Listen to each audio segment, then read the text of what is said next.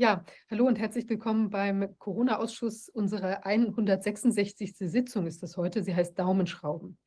Ja, wir sehen ja, dass sich an äh, verschiedenen Stellen die Daumenschrauben äh, bei uns äh, anzu, immer stärker anzuziehen äh, anschicken oder man sich anschickt, das zu tun. Aber zur gleichen Zeit äh, rücken wir ja in vielen Punkten äh, denjenigen, die die Politik im Moment bestimmen, ähm, doch deutlich äh, auf den Pelz und gucken, was wir an eigenen äh, Daumenschrauben anziehen können, weil wir ja sehr viel nach ähm, draußen an Informationen befördern von Dingen, wo man im Moment vielleicht gar nicht so gerne genau hinschauen möchte. Ja, ich bin äh, unterwegs, wie man sieht. Ich, hat, ich hatte ja gepostet, der Corona-Ausschuss macht keine Sommerpause, aber gleichwohl bin ich äh, auf Reisen und eben auch am Sammeln von Informationen. Ich treffe ja auch viele Menschen und im Moment, ich bin also in Süddeutschland, konkret in Freiburg, meiner alten äh, Heimat und äh, bin jetzt eben heute sozusagen im Zoom dabei. Nächste Woche sind wir dann wieder in Berlin live. Ich freue mich bei uns äh, natürlich wie immer. Ähm, Dr. Wolfgang Wodak ist ja unser ständiger Berater und auch Begleiter hier im Ausschuss mit vielen, vielen wichtigen Informationen und natürlich auch Fragen. Und er hat ja einen nahezu unerschöpflichen Fundus an, an, an, äh, an beruflicher Erfahrung und politischer Erfahrung. Äh, das ist ja doch immer wieder, bin ich auch immer wieder selbst beeindruckt, Wolfgang. Prima. Hallo, Dach Viviane. Hallo. Ja, und, und dann, das Schöne ist ja, ein Teil dessen, was da Fundus ist, das habe ich mit der Anita Idel zusammen erlebt und erfahren. Und deshalb freue ich mich so, dass sie heute bei uns ist. Und äh, ja, ich ja, finde es ganz ja, finde ich auch sehr schön. Wir haben ja eine Weile gewartet auf dieses Gespräch, wir haben endlich dann einen Termin hinbekommen und heute ist es soweit. Äh, Dr. Anita Idel ist bei uns und Sie, ich übergebe vielleicht einfach mal direkt, dass Sie sich selbst einmal vorstellen und Sie haben ja auch schon eine Historie mit Wolfgang Wodak. Ja, ja erstmal ähm, vielen Dank für die Einladung. Ähm, ja, ähm, du hast es angesprochen, ähm, gibt eine Historie, ich glaube irgendwie so Mitte der, Mitte der 80er, irgendwie 83, 84, 85, ähm, ähm, wo du schon sehr umweltbewegt warst und ähm, mich dann einbezogen hast zur Agrogentechnik, Fortbildung, Ärztekammer Schleswig-Holstein für deren Umweltbildung. Und das habe ich ja dann auch jahrelang ähm, gemacht. Und insofern, ja, erstmal vielen Dank für die, für die, für die Einladung. Hintergrund ist Agrarwissenschaften und Tiermedizin, aber ein Schwerpunkt war tatsächlich über fast 20 Jahre die Entwicklung der, äh, der Agrogentechnikindustrie und der Auswirkungen in der EU weltweit und eben auch äh, Deutschland. Und so habe ich dann 1986 mal das Genethische Netzwerk mitgegründet. Und was haben Sie beruflich jetzt gemacht, als Sie sind, also Sie haben Tiermedizin studiert und worin haben Sie dann konkret gearbeitet? Ich habe ähm, erst Agrarwissenschaften studiert, ähm, auch noch während der Tiermedizin, habe aber das agrarwissenschaftliche Studium letztendlich nicht, nicht zu Ende gemacht, aber dann eben äh, Tiermedizin studiert, ich wollte Tierärztin werden und ähm, habe dann aber schon deutlich vorher bemerkt, dass ich dann eben doch nicht mit eigener Praxis rund um die Uhr ähm, und rund ums Jahr ähm, unterwegs sein wollte, sondern eben auch für eine agrarpolitische Arbeit Zeit zum Recherchieren, Schreiben, Vorträge halten haben wollten. Und innerhalb der äh, agrarpolitischen Arbeit spielte dann eben die Gentechnik eine große Rolle. Und als Tierärztin habe ich jeweils so ein halbes Jahr Vertretungen gemacht in Deutschland und in Frankreich und das halt in Rinder, Rinderpraxen. Ähm, Damals, muss man sagen, ähm, war noch das Übliche, die Kühe kamen auf die Weide. Und nur um so eine, eine Ahnung zu geben, über das wo ich ja danach dann auch darauf eingehen kann, der Strukturwandel, der dann kam ähm, in Frankreich, ähm, in der Bretagne 1984, 85, wo von den Betrieben, die zu dieser Tierarztpraxis gehörten, 90 Prozent der Rinderbetriebe. Das waren so ganz kleine, zwischen zwei und zehn Kühen. Und die wollte man ja weghaben. Man wollte ja die Flächen haben für die Wachstumsbetriebe. Und dort sind also dann in dieser Praxis ähm, 90 Prozent der Betriebe weg, weggefallen.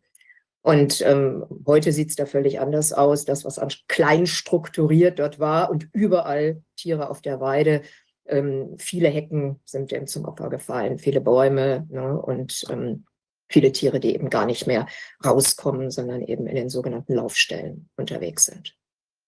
Ich da gerade nochmal nachfragen, wie ist denn dieser Schwund dieser 90 Prozent ähm, äh, Bauernhöfe dann äh, passiert? Ist das einfach faktisch durch, ähm, weiß ich nicht, weil sich die wirtschaftlichen Verhältnisse geändert haben oder lag das an den vielen Auflagen? Kann man da irgendwie. Ja, würde ich jetzt gerne einbauen in so einen, in so einen Ab, ähm, Ab, Ablauf. Also ja, die Antwort ist ja, das war gewollt, dieser Strukturwandel.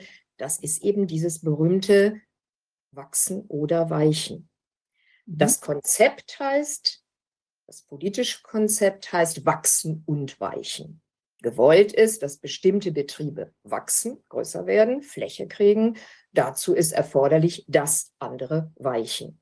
Aus der Sicht des einzelnen Betriebes ist es das oder, ja, die Entscheidung zu fällen. Bleibe ich oder wachse ich?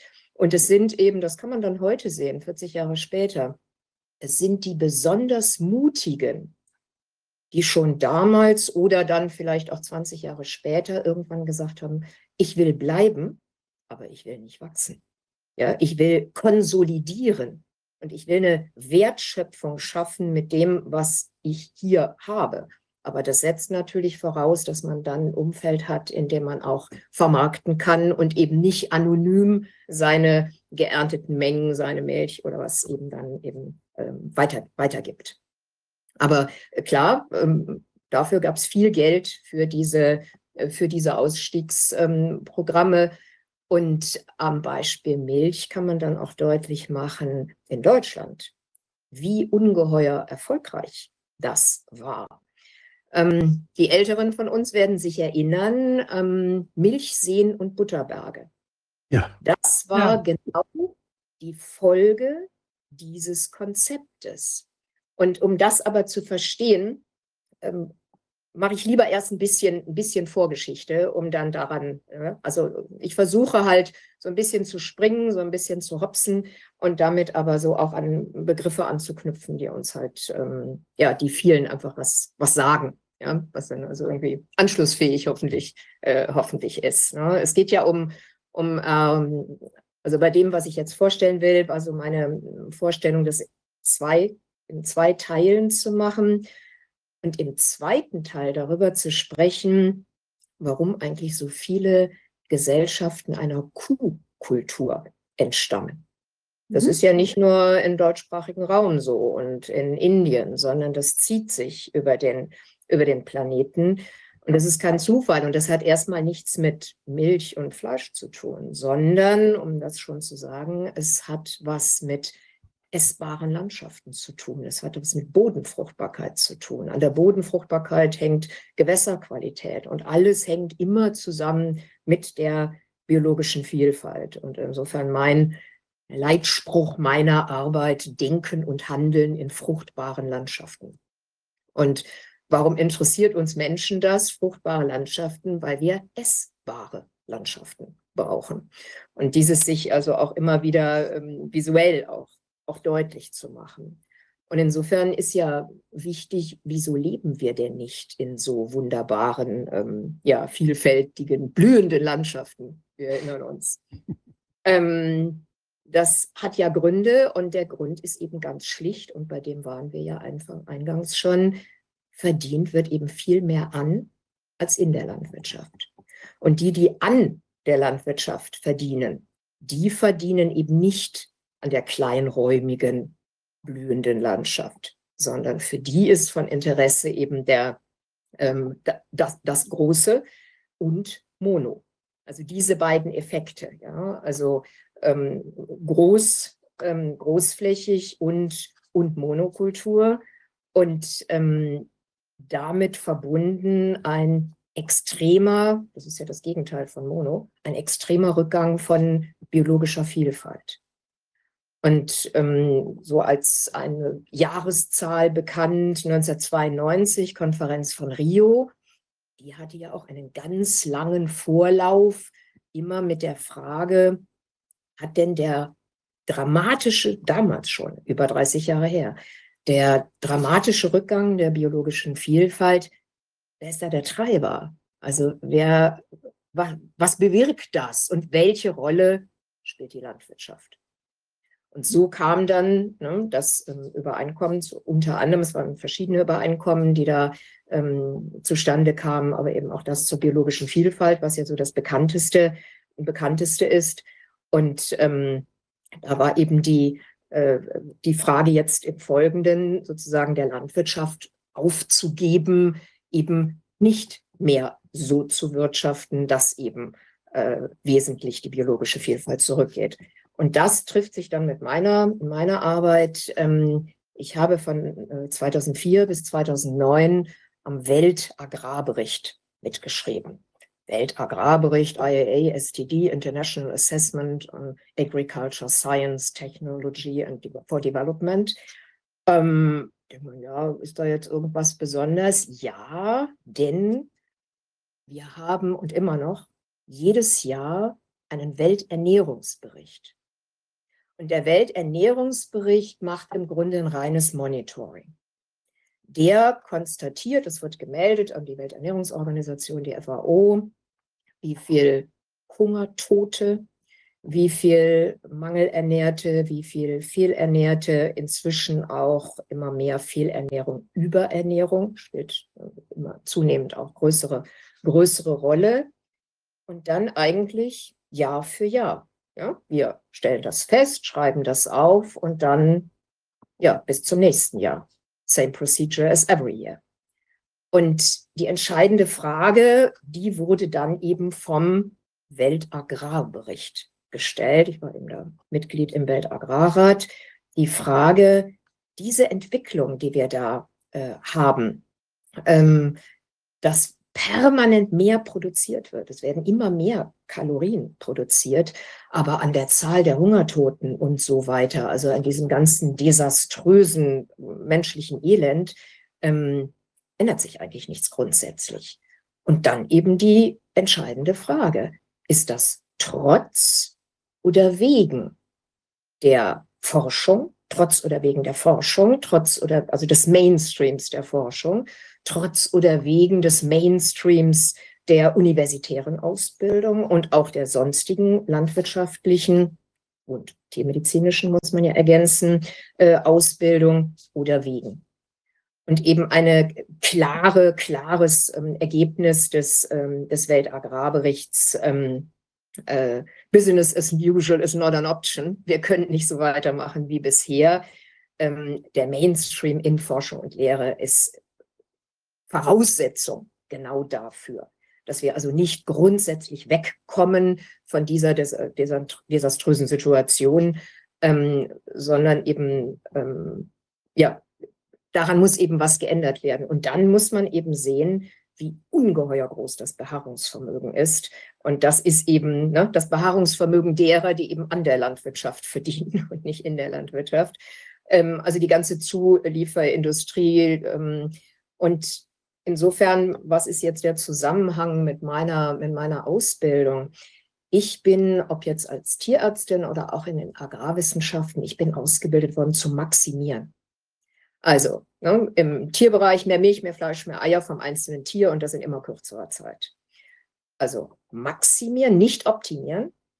Und daneben steht dann das Reparieren. Und reparieren aber nicht in dem schönen Sinne, wie man das heute kennt, die Repair-Cafés, also nicht das, sondern reparieren Chemie. Und Chemie ist ähm, Veterinärpharmaka, äh, Impfstoffe ähm, und ähm, entsprechend äh, Pestizide, Herbizide, äh, Fungizide, Pilzgifte, Desinfektionsmittel. Ähm, und all die haben immer eine antibiotische Wirkung, was insofern wichtig ist, wenn der Landschaft so zunehmend ausgeräumt ist, das können wir noch wahrnehmen. Aber das, was wir nicht sehen, das sind die, die eigentlich die Masse auf unserem Planeten ausmachen, die Mikroben, die so entscheidend sind auch für unsere Gesundheit, für unsere Darmgesundheit und, und, und. Ähm, und all diese Substanzen wirken eben negativ ähm, auf das, ähm, auf das Mikro, Mikrobiom.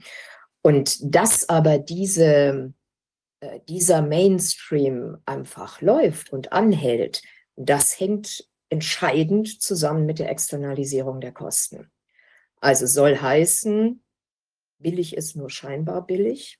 das, was ich also billig kaufen kann, ist nur scheinbar billig, weil die Kosten an Umwelt äh, und ja natürlich auch am sozialen, ja, dieser Strukturwandel, der ist ja brutal, ähm, diese Kosten, die sind da eben nicht, ähm, nicht eingepreist. Und ähm, insofern auch Bio ist da nur scheinbar teuer, würde ja vergleichsweise im Verhältnis zu einem mehr industriell erzeugten Produkt eben viel, viel billiger aussehen. Also dieses Interesse an der Landwirtschaft, das ist schon interessant, ähm, wie langsam das erst so ins, ins Bewusstsein gedrungen ist. Es gab schon in den Ende 70er, Anfang 1980er Jahre ähm, Aussagen, es wird künftig Kriege um Wasser geben. Aber es gab noch nicht so die Erkenntnis, dass ja auch Boden eine absolut begrenzte Ressource ist. Ja, das war so noch nicht in den Köpfen drin, während also Nestle schon in unglaublichem Ausmaß Quellen aufkaufte und das auch weiterhin tut, ähm, natürlich auch andere, ähm, ist Bodenspekulation, die berühmten Heuschrecken, das ist ein Thema der Nullerjahre. Das ist noch nicht so lange her dass also dann so ein Druck entsprechend auch auf Bodenpreise, auch auf Pachtpreise ähm, entfacht worden ist und weiterhin entfacht wird. Jetzt kann man natürlich darüber diskutieren, inwiefern überhaupt Eigentum an Boden und Wasser ähm, erlaubt sein soll. Nur wenn es denn erlaubt ist, wie das bei uns ja der Fall ist, ähm, dann muss man eben sehen, dass zunehmend die Eigentümer nicht die sind, die in der Landwirtschaft sind, sondern dass es eben Dritte sind, Investoren. Und neben Boden und Wasser dann eben auch noch die Biodiversität. Das wäre dann Stichwort Patentierung. Ja? Also Eigentum ähm, in den Händen anderer an den absoluten Basics unseres, unseres Lebens. Ja? Und damit dann auch ähm, verbunden, ich nenne es eine Enteignung von Erfahrungswissen. Mhm. Wenn immer mehr nach Schema F, ob im Stall bei den Tieren oder ähm, eben draußen auf dem Acker, ähm, immer mehr nach Schema F, ähm, das nennt sich dann gute landwirtschaftliche Praxis, ähm, agiert wird, dann ähm, ähm, ja, dann ist das Erfahrungswissen, was der Einzelne gewinnen kann auf den Flächen, ähm, wird eben, ja, wird letztendlich immer, immer weniger. Und ich habe gesagt, die Antwort ist immer, ist immer Chemie. Und da ist schon ganz wichtig, ich hatte die Desinfektionsmittel erwähnt, ähm, dass wir da im Stall, also ein Stall ist ja nicht das Pendant zum Krankenhaus dem humanmedizinischen. Ja? Der Stall sollte ja das Pendant zu unserem Zuhause sein. Ähm, und da ist ein ganz merkwürdiger Hygienebegriff entstanden. Also Hygiene mit steril gleichzusetzen. Ja, und nicht etwa ein gutes Mikrobiom, was wir gerne haben möchten, weil es eben zur Gesundheit beiträgt und Ausdruck von, ähm, äh, von, von Gesundheit ähm, ist. Ähm, ich hatte äh, zu dieser Entwicklung, wie sind wir da hingekommen, wo wir heute sind mit den Agrarwissenschaften, mit der praktizierten Landwirtschaft und Tierzucht und Haltung.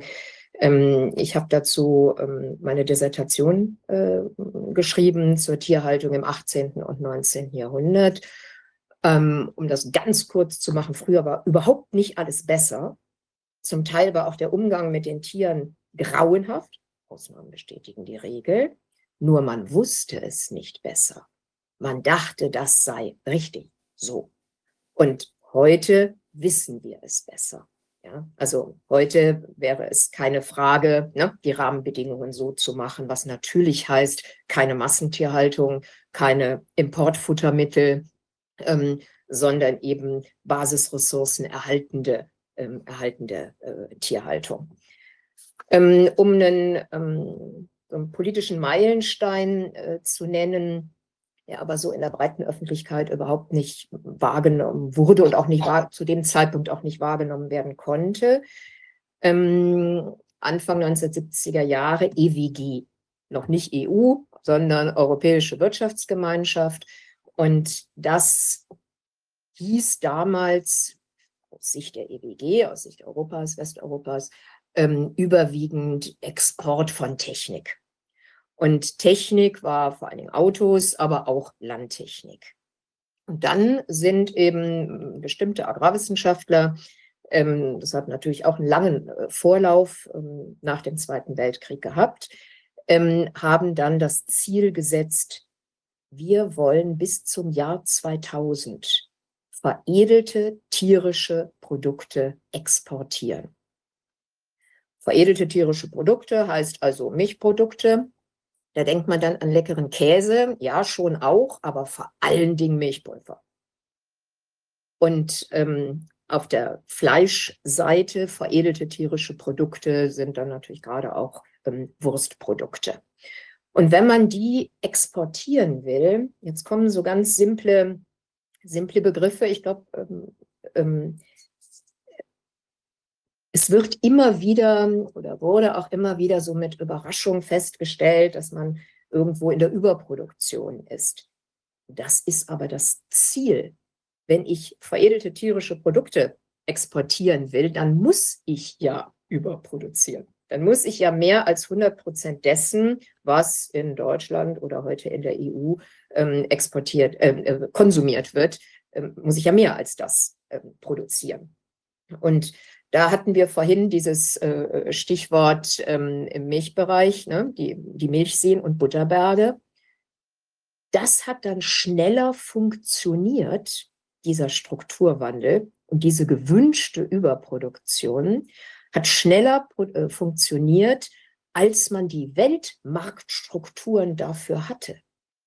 Das war der Grund, warum dann diese ja, ja gewünschte Überproduktion, wir sind jetzt also 1982, 83, 84 und folgende, noch nicht dann eben auf den Weltmarkt ging. Also hatte man Milchseen und Butterberge. Entscheidend daran ist aber, das gab immer schon die Kühlhäuser. Und es gab auch immer schon die Kühl-LKWs. Also mit anderen Worten, es gab immer schon die, die das lange vorher immer schon wussten, welche Entwicklungen da kommen. Und ähm, insofern also dieses ähm, Transport und gerade auch Transport auf der Straße ähm, war eben natürlich, gehörte zum gesamten System eben von vornherein äh, dazu. Des, dem System dieses Wachsens und Weichens und, und Überproduzieren. Das war eben das, das Ziel. Und wenn man sich dann ähm, ähm, äh, vorstellt, ähm, ähm, wie hat diese Intensivierung, also was hat die auch so optisch zur Folge äh, gehabt, was man sehen kann, wenn man sich denn erinnert. Wenn also wir uns jetzt hier eine Landschaft vorstellen. Jeder von uns, jede von uns wird sich eine andere Landschaft vorstellen. Wissen wir jetzt nicht. Aber eins ist sicher, bin ich mir jedenfalls mal sicher, behaupte ich jetzt mal. Niemand von uns wird sich eine völlig ausgeräumte Landschaft vorstellen. Kein Baum, kein Strauch, keine Strukturen, einfach nur gerade und nichts. Und das ist aber die Landwirtschaft, die ich gelernt habe. Das nennt sich dann Gunstlage. Möglichst kein Baum, kein Strauch, ganz großflächig arrondiert, 30 Hektar am Stück, noch viel mehr und alles ausgeräumt und leer. Und dann ist eben Landschaft kein Lebensraum mehr. Weil wer soll da äh, wohnen? Wer soll sich da ernähren? Wer soll sich da vermehren? Ja. Und dann muss einem klar sein, wenn da jetzt eben das so eine Wüste ist aus Mais, nichts gegen Mais, wunderbare Pflanze, der wollte aber nie Monokultur sein. Oder aus Soja gilt dasselbe. Ähm, Natur macht keine Monokulturen. Also ähm, in dem Augenblick, wenn da jetzt eben so eine Monokultur ist, dann bedeutet das nicht nur oberirdisch dann entsprechend Mono, sondern desto Mono wird es dann auch im Boden und desto anfälliger, also desto anfälliger ist das Gesamtsystem. Und das war ja den Protagonisten dieser Entwicklung ja klar. Ähm, denen, deshalb war das ja maximieren und reparieren. Aber die Vorstellung war eben, wir können immer mehr maximieren und dann kommen wir mit dem Reparieren hinterher. Und wenn man da mal so schaut, also reparieren als äh, chemische Produkte oder ähm, äh, Tierpharmazeutika, Die haben immer so Patentlaufzeiten von 20 Jahren. Und da hat sich auch die Industrie gar nicht groß gegen, gegen gewehrt, weil die gedacht haben, naja, in 20 Jahren ist das eh resistent. Aber bis dahin sind wir ja dann schon mit dem neuen Produkt am Start. So. Und da hat sich eben herausgestellt, das wissen wir ja nun inzwischen, Ende der 90er wurde das schon immer auffälliger, dass man eben nicht hinterherkommt. Also es ist nicht nur die falsche Richtung, sie funktioniert eben auch über überhaupt nicht, auch nicht im Sinne derer, die das, die das betreiben wollen. Und was, ähm, und das ist jetzt auch ähm, in dem Fall weniger Politikkritik als wirklich Wissenschaftskritik, dass man sich fragt, ich habe ja jetzt schon mehrfach auf die Mikroorganismen hingewiesen, generell, und dass man sich zum Beispiel mal fragt, ähm, alles das, was da an Antibiotika in Tierstellen gegeben wird seit Jahrzehnten, wäre ja mal so eine Frage, was kommt denn da hinten wirksam noch raus oder was für ein Anteil und landet dann eben ja über die Gülle auf unseren Böden. Und was macht das dann mit den Mikroorganismen in den Böden und, und, und. Und diese Frage habe ich ähm, 1984 oder 85 erstmals, ähm, damals gab es noch ein Bundesgesundheitsamt, also eine Institution. Und ähm, da kriege ich einmal gar keine Reaktion. Und als ich dann mal jemand erreichte, kam, ja, da kommt natürlich nichts Wirksames hinten wieder raus. Das wird alles, so heißt es dann in unserem Jargon, verstoffwechselt. Ja, ähm, Gibt es denn Studien dazu? Ja, nee, braucht es ja nicht, weil wird ja alles verstoffwechselt.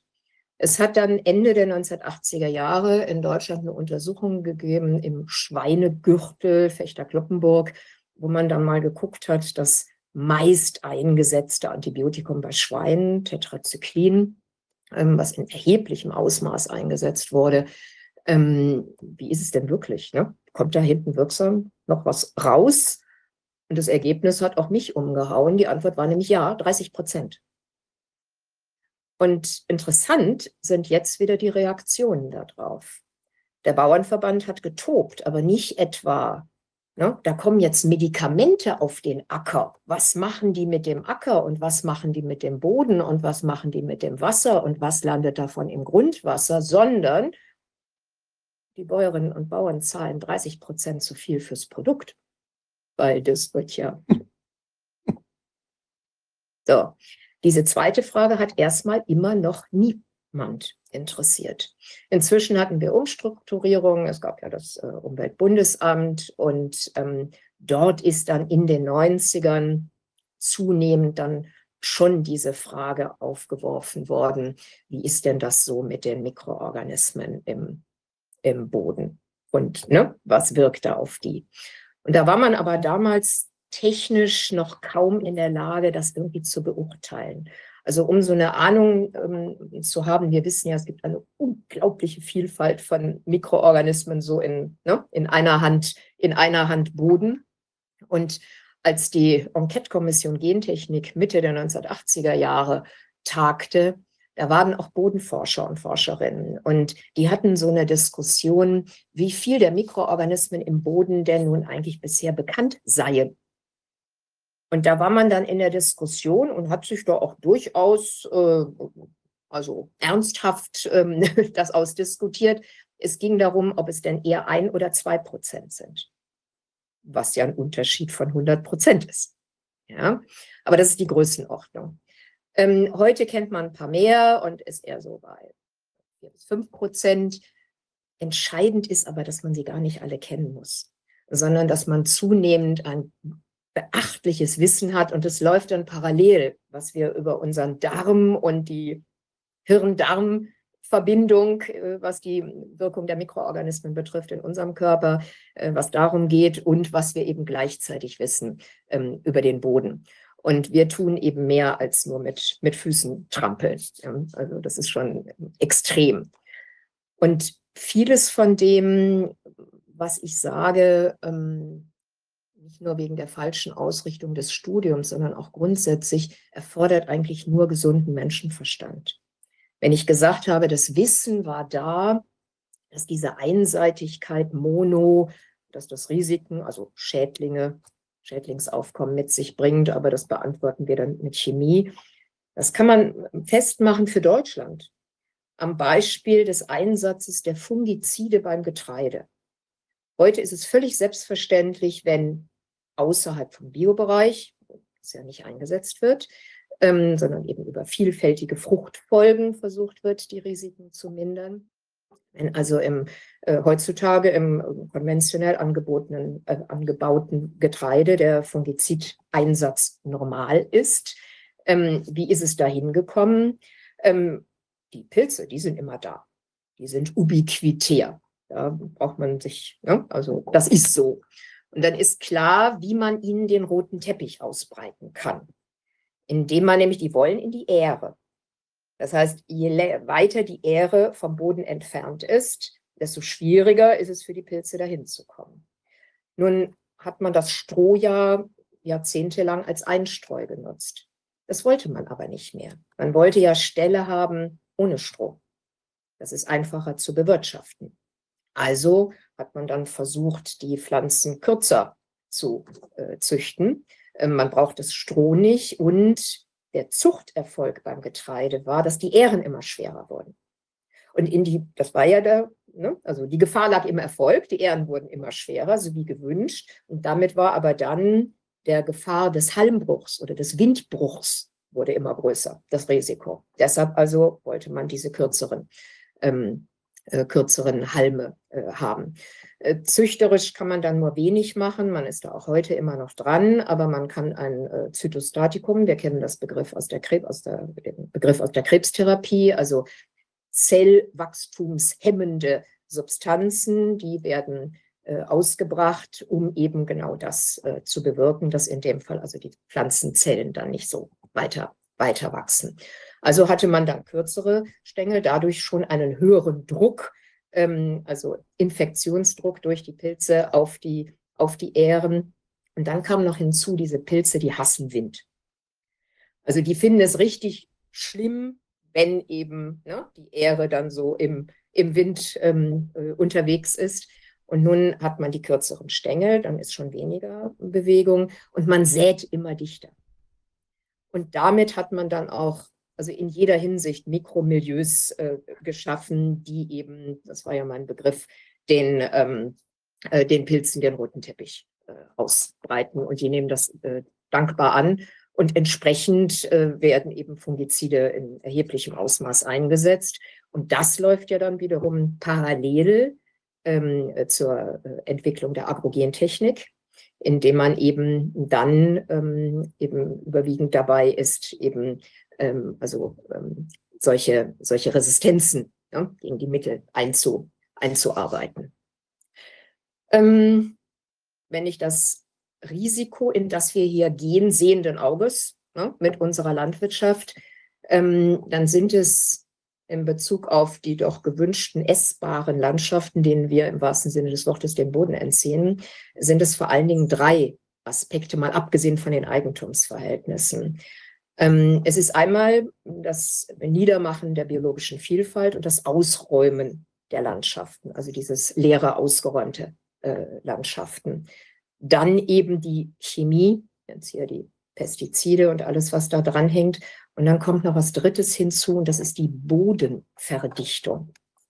Ich hoffe, ich habe nachher noch ein bisschen Zeit, was Positives, was die Potenziale betrifft, über das Wurzel, Wurzelwachstum im Boden, das ist die Basis von allem, ähm, zu sagen. Ähm, und immer stärkere Bodenverdichtung führt eben dazu, dass das Bodenleben immer schwieriger seinen Job machen kann. Also erstens sowieso schon Monowurzeln, dann Pestizide, dann auch noch Bodenverdichtung. Also alles in diese, in diese falsche Richtung. Und was jetzt meine Arbeit als äh, Tierärztin betrifft, da muss einem klar sein, wenn man ähm, ja, veredelte tierische Produkte exportieren will und also im Überschuss erzeugen will, am Anfang steht immer die Zucht. Warum? Also diese Selektion, einseitige Selektion auf Hochleistung, das Verfüttern von Lebensmitteln, Mais, Getreide, Soja, in Nahrungskonkurrenz zu, zu uns Menschen. Das lohnt sich nur, wenn die Tiere das auch verstoffwechseln. Deshalb kennen wir ja inzwischen auch in der breiten Öffentlichkeit bekannt, was passiert, wenn wir nur auf die Leistung, wobei Leistung ist ja eigentlich ein extrem eng geführter Begriff, nur noch in Liter Milch und Kilogramm Fleisch. Ja, für mich ist Leistung eigentlich, wenn eine Kuh bei Wind und Wetter und unterschiedlichen Nahrungsangebot jedes Jahr ihr Kalb, Kalb auf der Weide hochzieht. Ja, aber wir haben nun mal einen Leistungsbegriff, der ist extrem, äh, ähm, extrem äh, ver verengt. Und in dem Augenblick, wo wir jetzt etwa Milch, ähm, wenn wir also nur auf eine Leistung zielen, selektieren, die nur das weibliche Tier kann, Milch oder Eier, ja, dann kennen wir das inzwischen bei den Hühnern, dass eben die Linien, Legelinien, wo es eben um Eier geht, Eier geht durch die Decke, inzwischen bei 300 Eiern pro Henne und Jahr, aber so wie das Eibildungsvermögen zunimmt, nimmt eben das Fleischansatzvermögen ab. Sowas kommt von sowas. Ja? Wenn ich also daran wieder was ändern will, dann brauche ich eben die Doppel, Doppelnutzung, die Zweinutzung. Und was passiert denn bei den männlichen Tieren, ne, den Brüdern der Legehennen? Denen fehlt jetzt das Erfolgsorgan für die Energie. Die sind ja darauf selektiert, das ist ja der Erfolg dieser Zucht, dass die aufgenommene Nahrungsenergie eben Richtung Eileiter geht und Eier gebildet werden. Oder Milch ne, Richtung Euter geht und Milch gebildet wird. Und insofern, da eben dieses Erfolgsorgan beim männlichen Tier nicht da ist, ist eben das, was hinten rauskommt, ähm, sehr äh, nährstoffreich. So. Und damit lohnt es sich nicht. Ja. Also mit anderen Worten, dieses, dass es sich ökonomisch nicht lohnt, dann diese männlichen Tiere zu haben, ist eben der Grund, warum wir ja seit Jahrzehnten eben die äh, männlichen Hühner äh, schreddern oder, oder vergast haben. Ja. Ähm, ich will darauf hinaus, das ist relativ simpel. Ja? Und das heißt, wenn man dann in den 1970er Jahren angefangen hat, oder Anfang 80er, eben gerade auch in der Milchproduktion, eben sehr einseitig und sehr intensiv Richtung Milch zu gehen, dann war auch klar, dass eben mit diesem Erfolg, diesem gewünschten Ergebnis verbunden ist, dass die männlichen Tiere dann eben äh, nicht, äh, nicht ökonomisch interessant sind. Und da hat man sich gedacht, ähm, ohne das zu kommunizieren, ähm, dass man bis Mitte der 1990er Jahre nicht mit Gentechnik, aber mit Biotechnologie so weit ist, dass man Sperma sexen kann. Dass man also bei der künstlichen Besamung der Kühe nur Erbgut weitergibt, woraus weibliche Tiere entstehen. Das hat dann in der Technikentwicklung, also man muss sich immer vorstellen, da geht unglaublich Brain und unglaublich Geld rein in diese Entwicklung. Ähm, das hat dann noch mal 15 Jahre länger gedauert, bis das so einigermaßen äh, praxistauglich wurde. Aber es gibt inzwischen Betriebe, die sowas, äh, die sowas anwenden. Und es ist kein Zufall. Äh, Schleswig-Holstein war der Vorreiter, war immer schon am modernsten. Und da wurden die ersten Laufställe gebaut, wo also die Milchkühe nicht mehr in der Anbindehaltung, einer neben dem anderen standen, sondern eben im Stall rumlaufen konnten. Und die waren von vornherein nur für die weiblichen Tiere gebaut. Es gab also nicht noch den Stallteil, wo dann die männlichen sein sollten. Ja, also das war von vornherein so gedacht. Also es gibt nach meiner Überzeugung immer wenige, wir haben eine sehr deutliche Vorstellung davon, wo es langgehen soll. Und die meisten machen sich nicht so einen vielen Kopf und machen mit und machen halt, machen halt so. Und was jetzt, wenn ich die Zucht so betone, ne, warum die ökonomisch an der Basis ist, warum das so wichtig ist, damit ist dann aber eben auch verbunden mit diesem Erfolg der Hoch- und Höchstleistungszucht der Rückgang der Selbstregulationsmechanismen. Das steht in einem direkten Zusammenhang. Also der krasseste Fall wäre dann die Henne, ähm, die morgens noch ein Ei gelegt hat und sich nicht etwa nachmittags den Hals gebrochen hat, also äußere Einwirkung, sondern nachmittags tot umgefallen ist. Denn wir haben mantramäßig sowohl in der agrarwissenschaftlichen als dann auch in der tiermedizinischen Ausbildung, das gibt es bis heute, dieses Mantra gelernt, Leistung ist Ausdruck von Gesundheit. Motto, jetzt reg dich doch nicht so auf, der scheint es ja gut zu gehen, sonst würde die ja nicht so hohe Leistungen erbringen. Ja, das kann so sein. Leistung kann Ausdruck von Gesundheit sein und das war auch früher so. Und inzwischen kann aber es auch Leistung trotz Krankheit geben. Und das mit zunehmender Tendenz. Das muss einem einfach klar sein. Also so ein Mantra ist natürlich unglaublich wirkmächtig ja, und ist uns auch immer wieder und immer wieder vor, ähm, vorgehalten worden. Also hier ist dann ähm, Wissenschaftskritik auch unbedingt notwendig an so vielen Stellen. Ähm, und was jetzt die Tiermedizin betrifft, es gab so einen Aufschrei vor, ich glaube, 15 Jahre ist es jetzt her. Da wurde die Tierärztliche Hochschule Hannover zur Stiftung umgewandelt. Also eine von fünf Ausbildungsstätten, die wir in Deutschland haben, tiermedizinische, wurde zur Stiftung. Aber Stiftung klingt jetzt immer so positiv, aber man kann ja auch eine Stiftung machen für grün angestrichene Panzer. Also insofern Stiftung heißt erstmal gar nichts. Und wichtig, wer ist denn in der Stiftung? Und das wurde dann da in Hannover dann auch Thema. Ähm, es ist die äh, Hühnerzuchtindustrie, ähm, es ist die ähm, Veterinärpharmaindustrie. Ähm, nur die meisten wird es gar nicht wundern.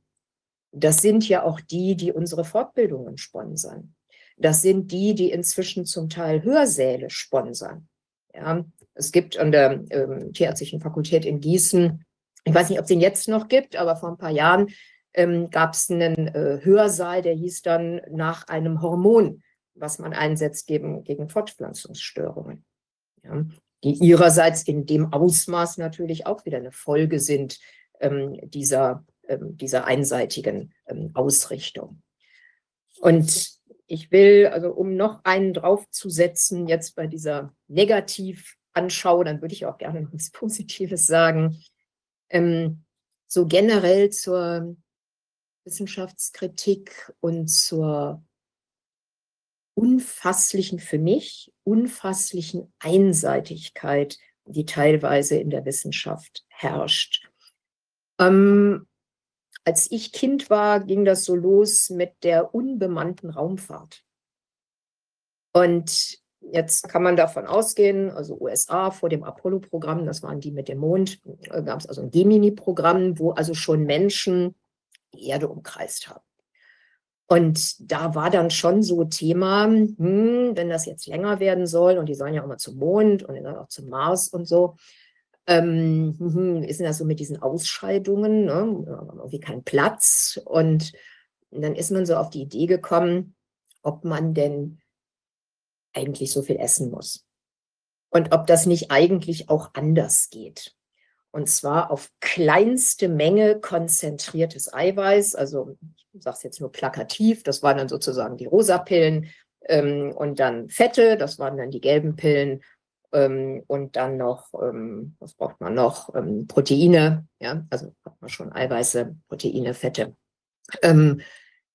So, und man hat das ausprobiert und Menschen sind todkrank geworden. Ähm, es ist eben doch kein Zufall, dass unser Darm ein paar Meter lang ist. Ja, das hat schon Gründe, den brauchen wir.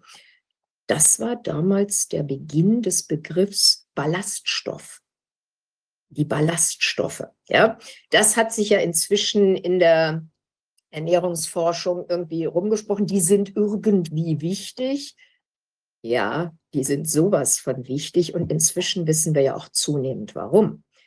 Weil wen das, was ich bei der Kuh schon lange begriffen hatte mit ihrem Pansen und den Mikroorganismen im Pansen und dass die Kuh Gras frisst, die sie ja selber, dass sie ja selber nie ver, äh, verwerten könnte, wie wir Menschen ja auch nicht.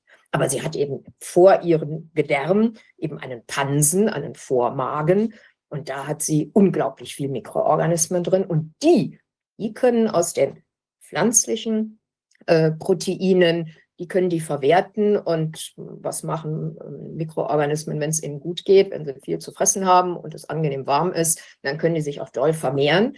Ähm, und das machen die eben. Und diese Mikroorganismen, die werden dann nachher von der Kuh verwertet. Das heißt, das pflanzliche Protein wird zu mikrobiellem Protein. Das landet dann im Darm der Kuh und kann dann von der Kuh tatsächlich verwertet und verstoffwechselt werden. Und die macht dann tierisches Protein daraus, Milch und Fleisch. Und wir Menschen, da ist es eben nicht anders. wir füttern eben mit unserer Ernährung auch ganz wesentlich Mikroorganismen im Darm. Und ähm, sich das eben immer wieder, immer wieder klar zu machen, also welche Rolle dann eben eine, eine gute, eine gute Ernährung äh, spielt. So, und diese, ich kam ja von den Ballaststoffen, die spielen eben eine besondere Rolle, wie man zunehmend weiß, ähm, indem eben äh, Substanzen aus eben diesen, also Ballaststoffe ist ja viel ähm, grünes, ähm, grüne, ja, Pflanzen sind meistens grün, aber ähm, ähm, äh, Blatt, Blattgemüse, ähm, was eben besonders gern von guten und äh, sinnvollen Mikroorganismen ähm, ähm, aufgenommen wird. Aber diese Ignoranz, dass man also auf die Idee kommt, diese Hybris, dass man also damals im Gemini-Programm, das war die NASA, die hatten, die, die konnten die besten Wissenschaftlerinnen und Wissenschaftler der Welt haben. Ja, und waren dann tatsächlich der Meinung, es lohnt mal auszuprobieren, ne, ob das nicht auch mit drei Pillen geht. Das haben die ja ernsthaft gedacht, sind zu dem Ergebnis gekommen, nie gar nicht. Jetzt wissen wir das. Eine Parallele haben wir in der, in der Gentechnikforschung erlebt mit der DNA. Es ist, wenn man so 100 Prozent Erbgut nimmt, es ist nur ein ganz kleiner Teil, der tatsächlich aktiv, wie man das sagt, kodiert und wo dann eben ähm, ähm, Aminosäuren und Proteine ähm, gebildet werden.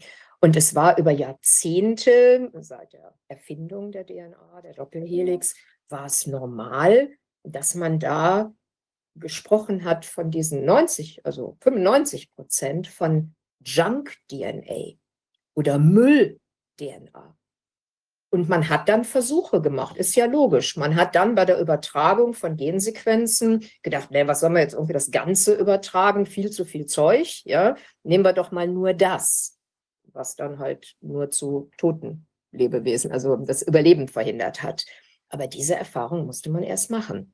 Also ich will darauf hinaus, wie oft es so ist, wie man es gar nicht fassen kann, ähm, dass eben die die Denke eine unfasslich simple ist.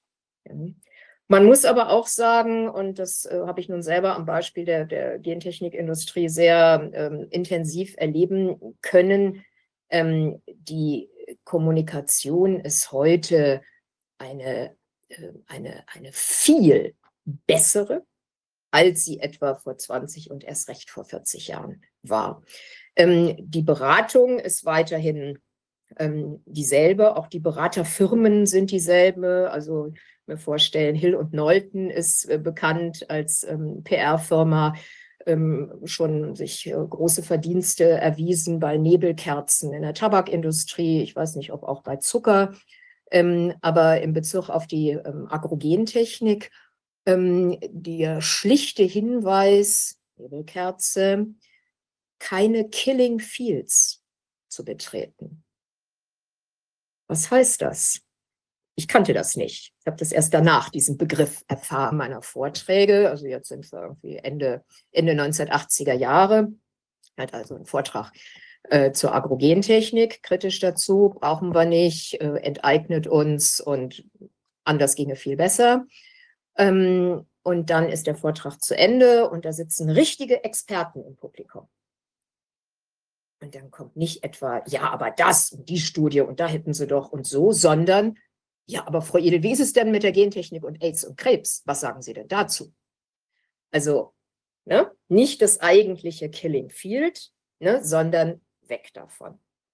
Ja, abgesehen davon, dass ich da auch eine ähm, kritische Meinung dazu ähm, hatte, ähm, im Sinne äh, von völlig, völlig, also nicht vergleichbar, wären extra wäre ein extra äh, Thema.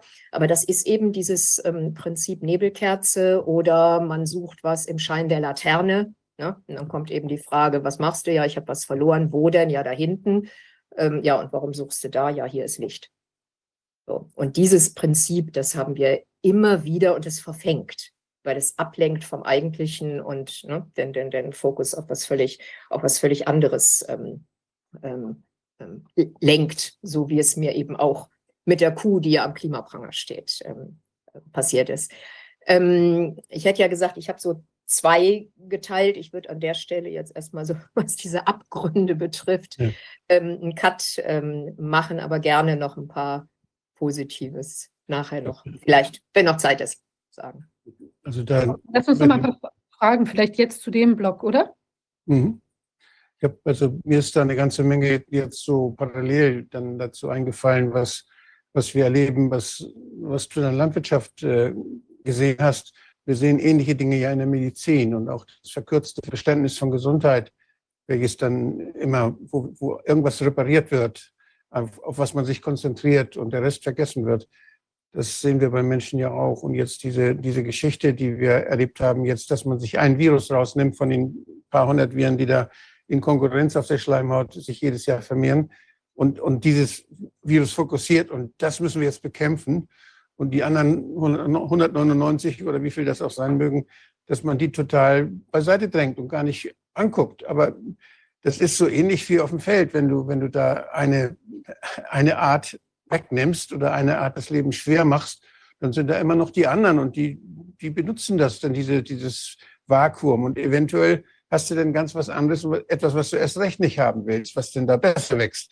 Also diese Dinge, diese ökologische Sichtweise, die man in der, in der Landwirtschaft viel, viel, viel früher hatte als in der Medizin, die setzt sich hoffentlich in der Medizin auch bald durch. Denn man spricht ja in der Medizin jetzt schon vermehrt vom Mikrobiom. Es gibt unheimlich viel Forschung, die, die versucht, da die Zusammenhänge zwischen, zwischen Mikrobiom und Gesundheit dann zu dokumentieren, der unterschiedlichen äh, Ökosysteme in unserem Darm, auf der Haut und überall auf den, auf den Oberflächen, die mit der, mit, der, mit der Umwelt Kontakt haben. Das, das Wissen wird immer größer. Und eigentlich ist es so traurig, wenn man die verkürzte Sichtweise jetzt, das, das, was wir erlebt haben, das ist ja sowas von winzig, ein so winziger Teil, auf das wir gelenkt wurden mit unserer Aufmerksamkeit, wo, unsere, wo wir hypnotisiert wurden auf diese einen, dieser einen Erreger und Ja. den müssen wir bekämpfen. Da müsst ihr jetzt alle die Spritze kriegen und müsst euch gentechnisch verändern lassen. Es ist so absurd. Es ist so völlig, man kann so gelassen, kann man eigentlich mit der Gesundheit umgehen, wenn man weiß, das, was, du, was dir da alles auf der Haut wächst und was dir alles im Darm wächst, die kennen sich alle. Das Jahr über Jahrtausende hat sich das entwickelt. Und wir wissen auch, was wir essen sollen, damit das auch so einigermaßen gut geht. Und also es gibt so viel Erfahrungswissen, da brauchen wir eigentlich diejenigen, die in den Instituten dann sich da hochspezialisiert auf einzelne Subspezies dann, äh, die die ganz wichtig machen und uns erzählen, das, was ich da erforscht habe, das ist es, was die Welt verändern muss. Die sehen den Rest gar nicht mehr. Es sind Fachidioten, die uns dort dann äh, die Ratschläge geben. Und wir sollten viel selbstbewusster mit, damit umgehen. Wir, wir brauchen keine Angst zu haben. Und wir können einfach davon ausgehen, dass da die Vielfalt ist der Schöpfung, wie man das, wie das auch Leute nennen, wie kann man das, so ist ja auch ein schöner Name dafür, die, die sich selbst, wir sind ein Teil der Schöpfung, wir gehören dazu. Und wir, wenn wir das, wenn wir das wahrnehmen, dann machen wir weniger Fehler, als wenn wir das vergessen. Und wir haben in der ganzen Corona-Zeit haben wir total die Schöpfung vergessen, haben nur an ein Virus gedacht. Das ist Wahnsinn. Hm. Ja. Ähm, vielleicht noch kurz, äh, noch kurz da, äh, dazu. Ähm, ich sehe da keinen generellen Unterschied Tiermedizin, Humanmedizin. Ich sehe beides gleich problematisch und ich sehe in beiden Bereichen auch gleichermaßen sinnvolle, sinnvolle Entwicklungen. Ähm, es sind natürlich die entsprechenden hier in unserer westlichen Medizin, ob jetzt Ärztinnen und Ärzte, Humanmedizin oder im, im Tiermedizin, ähm, also gerade jetzt im Tiermedizinbereich, ist es natürlich ganz schwierig. Ich habe dann auch vor über 20 Jahren, also seit über 20 Jahren arbeite ich nicht mehr als praktische Tierärztin, was jetzt nicht heißt, ich möchte allen Tierärztinnen und Tierärzten raten, hört damit auf. Nein, da sind kranke Tiere. Da muss man was tun. Ja, das Individuum hat es verdient, behandelt zu werden. Nur das Dilemma, das unfassliche Dilemma ist ja, je besser ich dann meinen Job mache, umso mehr werde ich zu einem Stützpfeiler dieses Krankensystems. Ja, Leistung immer mehr trotz Krankheit. Und das ist natürlich ein riesiges Problem. Gleichzeitig gilt aber auch für mich persönlich, je mehr ich ähm, lebenserfahrungsmäßig in Abgründe gucke, desto klarer wird aber auch, was sind die Potenziale. Ja, wie kommen wir zu den essbaren Landschaften? Und da bin ich eben dabei, wie sind sie seit der letzten Eiszeit, wie sind sie entstanden? Und dann sind wir eben ganz zentral ähm, bei der Kuh. Ähm, Wolfgang, was du gerade nochmal aufgegriffen hast, die vielen Mikros, wer bin ich und wie, wenn ja, wie viele? Ja, wir haben ja viel mehr äh, DNA von Mikroben, weil wir eben so unterschiedliche Mikroben ja. ähm, in uns haben, also in uns ähm, Schleimhäute. Deshalb, man spricht ja da vom Holobionten, aber dass das so ist, haben ja inzwischen auch schon ganz andere mitgekriegt. Und das sind ja immer die, die nicht, du hast jetzt äh, den, den, den, Schöpfungsbegriff, also ohne ihn jetzt ähm, religiös an, anzuheften, aber er drückt ja was aus, ja, er drückt ja aus eine, ein Beeindrucktsein von dem, ne, was hier um uns herum ähm, ist. Und es gibt eben leider die, die, wenn sie ein Stück weiter reingucken, letztendlich nur, das ist Erkenntnisinteresse, nur verstehen wollen, um dann wieder manipulieren zu können. Ja, es gibt im Omik einen ganz guten ähm, Beitrag bei äh, Spektrum der Wissenschaft, ähm, Holobiont, ähm, wo eben es dann letztendlich aber dann auch wieder darum geht, wie können wir da reden. Das, das wird ja festgeschrieben durch das Patentsystem, denn bei Patentsystem hast du ja genau die technische Anwendbarkeit. Wenn du, wenn du die Natur erforscht und du findest da was, was du technisch anwenden kannst, dann kriegst du ein Patent. Wenn du nur die Natur erforscht und beschreibst, kriegst du keins. Also deshalb ist, deshalb ist das der Hauptanreiz, das Patentsystem, äh, die Natur so zu sehen auch. Was kann ich davon technisch anwenden und, und patentieren? Das Interessante ist aber auch, als der erste Antrag gestellt wurde beim US-Patentamt, ein Lebewesen zu patentieren, das war damals ein, eine Mikrobe, ein Mikroorganismus, hat das US-Patentamt gesagt, nee, machen wir nicht. Lebewesen patentieren wir nicht. Ja. Und dann ist geklagt worden. Dieser Mikrobiologe, der gehörte nämlich zur Firma General Electric. Und die haben geklagt bis zum obersten amerikanischen Gericht. Und das oberste amerikanische Gericht ist dann in einer 5 zu 4 Entscheidung, ich glaube, es war 1983, zu dem Ergebnis gekommen, irgendwie ist ja dieser Mikroorganismus doch nicht so richtig ein Lebewesen, weil der ist ja technisch, biotechnisch, gentechnisch mit Technik verändert worden, erstens, und soll in einem Technikkontext verwendet werden. Das waren nämlich Mikroorganismen, die man so gentechnisch manipuliert hatte, dass sie im Labor Öl abgebaut haben. Und die Vorstellung war, jetzt können wir weiterhin mit wenig gekammerten Öltankern über die Weltmeere in Küstennähe verkürzt rumschippern. Und wenn dann ne, es zu einem Crash kommt, dann packt der Kapitän seine kleinen grünen Männchen aus und die vermehren sich dann wie blöd. Da aber sowas meistens passiert im Kontext Stürme, ähm, und dann die Mikroorganismen nicht so ihren Job machen, wie man sich das im Labor vorgestellt hatte, ist leider seitdem nicht nur, also kein Tankerunglück mhm. sowieso nicht verhindert worden, aber dann eben auch die, ähm, die Umweltkatastrophe nicht, ähm, nicht begrenzt worden. Und, und, ja. und. Das Ganze ging ja noch weiter, denn nachher, als das so waren, das ja nicht nur die Mikroorganismen, da waren das sogar einzelne Genabschnitte, die, und die dann ja patentiert werden. Und, ja. Äh, aber die, ja die, diese ersten, diese erste 5 zu 4 Entscheidung, die haben einen Kommentar geschrieben und die haben da reingeschrieben, also das war ja deren Dreh. Es ist ja gar kein Lebewesen.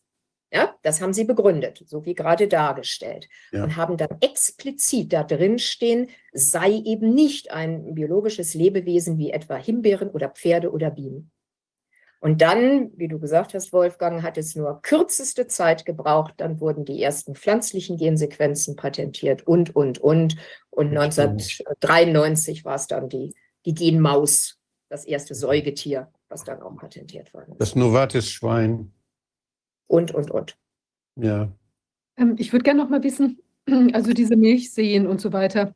Im Prinzip hat das ja dann, also die Gier sozusagen oder die Konzentrationsprozesse, die dann äh, in Europa gelaufen sind, die haben ja auch Auswirkungen oder auch also in der westlich industrialisierten Welt, ähm, die haben ja auch dazu geführt, dass man plötzlich in, in den, äh, also in anderen Gebieten, hat ja dann in Europa diese bäuerlichen und gleichzeitig aber ist das ja auch ähm, übergeschwappt, also zum Beispiel in die dritte Welt, wo man dann ja plötzlich auch mit Riesenländereien und riesiger Bewirtschaftung ähm, unterwegs war, beziehungsweise wo man eben diese Exporte von äh, Europa eben äh, mhm. dahin verschifft hat und dann da natürlich die Strukturen äh, zerstört hat, eben durch Unterbietung von Preisen oder mit dem Versprechen, dass das so viel toller oder sauberer ist oder wie auch immer. Wie ist denn das zu sehen? Das läuft ja wahrscheinlich nach wie vor in intensiver Art und Weise, dass das ganze Zeugs äh, hm. exportiert wird. Das Stichwort sauber äh, gerade, ähm, es lohnt auch schon wieder aufzugreifen, ähm, weil das geht, ist eben, hängt direkt an diesem Krankenhygienebegriff. Ja? Sauber ist auch, ähm, dass der, der Bauerngarten der Bäuerin, dass da kein Gräslein wachsen darf. Ne? Das muss sauber sein. Ja, also völlig gegen die Natur, aber muss sauber sein. Ja, diese so, es sind ja zwei Sachen. Wir haben ähm, im Rahmen dieser Überproduktion dann eine immer ähm, äh, feinere, äh, detailliertere äh, Wege gefunden, wie man eben da alles vermarkten kann. Im Guten finden wir es ja wunderbar, Nose to Tail, wenn wir schon Tiere essen, dann alles verwerten, ja, Nose to Tail. Ähm, ähm, es ist aber eben zunehmend so, ähm, dass ähm, äh, sich diese unfasslich geringen ähm, Produktionspreise, die ja dazu führen, dass eben, weil das immer läuft, die Banken auch immer Geld zahlen, also viele, die dann aus der Milchproduktion raus sind, die dann irgendwann vor 20 Jahren angefangen haben mit Hühnern. Ähm, das waren dann anfangs 10.000, also jetzt ähm, Fleischhühner, Masthühner, wo also beide Geschlechter auf das gleiche Ziel, nämlich Fleischansatz selektiert werden, ne? wo man also nicht diesen, dieses Geschlechtsunterschiedsproblem hat, was man eben nur bei Milch und, Fle bei Milch und Eiern hat, ne? Leistung des weiblichen Tieres. Anfangs waren das äh, 10.000 Hühner, dann 20, jetzt ist man eher so bei 40, ja, und dann zahlt die Bank noch, weil sie davon ausgeht, dass äh, das läuft. Alles eine Produktion für Überschuss, für Exportieren, aber zum Teil werden eben nur Teile exportiert. Ja. Und so hat sich eben das Ernährungsverhalten auch in Deutschland da sehr geändert in den letzten 30 Jahren. Vor 30 Jahren, wo noch das Schenkelfleisch im Vordergrund stand. Ähm, und inzwischen ist es das Brustfleisch und das Flügelfleisch. Während Schenkel überwiegend fast dann immer so, da wo es hinkommt, macht es die lokalen Preise kaputt. Punkt. Oh, ja. was, was, du sagtest, Viviane, wie ist es denn in den, in den ärmeren Ländern? Was ist denn da?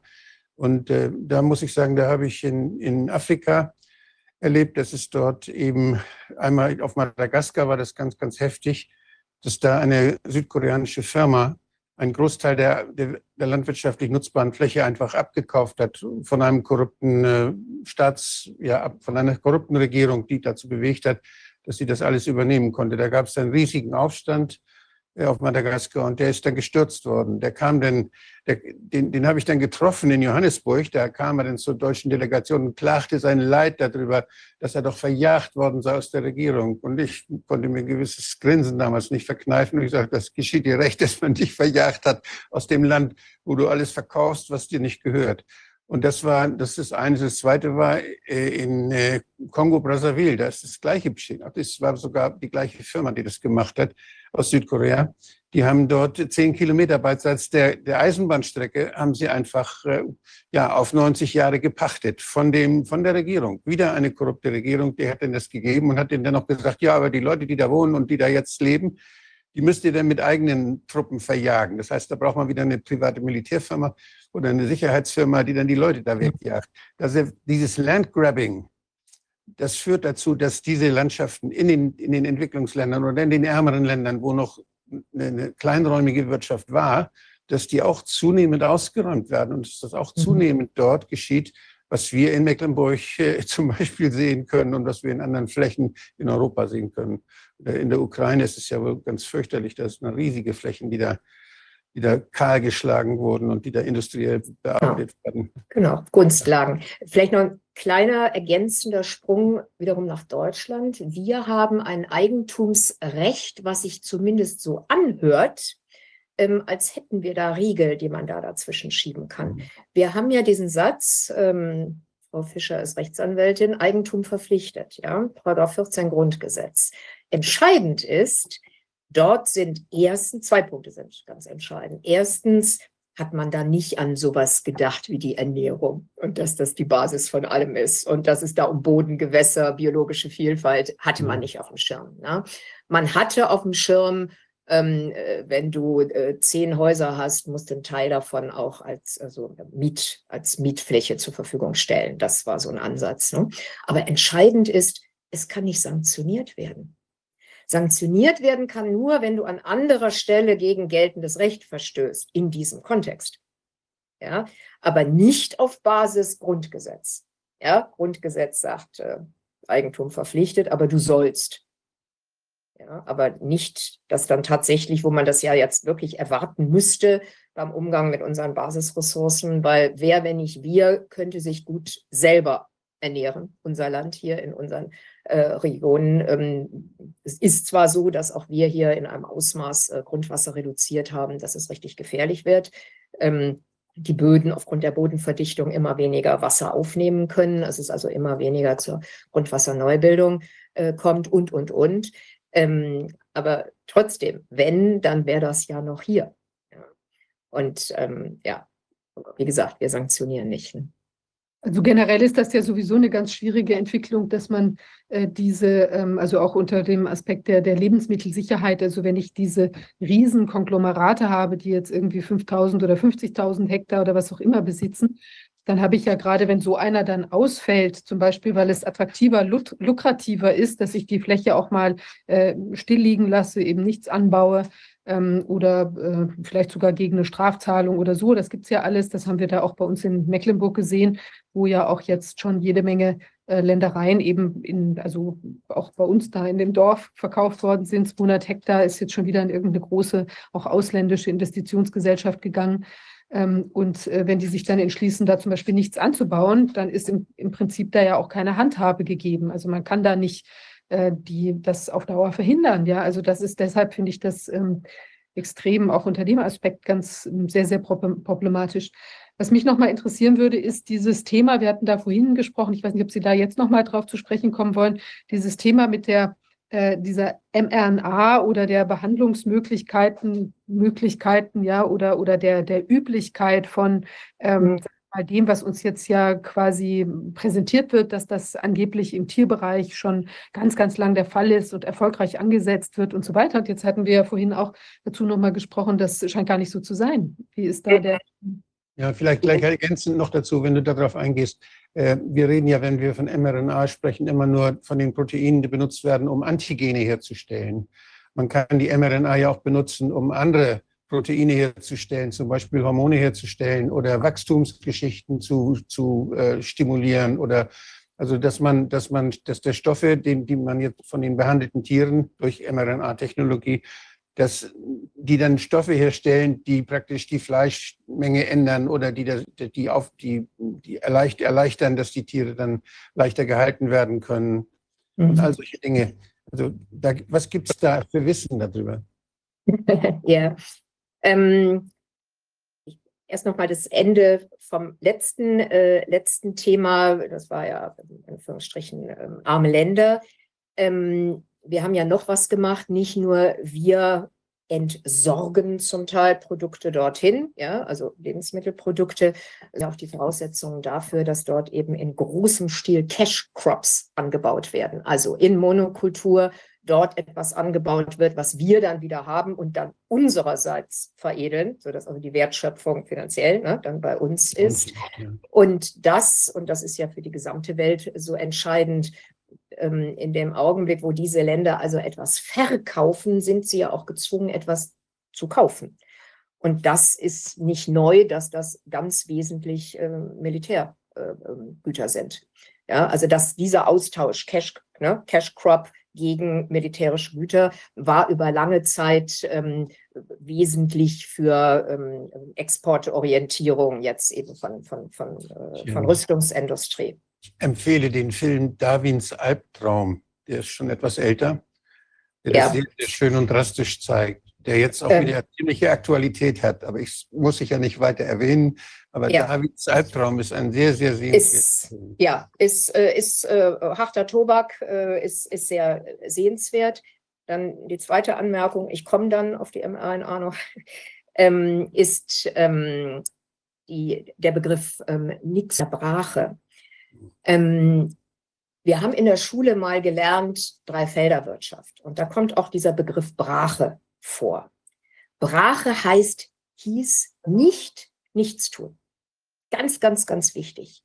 Brache hieß nicht wenden, nicht mit dem Flug wenden. Denn unsere Vorfahren, die hatten nichts zu verschenken. Ja, also die haben zum Teil am Hungertuch genagt und jeder Quadratmeter, der was produzierte, war wichtig. Mit anderen Worten, wenn die zwecks Regeneration ne, eine Fläche mal ein Jahr haben, also brach liegen lassen, dann gab es damals noch eine sehr vielfältige Samenbank im Boden. Mit anderen Worten, da wuchs Leckeres raus, was selbstverständlich beweidet wurde oder aber gemäht wurde, um es zu verfüttern. Ja, also ganz wichtig, Brache heißt nicht nichts tun. Wir sind die, die den Zaun erfunden haben ähm, und dann sozusagen das Weidetier aus dem System ausschließen. Es gehört aber zum System dazu. Und das Wissen darum, dass ein einjähriges oder mehrjähriges ähm, wieder beweiden lassen von Flächen, dass das die Bodenfruchtbarkeit wieder erhöht, das war über Jahrhunderte Erfahrungswissen. Ähm, es hat aber Anfang der 1950er Jahre mit dem Aufkommen von äh, chemisch-synthetischem Stickstoffdünger, den wir uns in keinster Weise irgendwie leisten können, nicht für die Bodenfruchtbarkeit, nicht für die Gewässerqualität, nicht für die biologische Vielfalt, ähm, war absehbar, und das hat auch der deutsche Beweidungspapst in seinem Standardwerk Anfang der 50er schon geschrieben, Wiesen und Weiden, dieses Erfahrungswissen wird verloren gehen. Aber in ärmeren Gebieten, im Schwarzwald, äh, zum Teil bis in die, äh, bis Anfang 1970er Jahre, hat man noch über zehn Jahre wieder beweidet, um dann wieder Kartoffeln anzubauen. Das hat man aber so wenig nachhaltig gemacht, dass man so zwei, drei Jahre, dass man im dritten Jahr schon wieder mit der nächsten Beweidungsphase ähm, ähm, begonnen hat. Also dieses Wissen war da. Über Beweidung kann ich eben tatsächlich zu einer, ähm, wieder die Bodenfruchtbarkeit fördern. Das ist ja auch der Grund, warum die Kornkammern dieser Welt, die Prärien, die Pampas, unsere fruchtbarsten Böden in Deutschland, die Ukraine, die haben alle eine Geschichte als Weideland über Tausende von Jahren. Das hat diese Fruchtbarkeit hervorgebracht. Deshalb hatte ich eben eingangs gesagt, ne, die Kuh und die Kuhkulturen, ne, das hat diesen Hintergrund. Aber jetzt war ja die konkrete Frage nach ähm, Einsatz ähm, mRNA ähm, äh, im, im, im Bereich Tiermedizin. Ich selber war zweite Hälfte 1990er Jahre ähm, Mitglied der Enquete-Kommission Gentechnik im Schleswig-Holsteinischen Landtag. Ähm, da natürlich als Expertin für den für den Agrarbereich, aber mich natürlich für den äh, Humanmedizinbereich natürlich auch interessiert.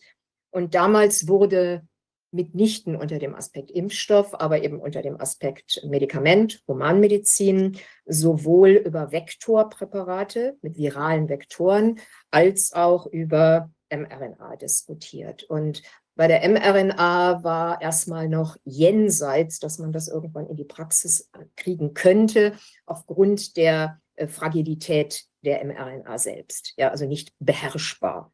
Äh, und auch interessant, weil es ja nun tatsächlich ähm, Produkte in den Impfstoffkampagnen gegeben hat, die mit ähm, viraler ähm, DNA ähm, ähm, gemacht worden sind. Ähm, damals war eine andere klare Ansage, wenn Medikamente mit viralen Vektoren, dann nicht mit Adenoviren. Begründung ähm, Tumorneigung.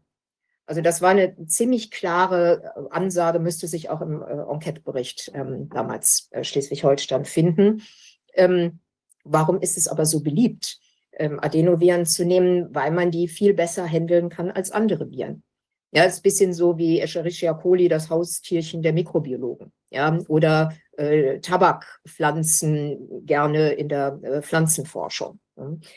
Ähm, ich war dann ähm, ja in vieler Hinsicht äh, überrascht. Also einmal, dass das dann jetzt unter Impfstoff äh, fungiert, aber das war ja diese Änderung äh, bei der WHO, die Definition für Impfstoffe ge äh, geändert zu haben, dass also sowas wie ein äh, mRNA-Produkt überhaupt als Impfstoff werden kann.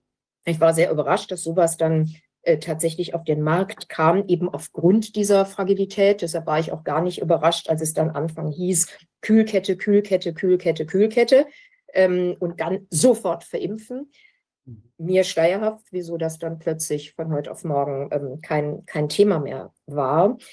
Das aber, Wolfgang, was du angesprochen hast, dass jetzt irgendwie so das in der äh, Tiermedizin irgendwie schon Praxis sein äh, soll, mitnichten. Ähm, wenn man also jetzt, das kann man auch so im Netz googeln, ähm, äh, mRNA, Tiermedizin äh, 2020, 2021, dann wird man ähm, äh, immer wieder auf Artikel stoßen, also auch deutschsprachiger Raum, ähm, wo dann steht, das ist ja jetzt ein Hype, eben durch ähm, hier ähm, die ähm, äh, Covid-19. Ähm, und insofern ist ja das was, wo man dann nun anknüpfen. Als aber unter dem Aspekt Impfstoff es dann jetzt so seit zwei Jahren verstärkt, aber schon seit ein paar Jahren etwa um die Bekämpfung der afrikanischen Schweinepest geht. Also wäre allein äh, Thema für mindestens für eine Stunde, die wir jetzt nicht haben. Ähm, da war ziemlich schnell klar, dass man nicht sich auf eine mRNA-Technik äh, fokussieren würde, eben wegen der nicht absehbar berechenbaren Wirksamkeit. Eben genau deshalb, ja, sodass man also da auf mhm. das, was wir so als klassische äh, Impfstoffe, Wolfgang und ich äh, dann mal gelernt haben, sei es jetzt in der Humanmedizin oder, oder in der Tiermedizin. Und das, ähm, was du dann so als ähm, ja, Wolke, sag ich jetzt mal, ne, so formuliert mhm. hast, was man so alles machen könnte, da denke ich, das muss man extrem trennen. Wenn das heute so formuliert wird, dann ist das für mich Fake. Das ist Stimmungsmache für Geldgeber, da geht was, investiert da rein, da, da geht was. Mhm. Noch geht da aber nichts. Nur so wie da Geld reingehen wird und so wie da Brain reingehen wird, wird da vielleicht auch irgendwann immer mehr gehen. Mhm. Und wir haben jetzt die Situation, dass man, wenn wir jetzt auf der Gentechnik-Ebene bleiben, mit diesen neuen Gentechnik CRISPR-Cas tatsächlich wesentlich gezielter, also früher konnte man überhaupt nicht gezielt vorgehen ähm, in den 80ern und 90ern. Ähm, jetzt kann man gezielt, aber daraus zu schließen, na dann haben wir es doch jetzt, ähm, wäre äh, ein völliger Irrtum, ähm, denn die, also die Gefahr liegt im Erfolg, ähm, indem man eben gezielt kann und aber eine viel höhere Eindringtiefe ähm, erzielen kann kommt mhm. man damit auch an ähm, Gensequenzbereiche, äh, die in der Regel weniger mutieren. Wir haben, ja also aber doch, sind. wir haben ja aber doch diese, diese Möglichkeiten jetzt, die sind ja neu, dass sie angewandt werden. Es gab die Elektroporation, dass man das Zeug da reinbrachte mit irgendwie elektrischer Spannung oder es gab die ja, Vektoren. Ja. Und ja, die Nanopartikel sind ja relativ neu, die in der Industrie entwickelt wurden und die, dass man die jetzt benutzt als Vehikel, als äh, künstliche Exosomen sozusagen. Auch noch, ja, gibt es auch noch. Einkapselt. Ja.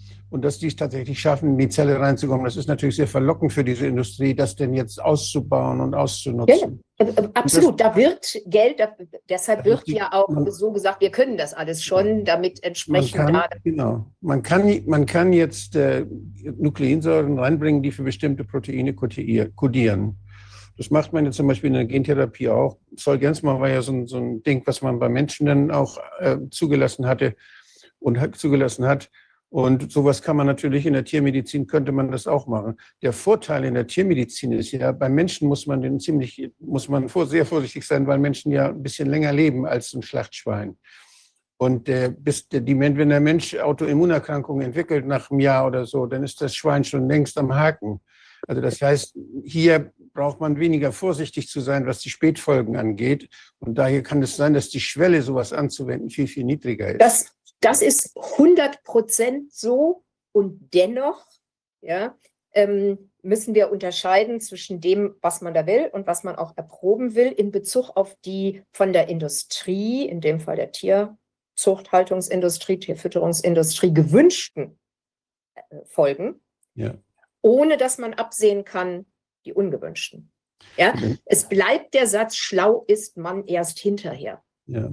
Also du, hast, du hast mal so was erzählt, dass man die kleinen Fische, bevor sie in die Brutanstalt, in die, in die Fischanlagen kommen, in die Fischauf, die Mastanlagen für Fische, dass man diese kleinen Fische dann dass man den Rinderwachstumshormone injiziert. Also das ist ja eine Mhm. aufwendige Methode. Und wenn man die jetzt gleich so genetisch verändert, dass sie selber Rinderwachstumshormone bilden, dann kann man da vielleicht was sparen. Also solche Ja, Ideen, Ähm, ich, das ist erstmal, also Entschuldigung, will dir nicht zu nahe treten, das ist jetzt erstmal so ein plumper Ansatz, den die Industrie natürlich hat, ja, also Mhm. die, in dem Fall die Tierindustrie, um dann aber zu merken, hm, wir haben den Effekt und haben aber auch noch den Effekt und das haben wir nicht im Griff. Es ist zwar grundsätzlich völlig richtig, dass so die äh, Spätfolgen dass man die sich spart bei den Masttieren, nicht bei den Mhm. Zuchttieren, aber bei den Masttieren. Ne? Da ja. sind die, ne, das, ähm, das, das Masthuhn ist inzwischen mit fünf Wochen im Topf, mit fünf, sechs Wochen, das Mastschwein mit sechs Monaten, also unfasslich,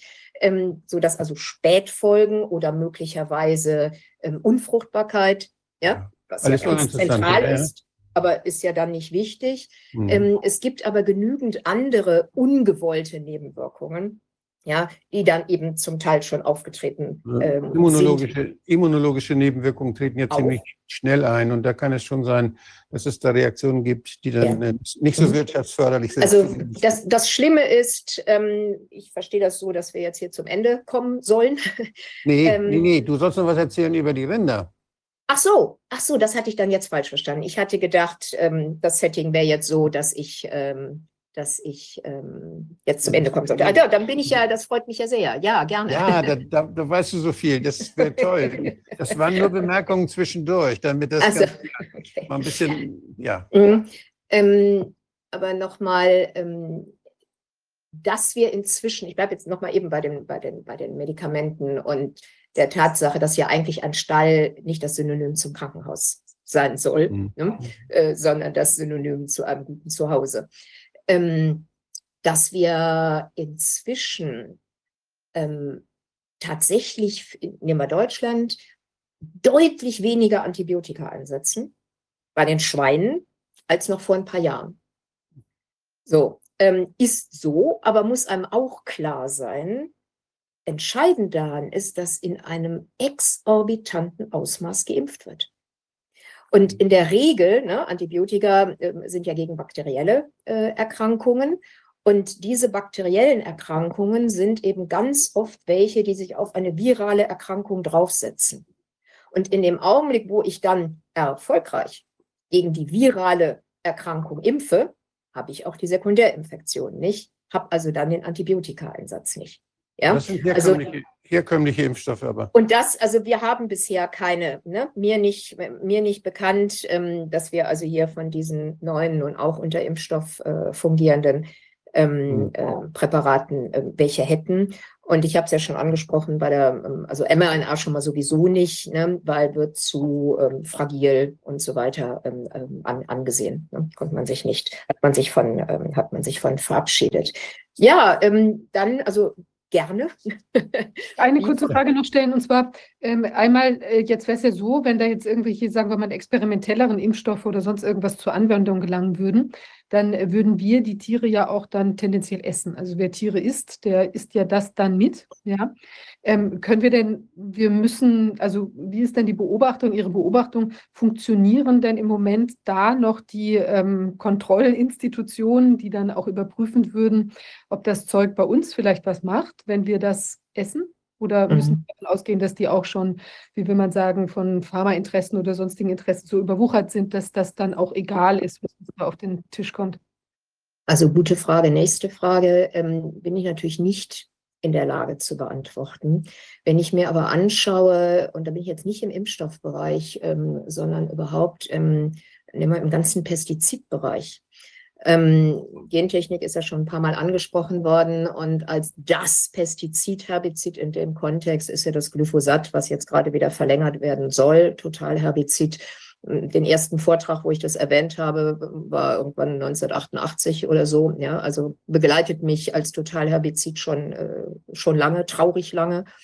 Ähm, weil das ist alles auch immer, das kennen wir schon. Dann wird eben gesagt, ja, das löst sich irgendwie alles auf und ähm, kommt auch nie im Grundwasser an, hat man bei Atrazin auch gesagt, 25 Jahre später kam. Das ist eben immer diese, ja, wie man es gerne hätte und diese Kurzsichtigkeit und wird schon nicht, äh, wird schon nicht schädlich sein. Und vor allen Dingen dann auch immer wieder diese, diese absolute Technikgläubigkeit. Ähm, wir entziehen Grundwasser ohne Ende und denken, naja, irgendwann haben wir dann die Meerwasserentsalzungsanlagen und dann ist das alles kein Problem.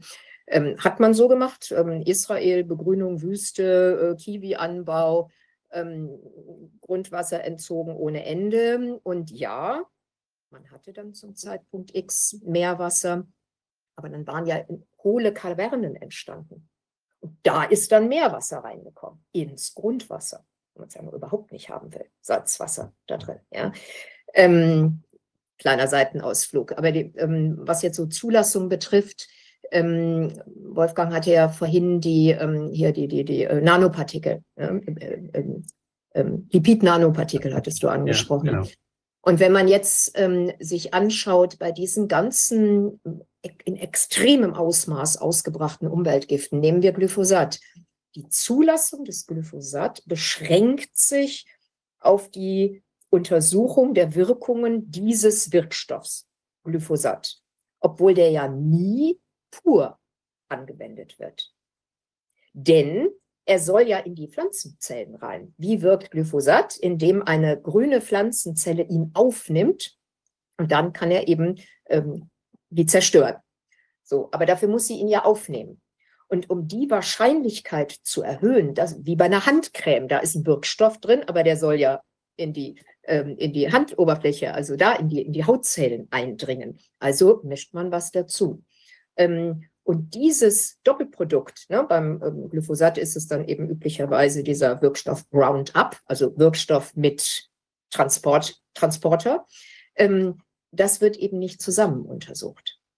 Und ähm, darin liegt, also allein darin, ne, wenn man sich das klar macht, ähm, kann man nicht zu ähm, den Ergebnissen kommen, die man haben müsste, um überhaupt etwas verantwortungsvoll mhm. zuzulassen.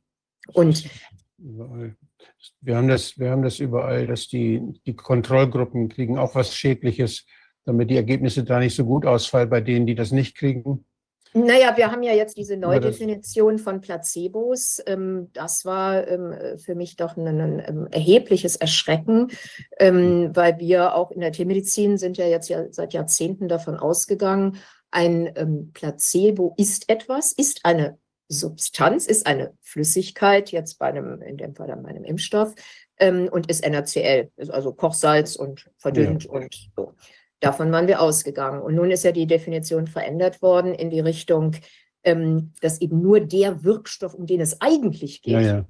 nicht Bestandteil ist. Aber auf diese Weise können da ja alle möglichen Transporter ja, ja. Ähm, dann eben enthalten äh, sein, für die es ja eigene Zulassungsverfahren ähm, geben müsste. Also insofern, Frau Fischer, ich kann schlicht und einfach die Frage definitiv nicht beantworten ähm, und ähm, fürchte aber, ähm, dass die Zulassungsforschung, die ja in der Regel eh nur von den Firmen kommt, und eben dann ne, weitergegeben wird an die Zulassungsstellen, ähm, dass da nichts ist, was diese Fragen beantworten könnte.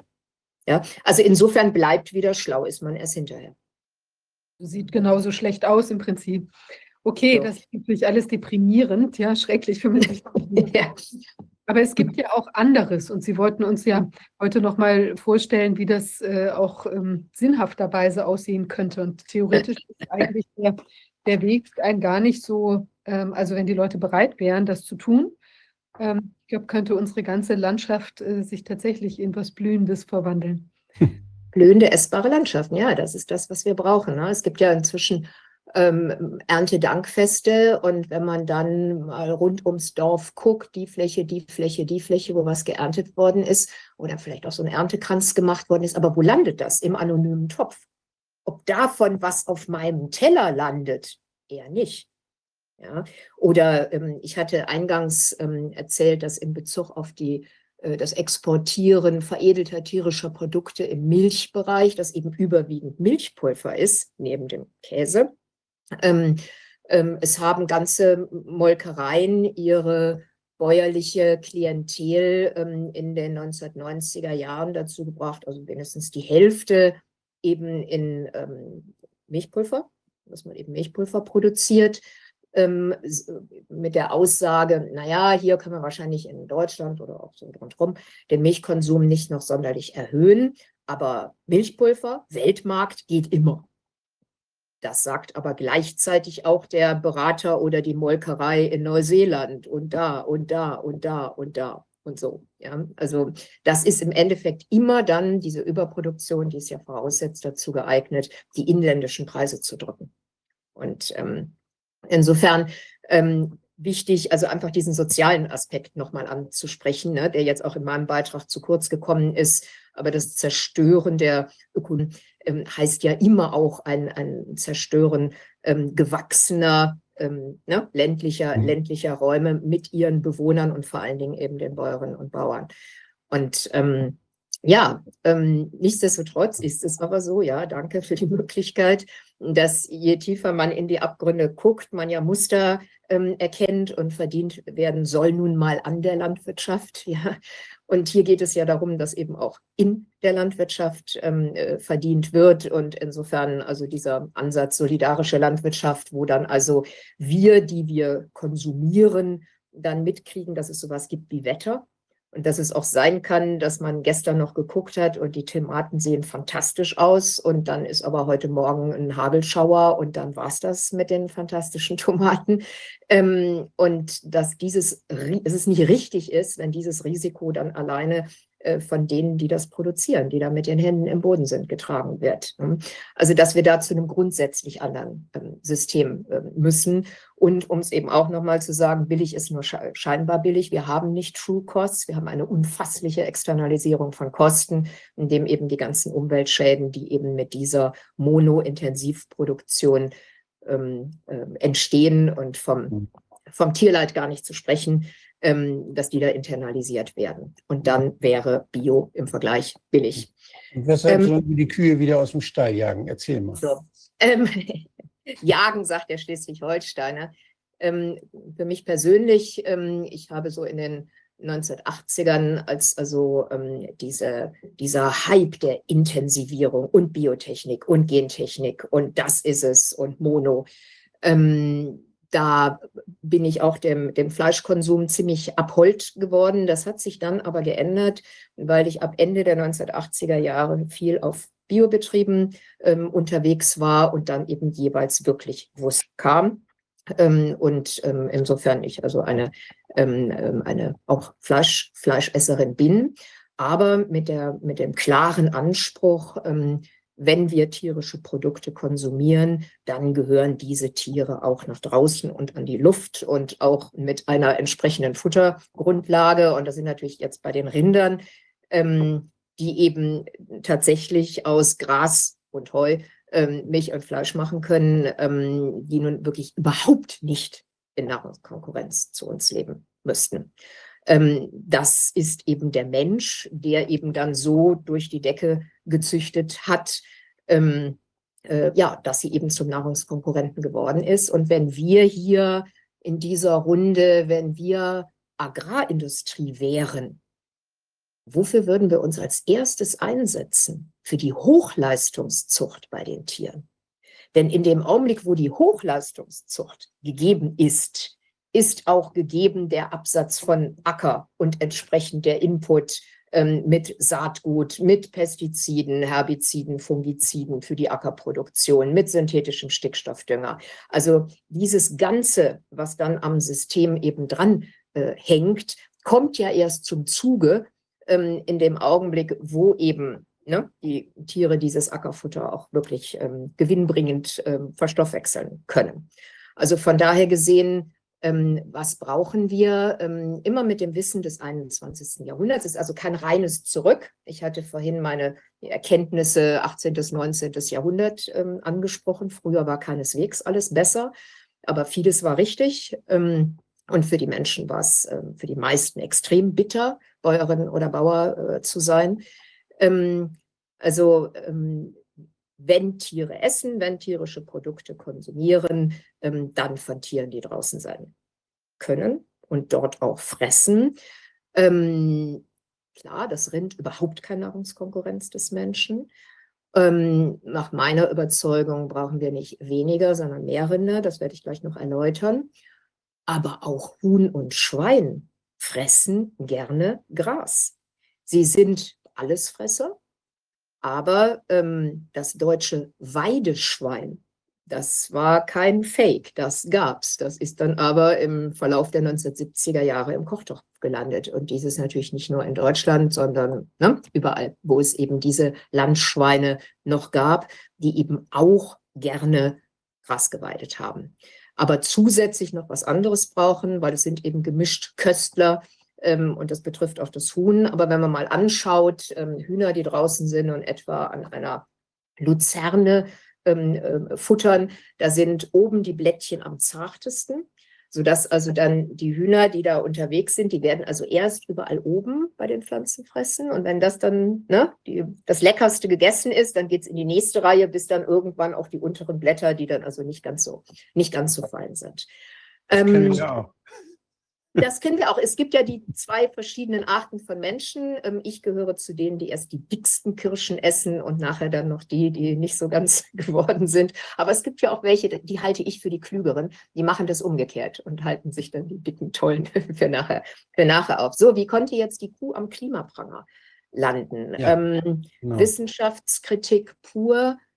Ich halte es für einen der größten Kampagnenerfolge dass es tatsächlich gelungen ist, dass seit Jahrzehnten bei den Stichworten Klima und Methan die Kuh assoziiert wird und nicht fossile Energie. Das muss man mal fertigbringen. Ja? Dass wirklich normale Menschen wie du und ich ja, ähm, beim Thema Methan und Klima an die Kuh denken. Und ähm, insofern war für mich, als ich mit dieser Arbeit Anfang der 1980er Jahre ähm, begonnen, äh, also nein, Entschuldigung, da erst am Anfang, aber richtig stark vor 25 Jahren, ähm, war dann schon genauer die Frage, was, was für Art von Forschung ist das eigentlich unterlegt? Und das ist wieder ganz simpel. Es geht da nicht um Fälschen. Es geht auch nicht um sich verrechnen. Es geht um das Forschungsdesign. Und wenn ich etwa, das ist relativ na leicht nachvollziehbar, wenn ich Schwein und Huhn und Fisch und Rind und vielleicht auch noch Mensch vergleiche, nur unter dem Aspekt Methan. So viel können wir nicht pupsen, wie die Kuh rülpst. Da ist das Ergebnis vorher klar. Ja? Wenn ich die eben dann danach beurteile.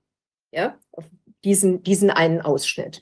Und insofern ist es auch kein Wunder, dass seit über 30 Jahren jeder und jede, der irgendwie Forschung mit der Kuh und dem Methan machen will, Methanforschung mit der Kuh wird immer Forschungsgeld kriegen. Dann gibt es noch eine Veröffentlichung, noch eine Veröffentlichung, noch eine Veröffentlichung. Dann kommt Meta-Studie, nimmt sich also diese ganzen ja, sinnlosen Ergebnisse nochmal wieder vor und sagt, ja, die sind immer zu dem Ergebnis gekommen, die Kuh. Da muss ja was dran sein, ja. Also das ist eine, ja, also dezent ausgedrückt Nebelkerze, aber das hat schon was von Gehirnwäsche. Ähm, und nochmal und nochmal und nochmal und das verfängt. Und mir selber ähm, ist es, also weil diese Forschung, die ist dann auch insofern qualifiziert worden. Das ist auch interessant. Das finde auch ich als Forscherin interessant, dass man dann wirklich mal guckt, ähm, was kommt denn da so an Methan irgendwie vorne raus. Ähm, äh, ja, das ist interessant. Ähm, aber ähm, diese, das ist natürlich wieder Technik pur. Das sind also hochteure Anlagen, das zu messen und so weiter und äh, wo mir also beteiligte Forscher, nicht nur im deutschsprachigen Raum, aber auch aus dem deutschsprachigen Raum, auf mich zukommen und sagen, Frau Idel, Sie machen eine hervorragende Arbeit, aber haben Sie Verständnis für uns? Geld kriegen wir durch diese Art von Forschung. Und da können wir die, also jetzt nicht mehr Diplomarbeiten, aber eben Dissertationen, Bachelorarbeiten und so weiter äh, vergeben. Und das führt dann immer wieder dieser Berg mit Veröffentlichungen zum Thema Kuh und Methan ja, der geht immer weiter, immer weiter durch die, durch die Decke, sodass es dann irgendwann eben jeder zu wissen meint, Kuh ist ein Klimakiller. Und ähm, mein, mein Buch mit dem Titel Die Kuh ist kein Klimakiller, Ausrufezeichen, wie die Agrarindustrie die äh, Erde zerstört und was wir dagegen zu, äh, tun können, ist halt in erster Auflage 2010 erschienen. Inzwischen gibt es die neunte äh, Auflage und es kommen eben immer mehr ähm, Daten, die, mit denen ich eben über das reden kann, was mir so wichtig ist, nämlich die eigentliche ökologische Bedeutung der Kuh. Ja, also die Antwort auf diese sind denn so viele oder entstammen so viele menschliche Kulturen einer, einer Kuhkultur. Ähm, und essen müssen wir nun mal immer. Und insofern waren Menschen natürlich in Regionen, äh, wo der Boden fruchtbar ist und wo ähm, Wasser ist, was man trinken kann. Und beides etwas, ne, was eben äh, tatsächlich mit den Rindern im, ähm, im Zusammenhang steht. Und ähm, ich hatte ja schon angesprochen, dass also dieses Erfahrungswissen ja auch hier in unseren Breiten ja vorhanden war. Dieses Wissen darum, wenn ich über einige Jahre wieder ähm, Flächen beweiden lasse, nachhaltig beweiden lasse, dass sie dann tatsächlich innerhalb von Jahren, nicht Jahrtausenden, sondern innerhalb von Jahren wieder Fruchtbarkeit generieren. Was aber ganz wichtig ist, wenn ich jetzt hier von Grasland, von Dauergrasland, Grünland äh, spreche, das ist ja immer diese Mischung aus verschiedenen Gräsern, verschiedenen Kräutern und den Leguminosen, das sind die, die ähm, Hülsenfrüchte, die kleinen Erbschen oder so, die eben Luftstickstoff ähm, fixieren ähm, können, dann rede ich nicht von Moor. Moor tickt völlig anders. Ja, dieses Bodenbildungsvermögen hat Moor gerade nicht. Es ist ein riesen Kohlenstoffspeicher. Das ist wahnsinnig wichtig. Das ist der Ist-Zustand. Weil da aber so viel gespeichert ist und wir die Moore äh, in unangemessener Weise entwässern, werden die Moore zur Kohlenstoffquelle und sind deshalb eben die größte, was die Böden betrifft, die größte, die größte Quelle. Während das Grünland, von dem ich ähm, spreche, nicht Moore, alles andere Grünland, ähm, hat eben ein ganz großes Senkenpotenzial. Und das bedeutet Kohlenstoffsenkenpotenzial und das bedeutet ähm, Generierung von Bodenfruchtbarkeit. Du hast mir das mal, ich habe doch mal gefragt, was ist denn mit Ziegen?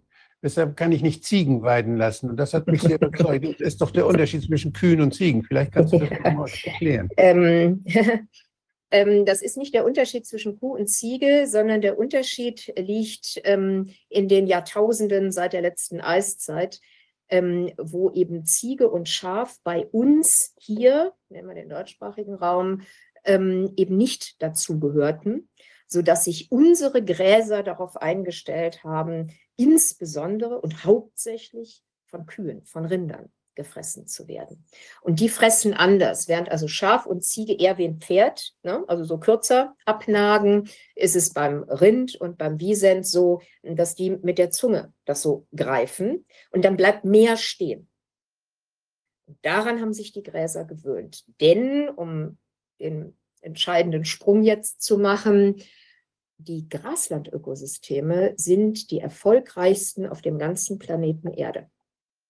Und erfolgreich heißt, es gibt keine Pflanzengesellschaft, die auf unserem Planeten so verbreitet ist wie das Dauergrünland.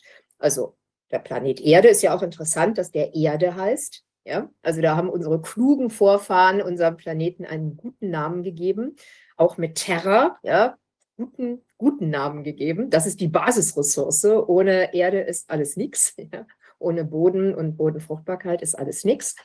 Drei Fünftel ist Wasser, zwei Fünftel ist terrestrisch und darauf der, ähm, der größte Fläche ist eben das Dauergrünland. Und das ist ja schon mal interessant, ne? gefolgt vom Wald. Das ist ja, obwohl ja unglaublich viel Gras umgebrochen wird und unglaublich viel Wald abgeholzt wird, Regenwald abgeholzt wird, ähm, ist es ja erstmal interessant, dass also da das Grasland so extrem erfolgreich ist.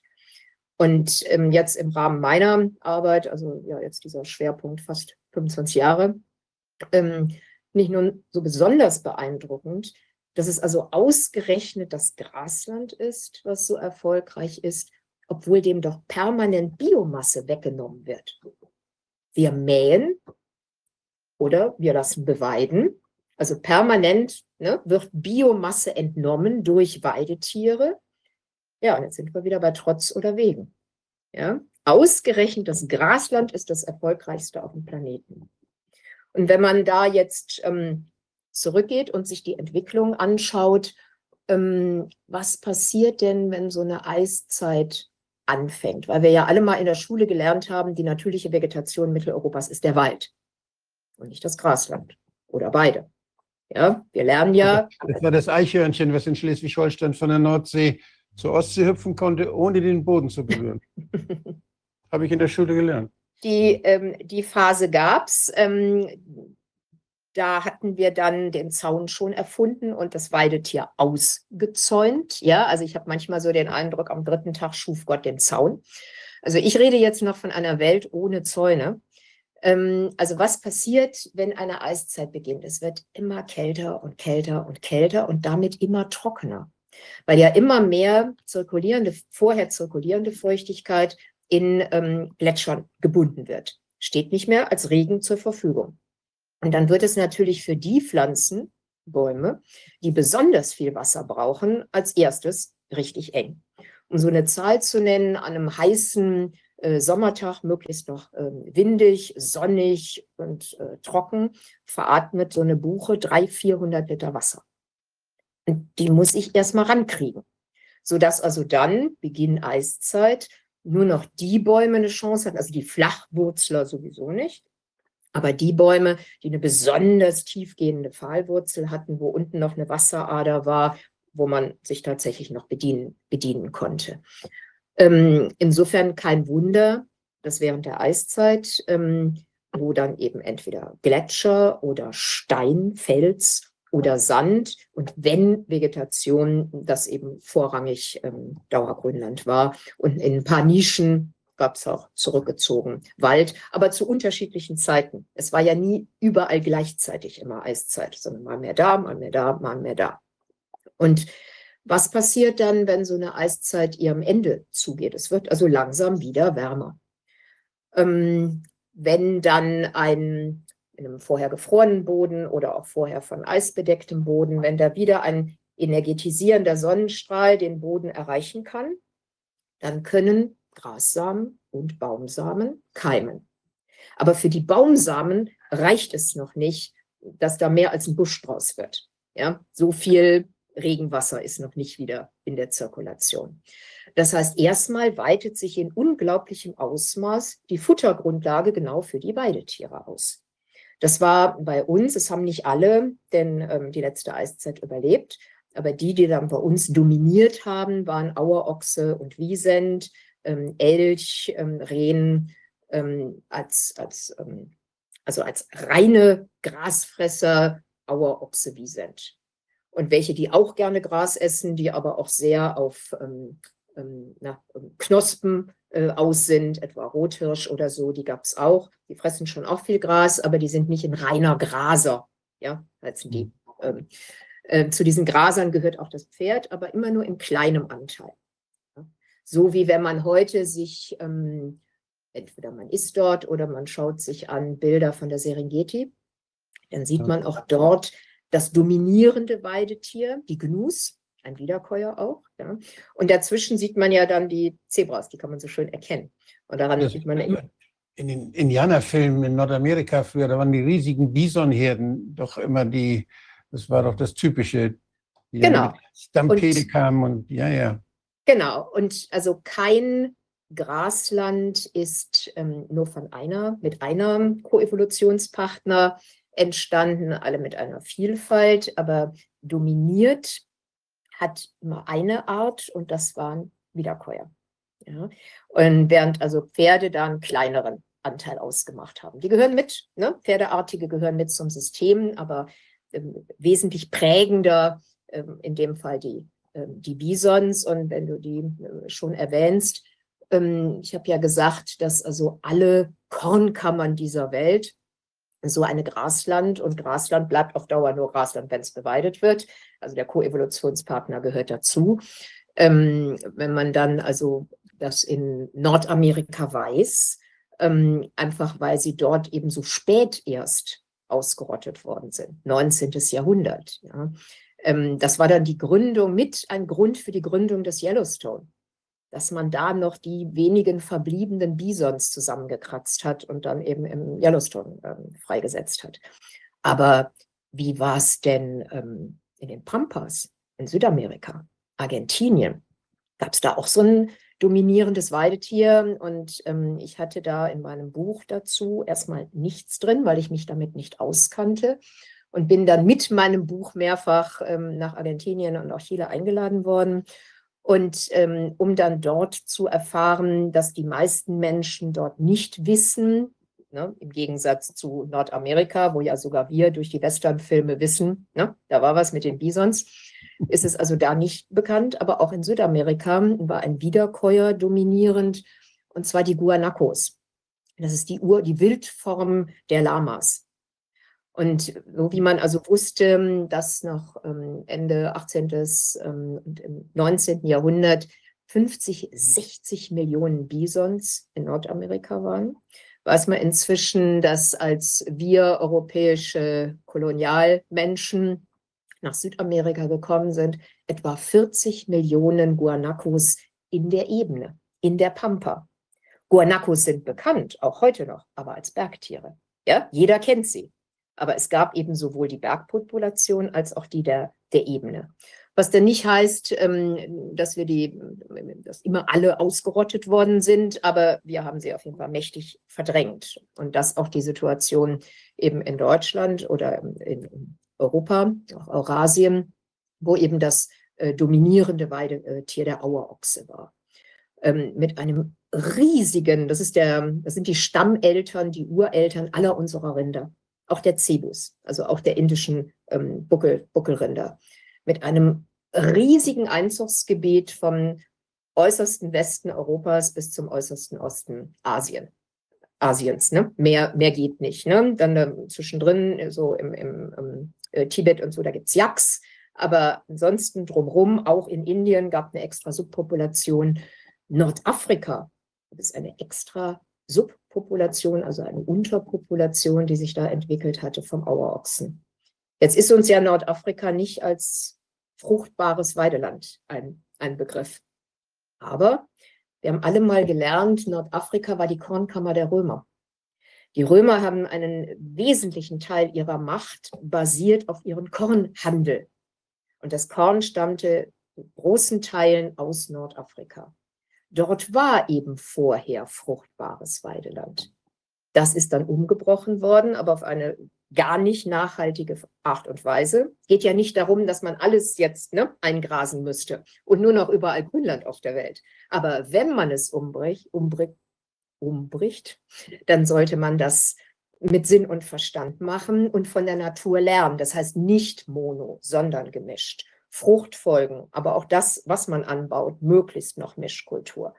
Das sind ja Begriffe, Mischkultur oder Permakultur, das kennen wir vom Gärtnern, bestenfalls noch vom Ackern. Aber die Blaupause dafür ist ja immer das Dauergrünland. Ja, das Dauergrünland als eben erfolgreichstes äh, Ökosystem, was eben eine unfassliche Vielfalt ähm, mitbringt, eben ne, vorausgesetzt eben auch diese multiplen ähm, Weidetiere, ne, wo es eben in Koevolution äh, entstanden ist. Und diese Entwicklung, die hat also lange vor der letzten Eiszeit ähm, begonnen. Irgendwann haben Gräser angefangen, rasenartig zu wachsen. Vorher gab es schon so einzelne Gräser, aber dann fingen sie an, rasenartig zu wachsen. Und parallel hat man festgestellt, dass bestimmte Tiere angefangen haben, so hochkronige Zähne zu entwickeln. Die haben also gemerkt, da wächst ihnen was ins Maul. Das machen wir mal zu unserer Hauptfuttergrundlage. Aber ähm, das hat jetzt mehr mit Sand zu tun in Bodennähe. Ähm, Abrieb, also man hat diese Entwicklung, Parallelentwicklung der, der, hochkronigen, der hochkronigen Zähne. Und ähm, dieses, dieses Wissen darum, dass also tatsächlich Bodenfruchtbarkeit ganz viel mit dem, mit dem Rind zu tun hat das ist besonders gering oder nicht vorhanden in unseren Breiten. Ähm, dieses ja Narrativ, die natürliche Vegetation Mitteleuropas ist der Wald, genauso auch wie biologische Vielfalt sei eigentlich erst durch die Sesshaftwerdung und die Sortenzüchtung im Ackerbaubereich überhaupt entstanden. Man hat eine so unfassliche Vielfalt an Gräsern erstmal dezimiert, ja, ähm, ja. man nie in dem Ausmaß erforscht hat. Denn warum ist das Gras so erfolgreich? Weil es so unglaublich vielfältig ist und weil es in die Koevolution mit dem Weidetier gegangen ist, von der es letztendlich profitiert. Das heißt, der Biss führt zu einem Wachstumsimpuls, sodass also mehr Photosynthese, mehr CO2 ähm, aufgenommen wird ähm, als, ohne, als ohne das, ähm, was den äh, Graslandökosystemen einen unvergleichlichen äh, Vorteil verschafft hat. Denn was machen andere Pflanzen, die ja alle nicht gebissen werden wollen? Die wenden, ein großer Teil von denen macht einen erheblichen Energieaufwand, um nicht gefressen zu werden. Sie hm. bilden Dornen, sie bilden Stacheln, also sie verbrauchen Energie, weil sie nicht gefressen werden wollen. Dornen und Stacheln sehen wir.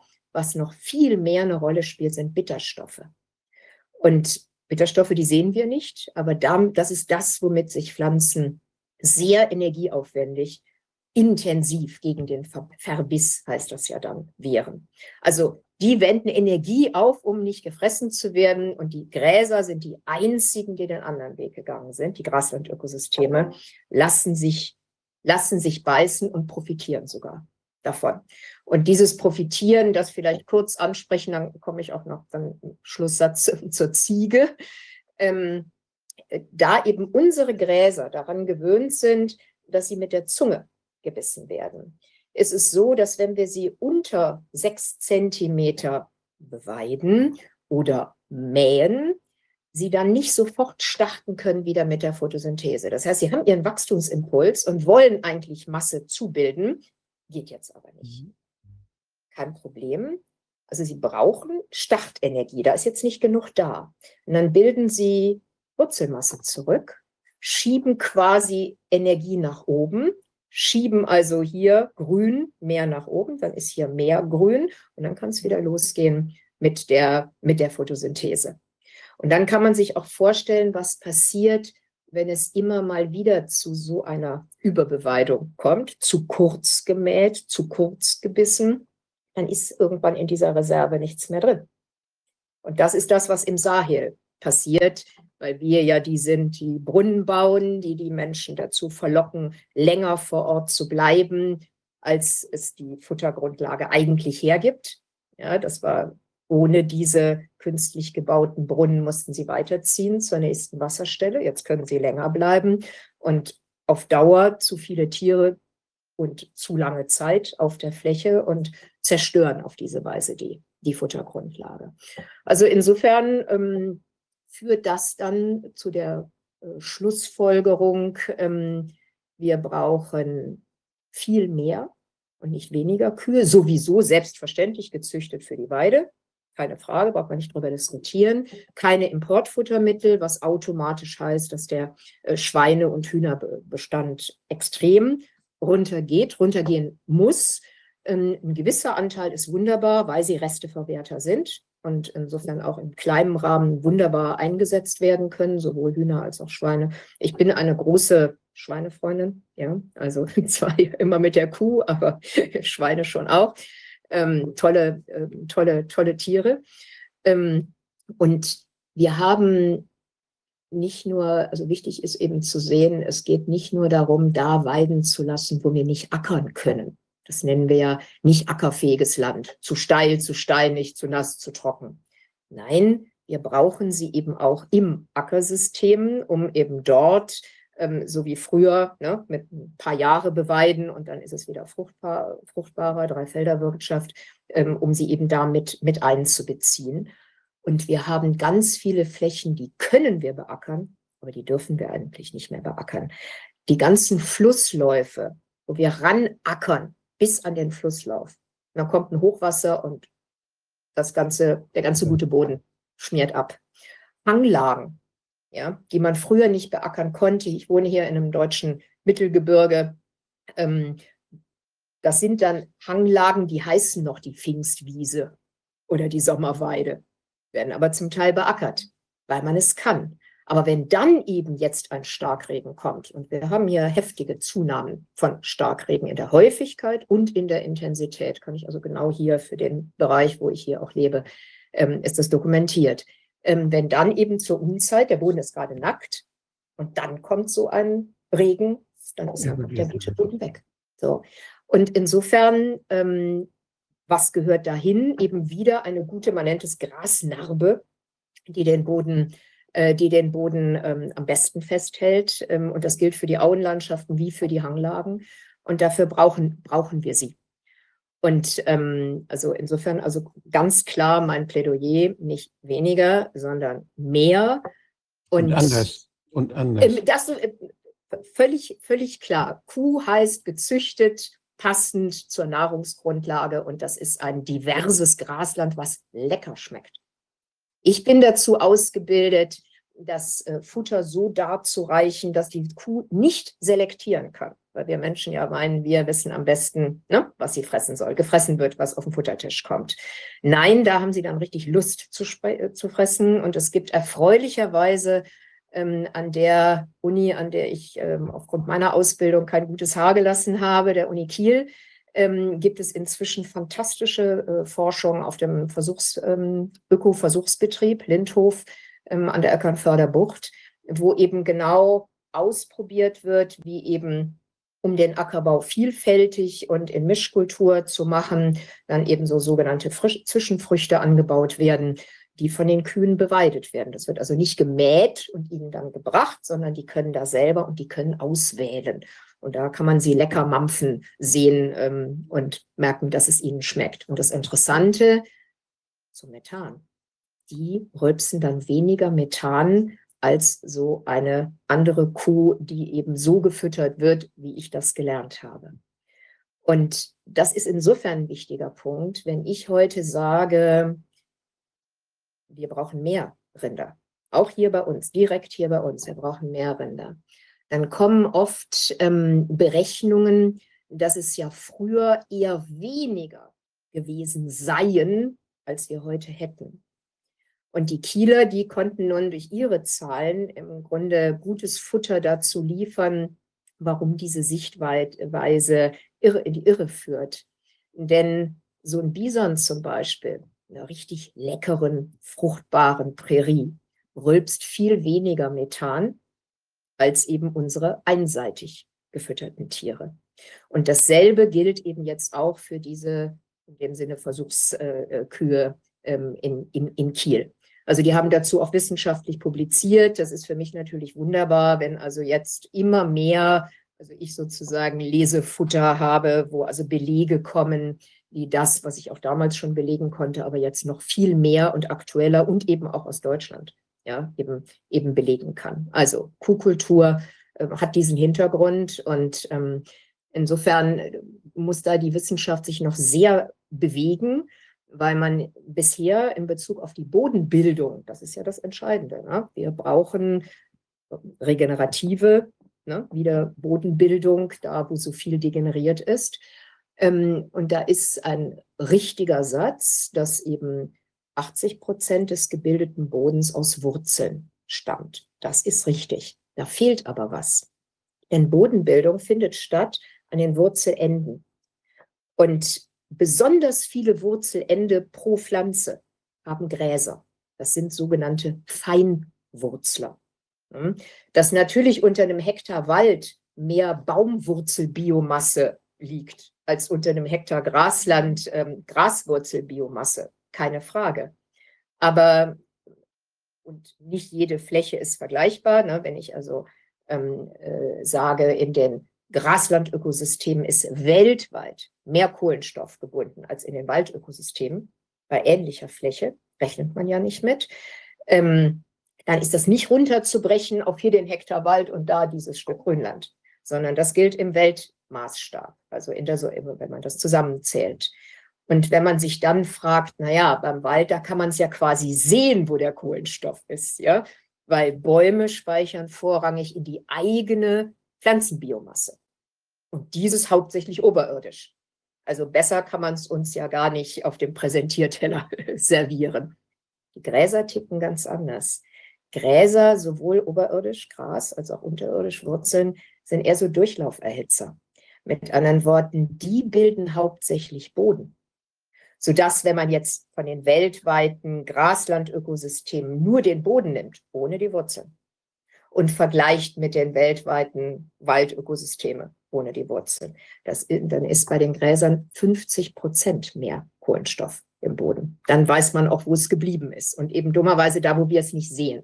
Und das hat nun einen, in dem Fall meine Meta-Studie, die mich sehr erfreut, 108 ähm, Vergleiche, jeweils Grasland und äh, Wald, Bäume, äh, waren verglichen worden unter, ähm, wenn mehr CO2 in der Atmosphäre ist, äh, wo man weiß, dann gibt es mehr äh, Photosyntheseaktivität und dann wachsen die Pflanzen auch mehr. Das war auch so. Alle sind mehr gewachsen. Aber man wollte wissen, wie sieht es mit der Bodenbildung aus? Und die Erwartung war selbstverständlich, Bäume haben ja viel mehr Wurzelbiomasse, also wird da ja auch mehr Boden gebildet worden sein. Nein, durch die Bank hatten alle Gräser, ja, die da untersucht waren, 108, ähm, mehr Boden gebildet und bei den ähm, Bäumen gab es zum Teil sogar einen Trade-off.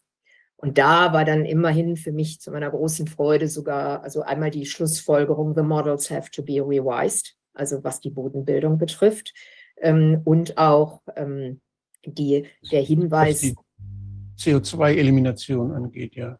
Äh, die Kohlenstoffspeicherung, und das ist ja die Bodenbildung. Ja, also wir brauchen, wir müssen Boden regenerieren. Ja, wenn wir auf diesem Planeten weiter wollen, brauchen wir fruchtbaren Boden und wir sind dermaßen desaströs unterwegs und dann noch mit der, mit der Bodenverdichtung, wie ich es vorhin angesprochen hatte.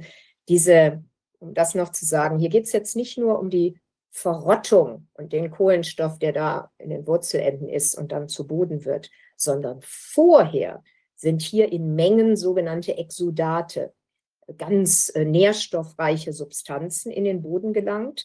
Damit füttert die Pflanze wieder die Mikroorganismen drumherum, die dann wiederum das Milieu im Boden beeinflussen und auf diese Weise der Pflanze was verfügbar machen, was sie vielleicht braucht.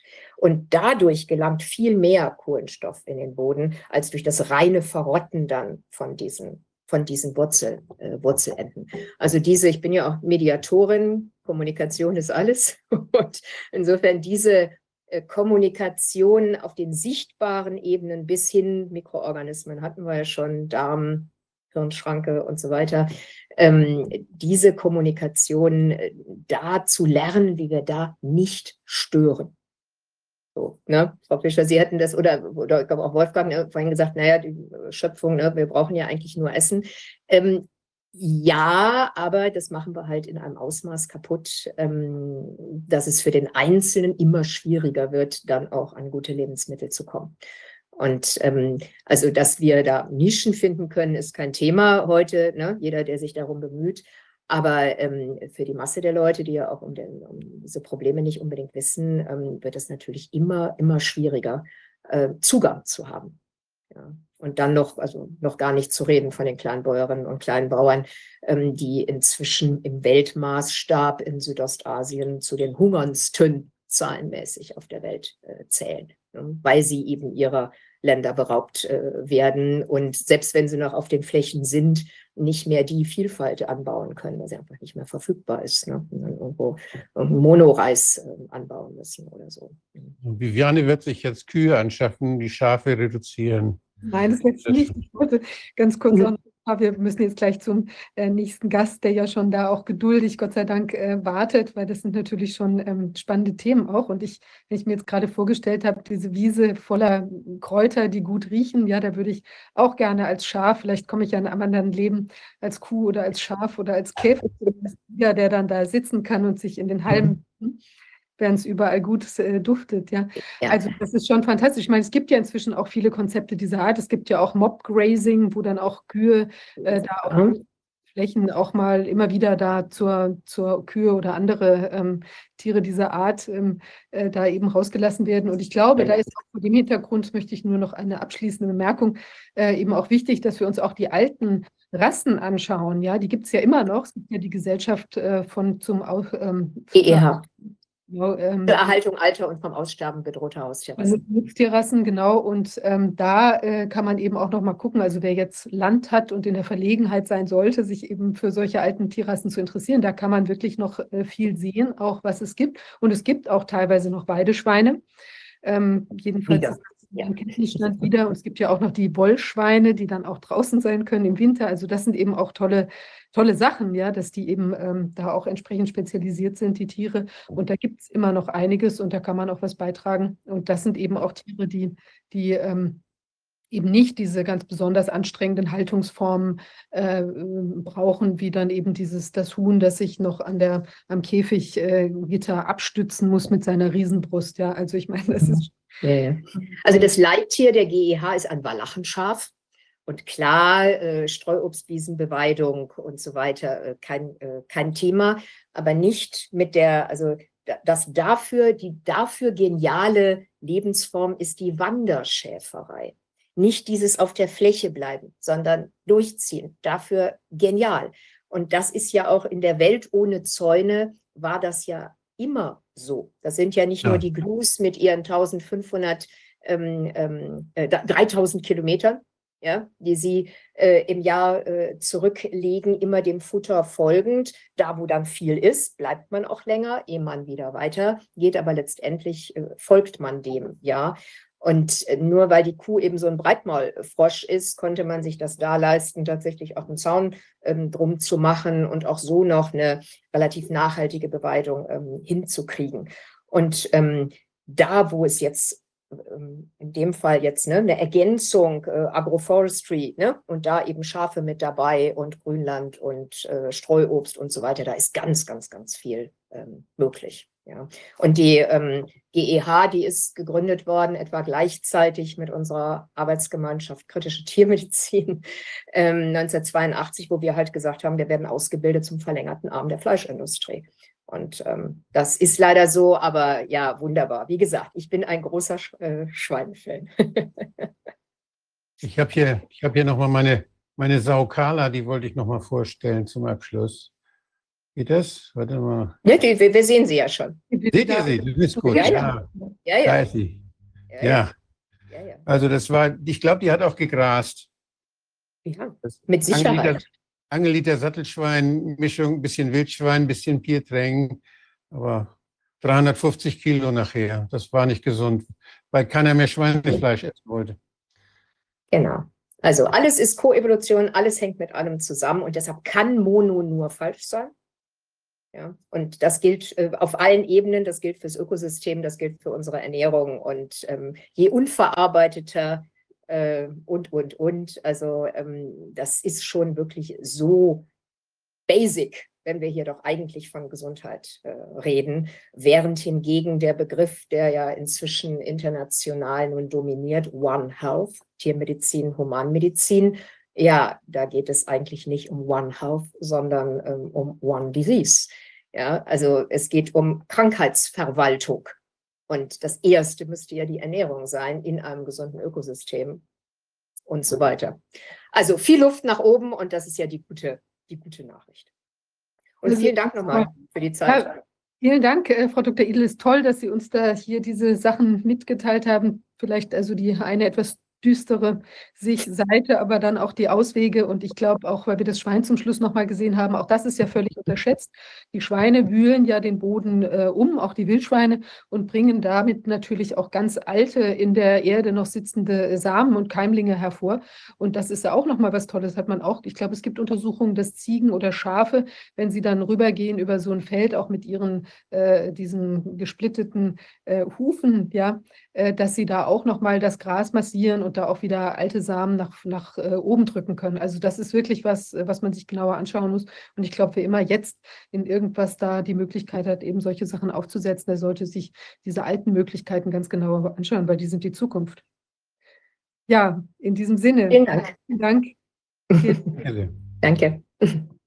Jetzt begrüße ich unseren nächsten Gast. Äh, tut mir wirklich leid, wir sind ja reichlich über der Zeit, aber Gott sei Dank hatten Sie jetzt Zeit, da äh, sich etwas zu gedulden. Ähm, äh, wir haben Holger Reisner bei uns, seines Zeichens ähm, Wirtschaftsingenieur, und wir wollen ähm, heute uns äh, nochmal ein paar Impf Impfstofffragen und auch Möglichkeiten, vielleicht einer Möglichkeit der Behandlung oder der, der, des Eingreifens bei Schäden gerne zuwenden. Ähm, ja, ähm, Herr Reisner, ich darf Sie bitten, sich einmal vorzustellen.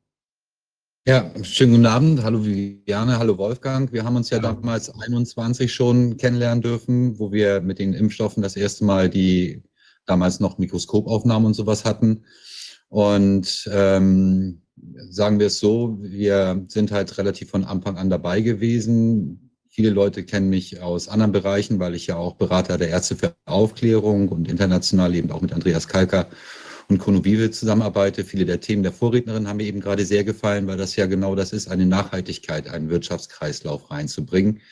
Wirklich. Ähm, und das ist auch der Punkt, warum es mich damals als Ingenieur interessiert hat, weil für mich geht es immer darum, selber begreifen und sehen zu wollen, so dass wir eben ähm, weltweit als erstes diese Impfstoffe analysiert haben. Und das sind die Ergebnisse, die viel von uns dem Publikum kennen. Die haben wir damals über unsere spanische Beziehung sozusagen weitergeleitet. Und dann kamen ja die ersten Rückmeldungen, dass eben fremdartige Partikel in den Impfstoff sind, sozusagen über den spanischsprachigen Sektor zurück, weil wir eben Deutschland als Standort nicht gefährden wollten. Das sind noch, falls ich halt mal kurz, Sie haben ja die Bilder noch, äh, das waren so noch die ersten Aufnahmen, die wir damals so gemacht haben damals auch noch äh, unter Corona-Ausschuss letztendlich auf ihr Werken, was dort daraus entstanden ist, auch hin, mit hinzuweisen und sind mittlerweile halt dahin gekommen. Aber ein Punkt ist mir momentan noch ähm, wichtig, aus ihrem, um bei ihrer Vorrednerin im Prinzip anzuknüpfen. Fürs Publikum, um sich dem Ganzen noch mal etwas genauer zu hören, wie Kreislaufwirtschaft funktioniert, gibt es eine gute Dokumentationsreihe, die heißt How to Grow a Planet. Und dort wird letztendlich filmisch aufgearbeitet, auch sehr gut, dass Gräser Prädatoren sind, warum wir letztendlich vielleicht nicht unbedingt als Schaf oder ähm, Kuh wiedergeboren werden möchten, sondern auch Wölfe ihre Relevanz haben. Ich sehe mich da eher als Löwen, einfach äh, um in diesem Bild zu bleiben, dass man halt kämpferisch bleiben muss in dieser Zeit. Denn zum Beispiel im genannten Yellowstone Nationalpark ist es genau zu diesen Überschwemmungskatastrophen und sowas gekommen, als man die Löwen, äh, die Wölfe aus dem Spiel nahm, weil die dementsprechend denn die dammbauenden Biber dort zum Problem wurden. Also es gibt immer eine Räuberbeute-Prinzip und eine Wertstoffkreislaufkette. Auch möchte ich ein bisschen die ähm, Vorrednerin da drin unterstützen. Es ist definitiv nicht düster sondern unser Ansatz ist, und ich arbeite ja 2008 im Bereich Forschung und Entwicklung, wo ich vorgemacht, äh, gearbeitet habe, gerade in vielen Projekten, auch mit Professor Dr. Ralf Otterpohl zusammen, Stichwort das neue Dorf, wo es auch darum geht, auf kleinsten Flächen im Prinzip einen hohen Autarkiegrad und eine hohe, um jetzt auch den populistischen Ausdruck zu benutzen, Diversität mal richtig verstanden zu nutzen. Denn darum ging es hier, und äh, nicht um das, was teilweise als politisches Mem äh, heute nicht Thema der Sache ist, aber wieder missbräuchlich dazu führt, dass die Leute im Prinzip dort auf äh, Informationen hängen bleiben, weil sie vereinfacht werden oder auch korrumpiert werden, ihre Ausdrucksweise. Zur Nährstoffkette, um zu sagen, wie wichtig auch das da ist, weil, schauen Sie, ich habe in der Forschung und Entwicklung gearbeitet und habe ein neues Dorf damals konzeptioniert und das war Safe Sustainable Village with Renewable Energy, sollte in Neuseeland gebaut werden. Insofern genau das, was hier immer thematisiert ist, um den Menschen Hoffnung zu bringen. Und aus diesem Forscherdrang heraus und um wissen zu wollen, und weil ich damals auch noch den Krisenstab Norb in 2020 ex, als externe Berater im RKI wegen der Risikobewertung zugearbeitet habe, das war der Grund, weshalb ich da nicht mehr für die arbeitet, weil meine Risikobewertung ähm, nicht zufriedenstellend war. Sie war zu niedrig, um Corona als Gefahr in dem Bereich einzustoffen. Hat mich eben dazu auch geführt, dass wir dort damals schon Wissen aufgebaut haben, wie man Krankheiten begegnen kann durch Diversität. Die Vorrednerin ist ja auch darauf eingegangen, dass äh, Mikroorganismen, war jetzt eine der Sachen, effektive Mikroorganismen, das hat auch wieder einen Aktualitätsbezug insofern, als dass natürlich ähm, Terra Preta hieß es, was in lateinamerikanischen Bau angebaut ist und die Permakultur in den in eigentlich nährstoffarmen Böden ermöglicht hat. Diese Möglichkeiten haben wir mittlerweile mit unseren Gruppen, die wir seit 2012 ungefähr aufgebaut haben, auch in der Praxis erfahren und es gibt viele Muster dafür. Also für all diese ganzen Sachen, die Fleisch versorgen, versorgen mit Protein. Wir am günstigsten über Fisch, weil Fisch, Schwein, Rind, Huhn. Abgesehen davon, dass die unterschiedliche Nährstoffe verbrauchen, verbraucht der Fisch am wenigsten Futtereinsatz. Dementsprechend der, der Aufbau von verwertbaren Proteinen ist am höchsten. Und so können alle Bereiche optimiert werden.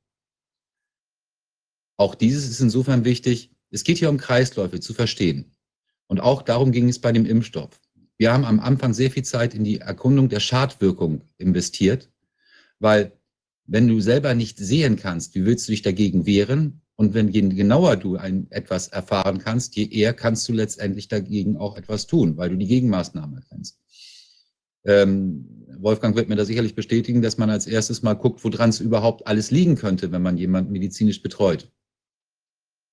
Dies wurde ja auch nicht gemacht. Die, die, die, waren doch alle gesund, da wurde doch gar keiner betreut. Die, die, die wurde doch den Gesunden gegeben. Also. Das, das, ist ja genau der Widerspruch. Und so haben wir vom, äh, mit dem Expert Council Impfstoffanalyse und unserer Wissenschaftlergruppe, die international zusammenarbeitet, halt mittlerweile auch Wege ergründet und sind nachvollziehbar gemacht, zu denen wir vielleicht im Laufe des Gesprächs noch kommen, äh, wie man sich dieser verschiedenen Sachen erwehrt. Weil genau aus den hier genannten Fehlern und da hoffe ich, dass über euch und über euer Touren wir, also ich mache es mal andersrum, vorab einfach ein Angebot von einem wissenschaftlichen Gremium, was ich mit vertrete. Bitte, liebe Rechtsanwälte, liebe Impfgeschädigte oder lieber besorgte Menschen, schickt uns über diesen Kanal die Fragen, die euch vor Gericht zum Scheitern brachten.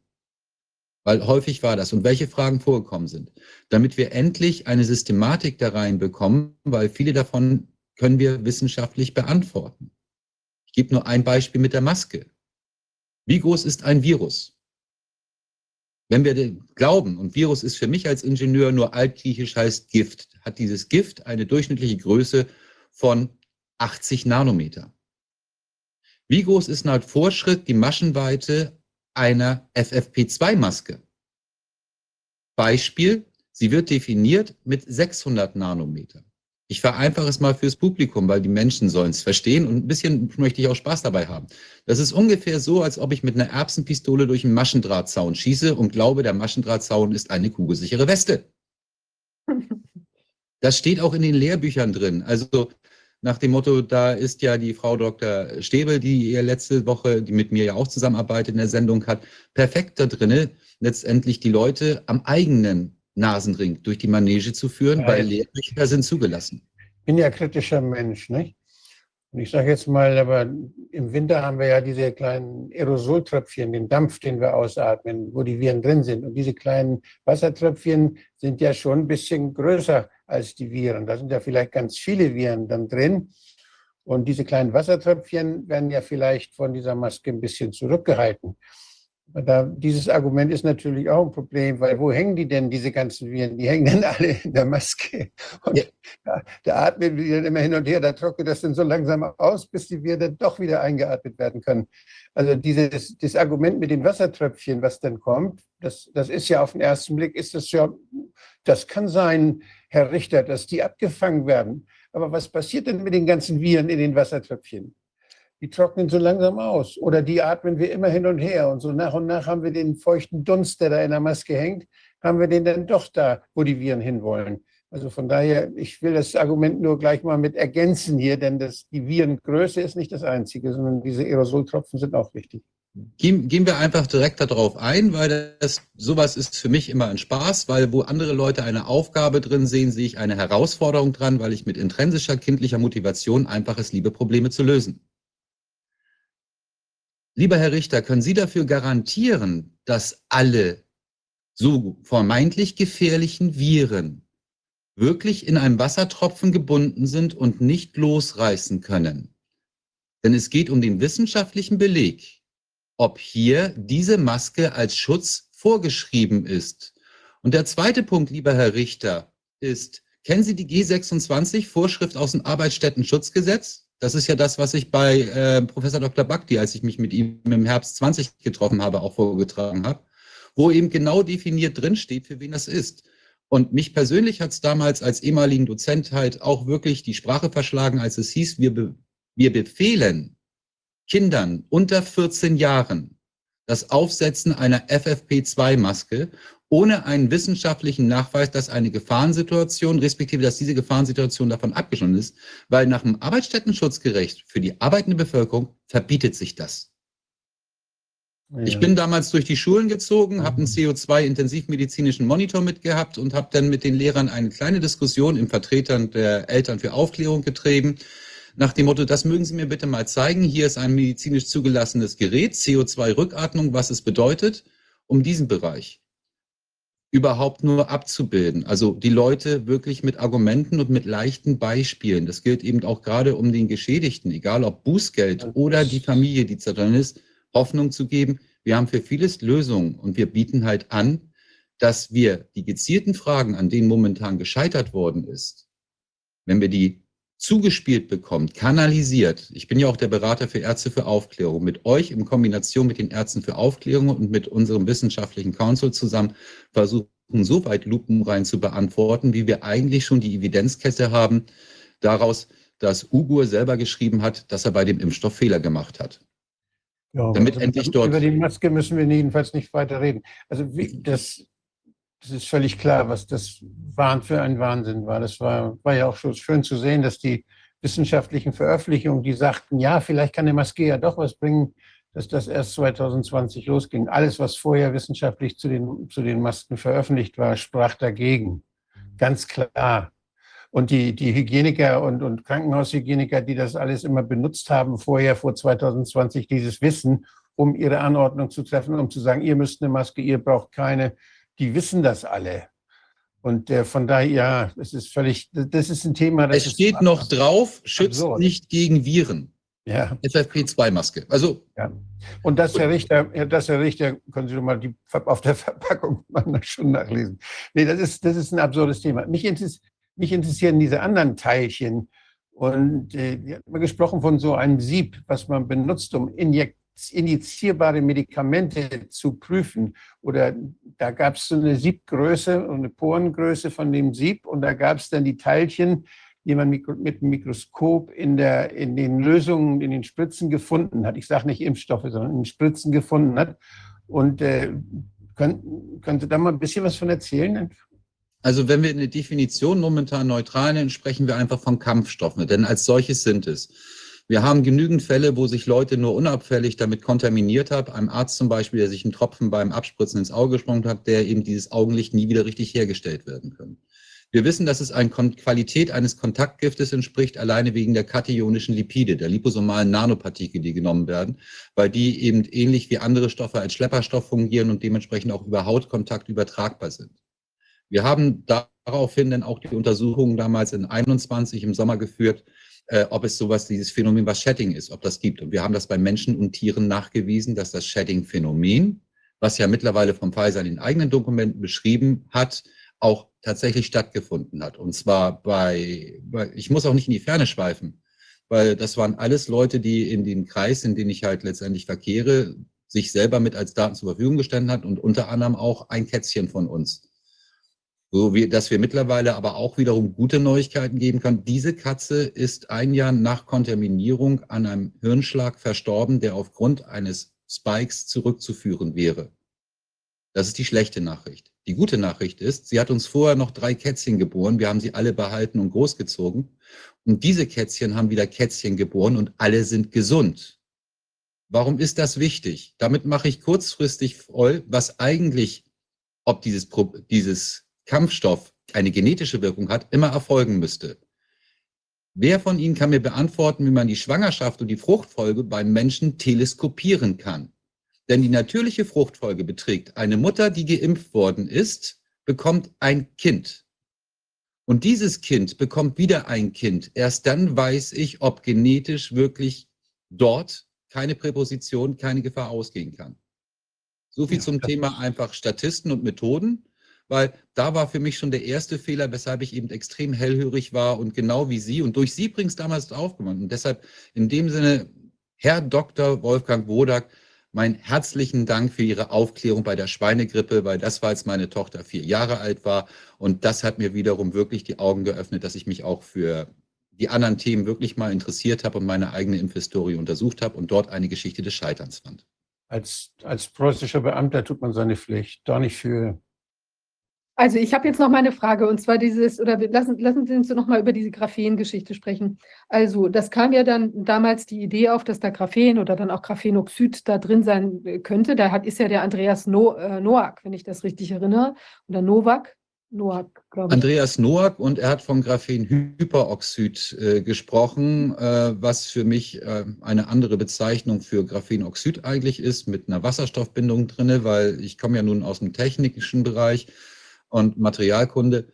Und ähm, da ist allerdings, ein, ich sage jetzt mal einfach, jeder, der Ihnen irgendetwas von Graphenoxid erzählt hat, könnte diesen Beweis lang nicht antreten mit einem Oberstufenschulversuch, den wir auf unserem Kanal Diene dem Leben auch abgebildet haben bei Telegram, indem er der Reduktion nachweist, dass dein Graphen ausfällt. Oberstufenniveau Schule Chemie. Ich habe niemals von Graphenoxid gesprochen, wovon ich gesprochen habe, das steht ja auch noch drauf, deshalb habe ich das damals auch in die Kamera gehalten. Ich weiß jetzt nicht, das kann jetzt sein, dass es spiegelverkehrt ist, dementsprechend kohlenstoffhaltige Werkstoffe, die halt im Elektronenrastermikroskop ungefähr so aussahen und dort nachher in dem Phasenkontrast, was ich benutzt habe, dass man die ersten Aufnahmen ungefähr so aussahen. Mhm, ja, Das geht auch gleich über zu dem Thema, weil das wollte ich natürlich beantworten, was ähm, Herr Dr. Bodak gefragt hat, wegen der Größe. Weil da spielen wir genau drauf an. Wenn wir hier unten da reinsehen, bei der Imitron-Raster, das ist ein bisschen mehr kontrastreich momentan für Sie, dann sehen wir dort diese kleinen schwarzen Punkte. Diese kleinen schwarzen Punkte sind die liposomalen Nanopartikel unter einem Elektronenrastermikroskop. Und die haben laut Vorschrift eine Größe von ungefähr 100 Nanometern. Mit einem Phasenanschnittmikroskop kann ich die vergrößert trotzdem noch sehen. Deshalb sehen Sie hier so mit Schlieren auf dem anderen auch Partikel neben diesem U-Boot. Also die sind etwa so groß wie Viren. Nein, die sind, also ja, die, die, die liposomalen Nanopartikel sollen eigentlich so groß sein wie Viren. Mhm. Die Verfahrensvorschrift, auf die ich damals aufmerksam machte aus dem Bereich Good Manufacturing Practice, Verfahrensvorschrift in Medizin, ist der sogenannte allbekannten Sterilfilter. Ja. Um, bevor ich eine Flüssigkeit in einen Körper injiziere, muss der durch einen Sterilfilter durch, weil damit wenigstens Bakterien, weil die größer sind als 220 Nanometer, also und einige Proteine zurückhalten, die ja wesentlich schlimmer sein können. Ich sage jetzt mal, Proteinketten können auch Schlangengift sein, nur um jetzt mal was zu sagen. Na? Dafür sind die da und sind verfahrenstechnisch Vorschrift. Die Partikel, die wir aber in den verschlossenen Fiolen und äh, in den ganzen Proben gefunden haben, hatten teilweise Größen von zwei bis fünf Mikrometer. Das wären also dementsprechend 2000 bis 5000 Mikrometer, also 10 bis 20 Mal so groß, wie sie überhaupt nur sein dürften, wenn der Sterilfilter zum Einsatz gekommen wäre. Und damit entsprechen sie von Haus aus sogenannten Schadpartikeln, weil in der Größe sieht es ja so aus, dass dieser Stoff, wenn er vom Körper, wenn es sich nicht um einen Zuckerkristall handelt, auch solche Aufnahmen sind da durchs Internet kassiert und äh, dass da Chips drin sind und sowas alles, das deckt sich nicht ganz mit unseren Erkenntnissen. Wir haben auch einige Anomalien im Bereich Bluetooth und sowas alles festgestellt. Das können wir uns aber auch physikalisch ingenieurshaft erklären. Aber zurück zu dem Hauptthema mit der Größe. Bedeutet, dass wir damit trittsicher im Prinzip seit Februar 21 nachweisen konnten, dass Stoffe verabreicht werden, die eigentlich nicht verabreicht werden dürfen, weil diese letztendlich eine höhere Partikelgröße hat. Und diese Partikelgröße an sich haben wir darauf getestet, ob der Körper sie durch Temperatur auflösen kann. Zuckerkristall zum Beispiel. Nein, ist es nicht. Und wir haben sie bei Temperaturen getestet mit dem Temperaturbereich, was der Körper sozusagen, um zu simulieren, ob er sie enzymal zersetzen könnte. Nein, kann er nicht oder wenn nur unter großen Schwierigkeiten. Dieser Stoff sind sogenannte Cholesterolkristalle zum größten Teil und betrifft alle Leute, die letztendlich mit liposomalen Impfstoffen geimpft worden sind. Diese liposomalen Impfstoffe schwitzen diese Partikel anscheinend aus, um jetzt nicht zu sagen, dass sie vielleicht verfahrenstechnisch direkt reingekommen sind, denn die Graphenverunreinigung haben wir in einigen Proben auch gefunden, aber das ist darauf hinzuführen, dass damals einfach unsauber Learning by Doing on the Job gemacht wird. Und das können auch Graphenrückstände gewesen sein in der Größe oder bei den Spektralanalysen, die wir auch gemacht haben, also den genaueren Aufnahmen, nicht also mit elektronischen Maßnahmen. Ähm, das kann auch sein von der Wasseraufbereitungsfilteranlage, dass sie da sozusagen für das Versetzen, der Lösungsstoff da drin ist hier immer noch ein großer Anteil Wasser, eben sozusagen ihre Filteranlagen nicht im Griff haben. Was mich auch sehr gewundert hat von der Verfahrensvorschriftsseite noch zu wundern, ich kenne es so, dass ein Produkt, jedenfalls im Bereich Luft- und Raumfahrt und der Medizin, genau einheitlich aussehen muss. Und das steht Wirkstoffmenge, Verpackungseinheit, Größe, Farbe. Und wieder war es für mich interessant zu sehen, wie ich glaube, das zuständige Institut ist, glaube ich, das PI, eine Farbskala von weiß bis grau zur optischen Kontrolle von Impfstoff äh, verwenden wollte. Damit kann man von Haus aus natürlich keine wirkliche Reinheit machen. Verfahrenstechnisch, um auch dort einfach äh, meinem Herz kurzfristig diese Frage abschließend freien Lauf zu machen. Normalerweise würden solche Produkte, die zum injizierten Einsatz ist, durch einen Laserscanner gehen. Das ist ein ganz normaler Prozess. Und dieser Laserscanner macht eine sogenannte Streulichtdifferenzierung. Das ist ein ganz normales Prüfverfahren, was es gibt. Damit würde er in dem Moment eine durchschnittliche Partikelgröße, das ist ein physikalisches Verfahren, wenn ich irgendwo durchleuchte und zack, zack mache, dann bilden sich dahinter Schatten ab, damit die Menschen auch verstehen, wovon ich hier spreche, weil das ist mir immer wichtig. Na? Und dann würde da eine Wippe sein und sagen, die Guten ins Töpfchen, die Schlechten ins Kröpfchen. So wie dann das hätte bei es gar jeder, nicht bei, jeder. Flaschen, bei jeder Flaschenabfüllung ist, wenn ein Bier abgefüllt wird, Ja. dann laufen die auch durch so einen Laserstrahl und wenn da irgendwas Fremd- Fremdes drin ist, was da nicht reingehört, dann erkennt er das und sortieren die Flaschen aus oder bei, bei Cola oder bei Limonade oder sonst wo. Überall ist es so. Überall in den Fließbändern, wo Flaschen dann durchlaufen und diese Impfstoffe sind ja auch in diesen kleinen Flaschen drin. Da gibt es diese automatischen Vorrichtungen, die werden von der Industrie hergestellt und diese, die sind so bewährt und die kann man einstellen auf eine bestimmte, ja, bestimmte Sensibilität und dann sortieren die automatisch alles aus, was nicht so ist, wie es, sein muss. Ja. Das ist ja spannend. Ist das denn mal jetzt, also das wird standardmäßig auch für andere ähm, flüssige Präparate gemacht? Und, war, und, und könnte man, ist das mal, also haben wir das auch oder ihr, Sie haben, haben das die, ähm, ist das angewandt worden mal für, ähm, also auf diesen Impfstoff, mal mit so einem Laserscanner geguckt, wie das ausfällt? Äh, Selbstverständlich haben wir diese Untersuchung gemacht und ich glaube, in dem Kreis, weil wir uns doch schon so lange begegnet sind, wir, würde es mich freuen, wenn ich äh, euch Sie duzen dürfte weiterhin, damit wir das ein bisschen hier sprachlich vereinfachen. Ja. Ja, dann muckt das man. Ja, ist in Ordnung. Nordisch by Nature, da komme ich ja auch her, bin ja auch ein Fischkopf und Muschelschubser. Hat ja mal jemand eine Betriebsbesichtigung bei Biontech gemacht? Haben die denn so einen Apparat mit Laserstrahl? Und machen die sowas denn bei der, bei der Abfüllung? Wir haben diese Untersuchung in dem Bereich natürlich nicht feststellen können, sondern unsere eigenen Ergebnisse. Das Interessante dabei für die Justiz zur Verwertung oder zum Beispiel auch für das Bundesfinanzamt, wo ich jeden drauf anfliege, vielleicht mal über eine unrechtmäßige Bereicherung und Steuerhintertrug, äh, Hinterzug das jeweilige Finanzamt des Bundeslandes anzuschreiben, Ja. äh, und betreffend eines Konzerns, der in der Goldgrube sitzt. Weil, wenn diese Prüfmechanismen nicht abgebildet werden sind, aber trotzdem die Qualität in dem Bereich so rausgeschickt worden ist, wie eigentlich diese Prüfmechanismen sind, dann Dann bedeutet das, er, ver- er verzichtet auf Prüfmittel und das ist, scha Ja. schaut, äh, für mich ist es so, ich mache mir da mittlerweile, um nicht frustriert zu sein, mache ich mir daraus immer einen Spaß. Wie gesagt, ich nehme es als Herausforderung. Und ein Film, der mich sehr dafür beflügelt hat, war nicht nur der Pate, um damit zu sagen, welche Strukturen ich dahinter vermute, sondern genauso El Capone und wie er zu Fall gebracht wurde. Ich glaube, es war wie die Steuererklärung und nicht wegen Massenmordes.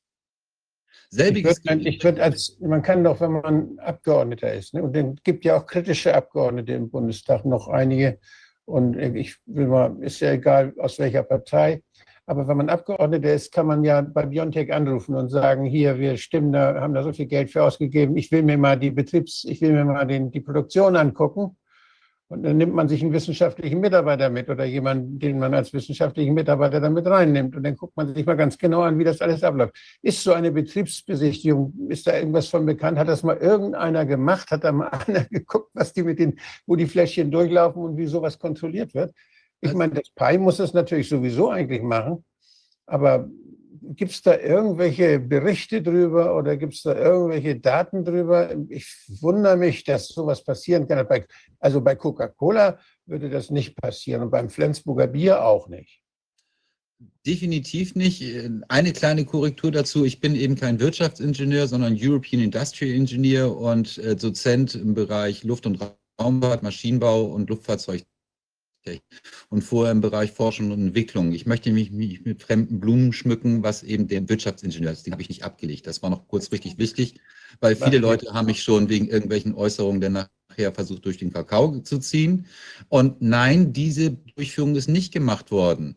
Aber zum Beispiel, als ich als rechte Hand oder linke Hand des Generalbevollmächtigten bei einem Unternehmen in Schräglage war, ich weiß Maschinenlogbücher zu lesen. Und diese Maschinen, die dort bedient werden, haben immer ein automatisches Skript. Mhm. Das bedeutet, wir sind ja auch nicht anders vorgegangen, da wir nicht die Daten haben. Wir haben Process Reengineering betrieben. Das bedeutet, wie muss es hergestellt worden sein? Welche Maßnahmen sind eigentlich Vorschrift oder notwendig?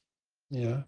Und wieder kommen wir zu dem Bereich, dass wir eben äh, geschickte Frageführung und dem haben. So, aber jetzt kurzfristig, damit wir nicht zu sehr verwirren, bleiben wir nochmal bei der Partikelgröße. Diese Partikel, die da drin sind, sind in sich schadhaft.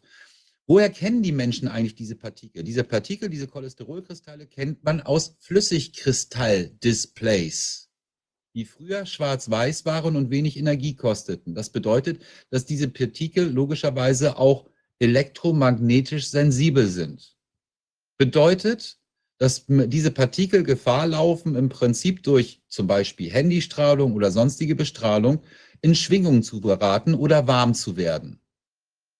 Was mhm. auch noch eine weitere Gefahrensquelle ist und auch eventuell dazu beigetragen hat, weshalb einige Leute im Prinzip vielleicht diese Bluetooth-Daten bekommen haben, dass die Leute plötzlich eine MAC-Adresse hatten. Ähm, weil die, das ist ja nichts weiter. Diese Adresse fragt ja sendet ja ein Signal aus und wenn eine Reflexion kommt, dann interpretiert das Gerät das als etwas. Ich will damit nicht sagen, dass eine MAC-Adresse bei den Leuten, als dass die gechippt worden sind und dass diese Anomalie sich auch so leichter erklären lässt, aber trotzdem eine zusätzliche Möglichkeit bietet, zum Beispiel mit einem Scanner im Flughafen ein eigenes biometrisches Feld durch diese Verteilung dieser Partikel zu halten, weshalb eine genauere Lokalisierung der Menschen damit möglich ist. Sekundärwirkung. So, das ist alleine das Erste, was wir damals als erstes weltweit halt rausbekommen haben und dann eben in die Kanäle gegeben haben. Wir haben einen Werkstoff.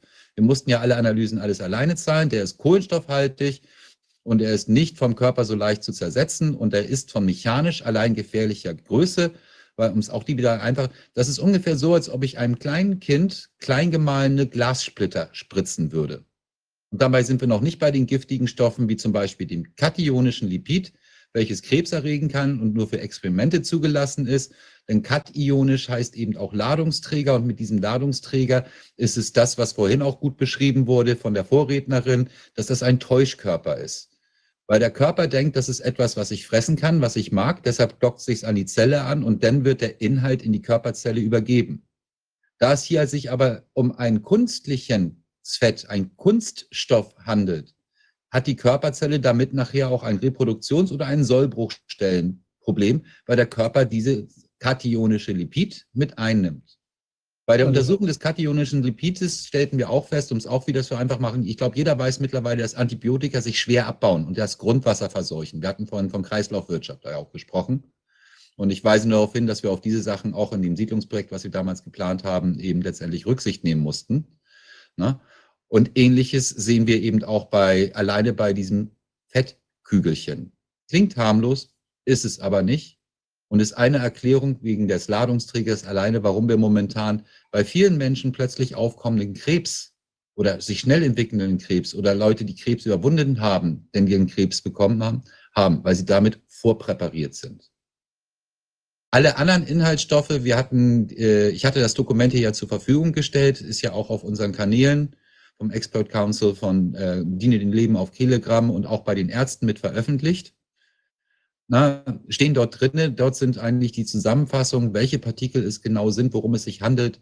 Es sind auch solche Stoffe wie Antimon drin. Antimon ist in derselben Stoffklasse wie Arsen und von sich aus giftig. Wir haben sogar Endotoxine da drin gefunden mittlerweile, die eigentlich verboten sind, aber natürlich nur mit einer grenzwertgeänderten Konzentration. Weil vieles mussten wir auch auf diesem Weg bis hierhin feststellen. Und das ist was, was für mich einen klassischen gesellschaftlichen Faul entspricht. Wenn man, während man an einem Tisch sitzt und gemeinsam spielt, plötzlich die Spielregeln ändert zum Vorteil eines. Und das ist hier auch häufig genug passiert. Mhm.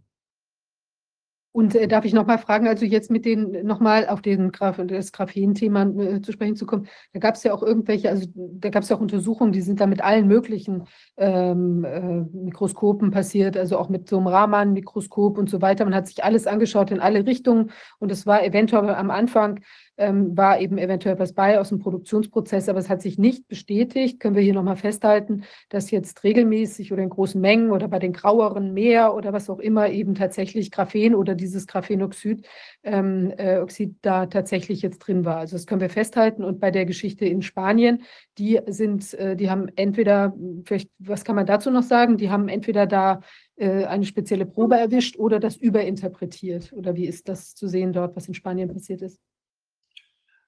Also da ich den damals ja nur eine Spektralanalyse, es ist auf jeden Fall Kohlenstoff trittsicher geben konnte und eben nur die Elektronenrastermikroskopaufnahmen, war es trotzdem, und die in ihre eigenen Dokumentationen geguckt haben, haben die aus Graphen, also das war, für mich war das erste Verdachtsmoment Graphen, weil ich Graphen eben auch aus dem Bereich Luft- und Raumfahrt äh, kenne, weil das eben ein sehr genialer Werkstoff ist. Aber wie mit allen neuen Werkstoffen verstehen die Leute es meistens nicht und dadurch macht es gefährlich. Genau wie die Nanotechnik ist eine ganz andere Welt, in der eine andere Physik gilt, äh, mit Grenzschichteffekten, Dr. Gary Pollack, die wir noch gar nicht wirklich erkundet haben, wie auch die Energiesysteme, und da kommen wir nachher auf eine Wirkung der, der, des Impfstoffs noch zu sprechen, stören können. Der Hauptgrund für mich ist, Graphenoxid ist als Trägermaterial besser dokumentiert. Und dann nehme ich doch das, was besser dokumentiert ist. Und der Hauptpunkt für die Leute es hat zumindest Aufmerksamkeit. Ich möchte mich vor der Welt entschuldigen, dass meine Daten so fehlinterpretiert worden sind. Und wir haben, glaube ich, die weltweit größte Analyse, jedenfalls des europäischen Impfstoffs, die überhaupt gibt, weil ich habe auch schon etliche hundert Chargennummern, was raus resultierende sind, persönlich untersucht. Na? Und dadurch kam eben raus, dass die eben denn, weil es medizinisch begründet ist, weil Graphenoxid als Trägermaterial, das ist wie ein, wie ein Glasnetz in Wasser, ist Graphenoxid, ganz fein, ist ein Monolayer. Das macht es auch wiederum interessant. Das bedeutet, es ist nur ein, ein Atom dick. Und dieses Material wurde momentan in der Wissenschaft ganz gern genommen, um dort andere Materialien, das ist ja dann wie ein Netz, einzubringen als Trägermaterial. Und Nanotubes werden daraus gefertigt und der Smart Dust, den ich teilweise in den Masken gefunden habe, das sind diese schwarzen Fasern, die man mit einem normalen Mikroskop sichtbar machen konnte, die sich unter Wasserdampf dann aggregieren, bewegen, also wie so ein Bimetall. Und äh, wenn die natürlich in die Lunge geraten, ein kratzender Kunststoffphase ist eine künstliche Asbestose als Gefahr dahinter haben. Wir haben keine Füllung da drin gefunden, kein Giftstoff.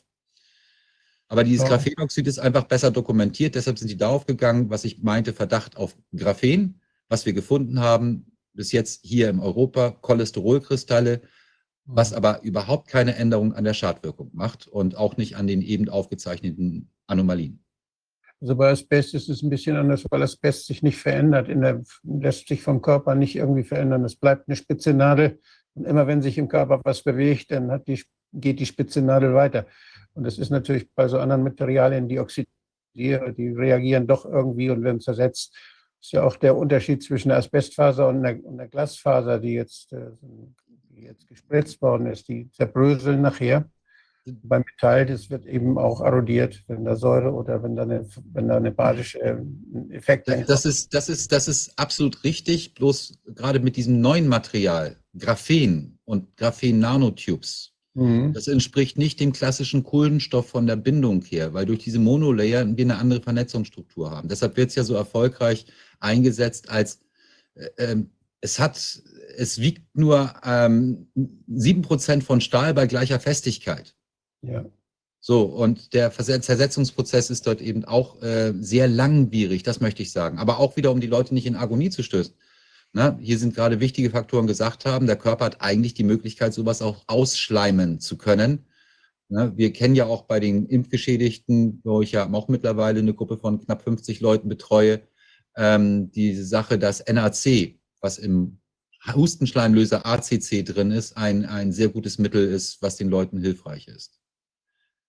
Die Gefährlichkeit bleibt die gleiche. Das sind Partikel, die man wirklich am ehesten mit Glassplittern in der Spritze für Kinder simulieren kann, um nur eine Qualität der Schadenswirkung zu machen. Wir hatten die andere Qualität, das bedeutet das kationische Lipid, was eine Schadenswirkung macht durch den Ladungsträger. Wir hatten eine weitere Qualität durch das Antimon und die Endoxi äh, Endotoxine, die da drin enthalten sind, die auch eine Schadenswirkung machen. Für mich war denn, um es aus dem Komplizierten, was verbindet all diese Schadenswirkungen? Diese Schadenswirkungen führen entweder direkt oder indirekt dazu, dass die Sauerstoffaufnahme und der Energiezyklus im menschlichen Körper gestört wird. Weil durch die Verletzung er damit Probleme hat und dort letztendlich Energie auch gebraucht wird. Weil für mich aus der naturwissenschaftlichen Sicht gesehen ist der Ursprung allen Seins erstmal Energie. Um es jetzt plakativ auszumachen, ich kann gerne 30 Tage ohne Essen, dann gibt es ja dieses drei Tage ohne Wasser und drei Minuten ohne Sauerstoff. Aber das EEG sagt, wenn kein Strom mehr auf der Birne ist, bin ich hirntot und dann bin ich weg.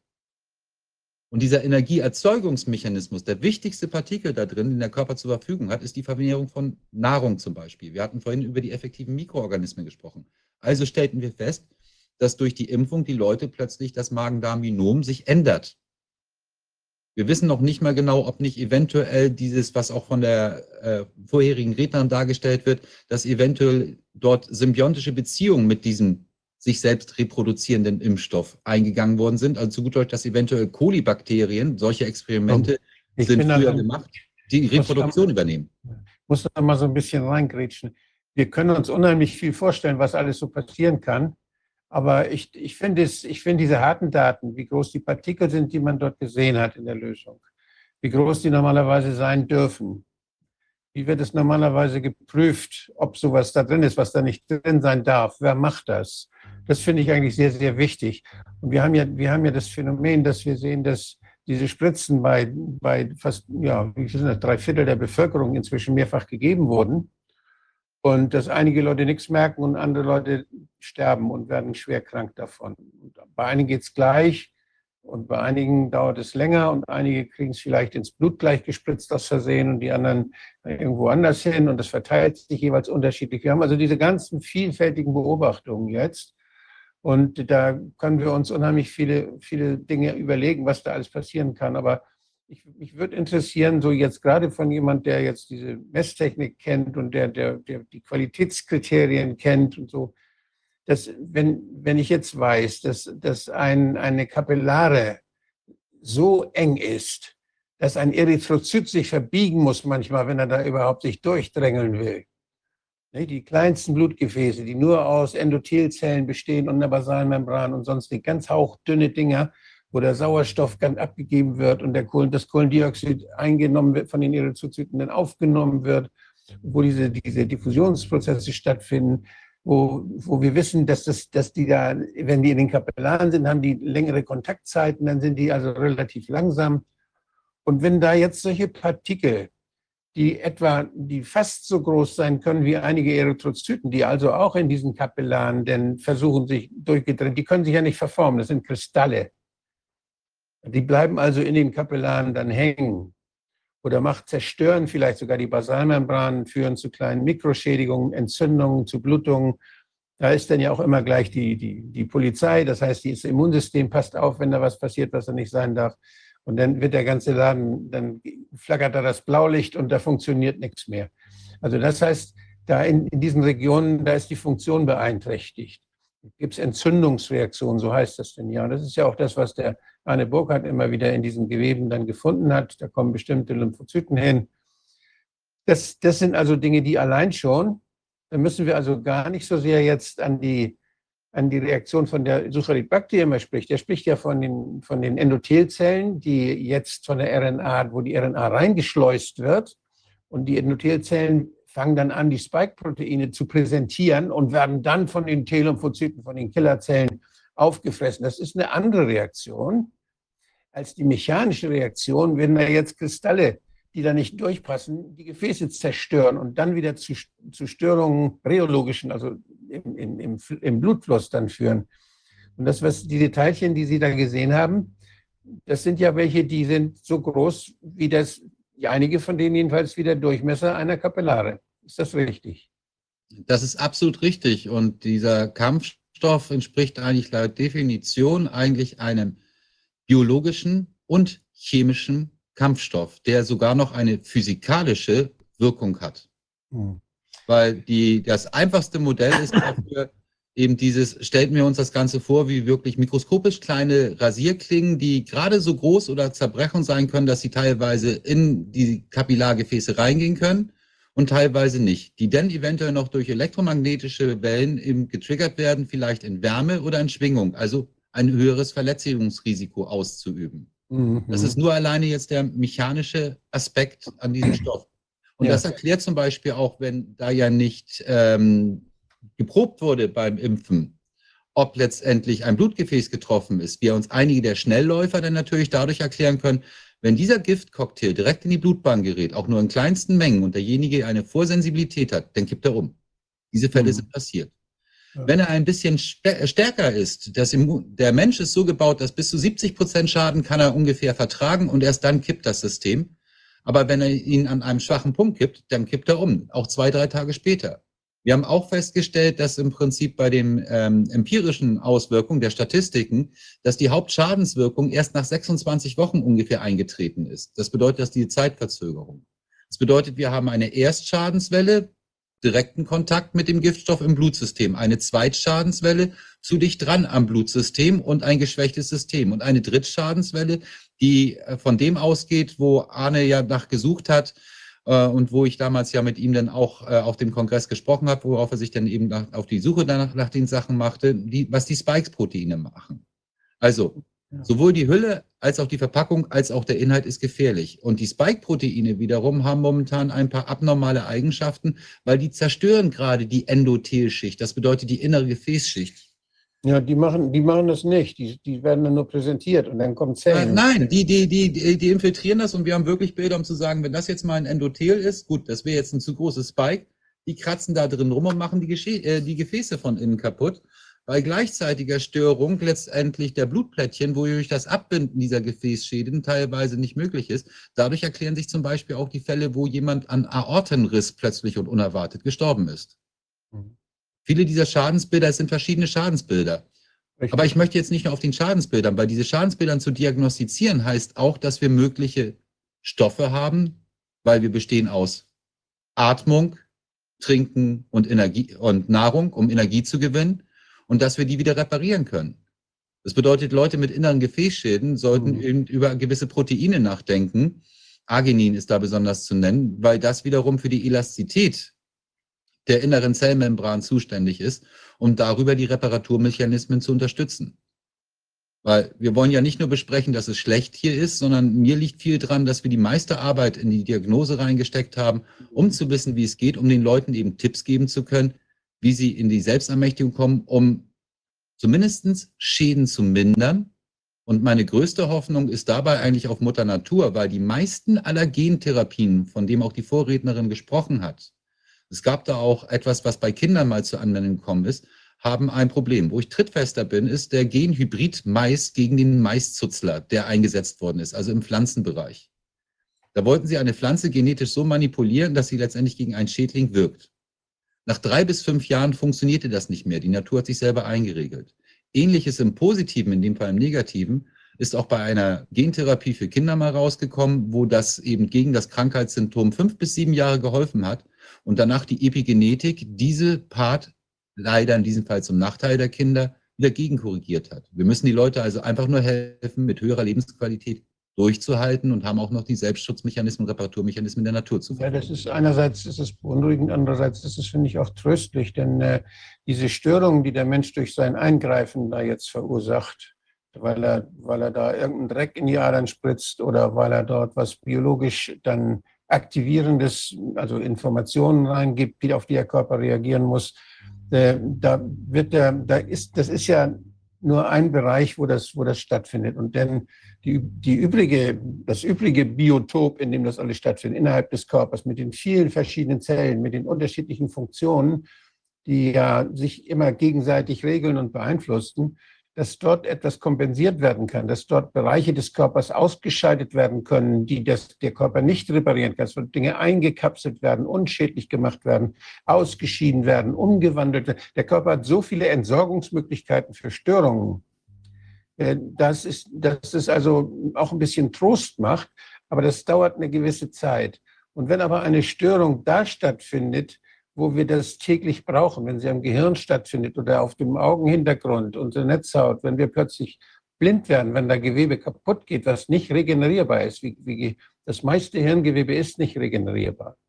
Und äh, dann ist das weg. Und dann sind wir, dann haben wir eine, eine starke Behinderung oder das kann ja auch mit dem Leben nicht vereinbar sein.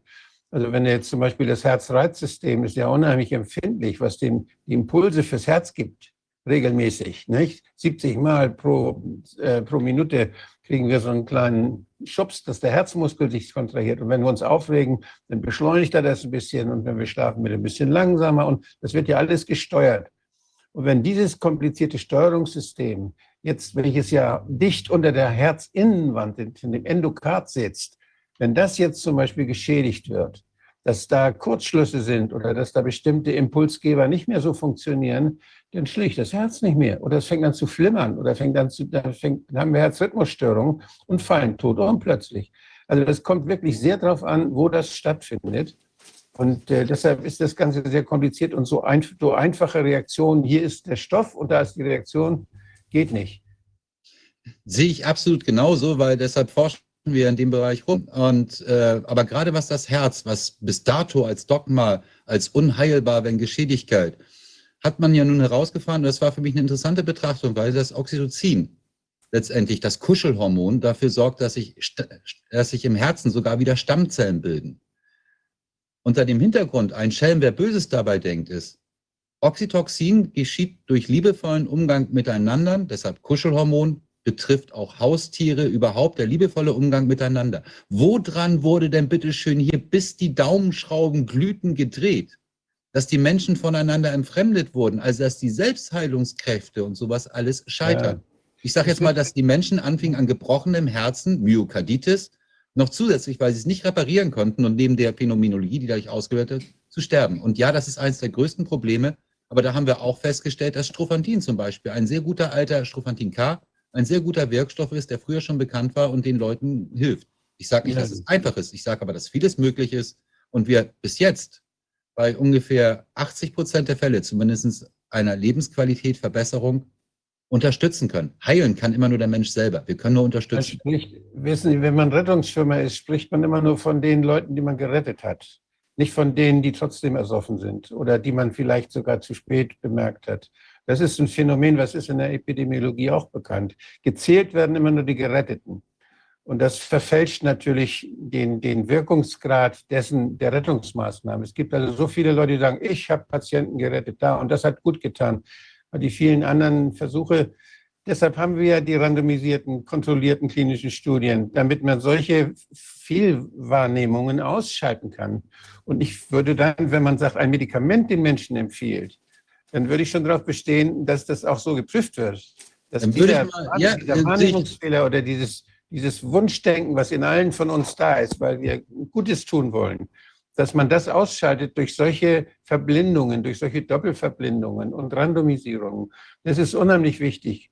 Und das ist natürlich sehr aufwendig. Ich dachte deshalb, ich finde es wichtig, dass man die Pathomechanismen, dass man die genau diskutiert, dass man alle Möglichkeiten denkt, die es da gibt. Wenn es um die Therapie geht, da bin ich unheimlich skeptisch, wenn jemand mit Patentrezepten kommt. Da Patentrezepte hat keiner, aber wir haben generelle Mechanismen, weil wir einfach nur geguckt haben, was sind die generellen Störquellen Und wie gibt es dort probate Mittel, die auch häufig aus dem pflanzlichen oder aus dem Nahrungsgänzungsbereich kommen, die hilfreich sind?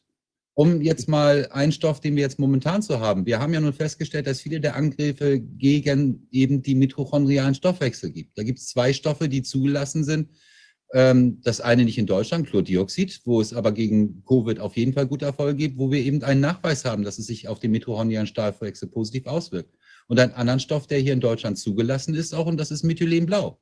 Und da gibt es eine wunderschöne Studienlage dazu, dass es vielversprechend ist. Es geht hier definitiv nicht um irgendwelche Versprechen. Es geht hier aber darum, wenn man die Diagnose erkennt, dass man den Menschen einfache Tipps geben kann, dass sie besser zu Kräften kommen. Und da sind wir momentan ja in der Beweisführung genau dran, nämlich auch im Bereich doppelblind, wer bezahlt uns keiner, sondern wir machen das mit Freiwilligen. Aber wenn wir erste klare Indizien haben über eine Anzahl X der Leute, die ihre Lebensqualität verbessert haben, halte ich es für gut. Die Verifizierung wird ja momentan über das MMD-Labor teilweise gemacht, wo wir genau den Punkt, den wir heute noch nicht angesprochen haben, mit überprüfen können, nämlich worauf kommt es eigentlich auf die langfristige Schadwirkung an, das ist das Spike.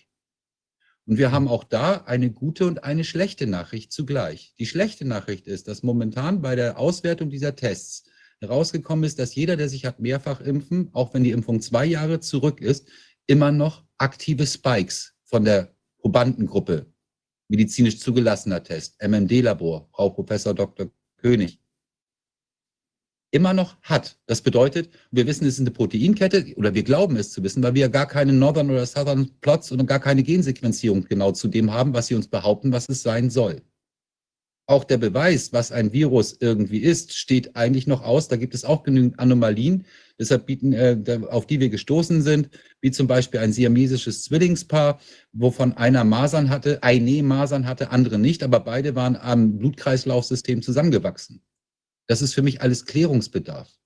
Erste Näherung haben wir jetzt aber festgestellt. Erstens, wenn ich die Blutwerte und die Blutdruckwerte oder sonstige Biomarker sich verbessern durch den Einsatz gewisser Stoffe, dann ist das erstmal positiv. Gerade diese Agonie und Müdigkeit, das spielt Methylenblau eine große Rolle mit, kann man damit im Griff bekommen und ist ja auch ein zugelassenes probates Mittel, was auch ähm, vorhanden einfach ist, auch intravenös sogar eingesetzt werden kann.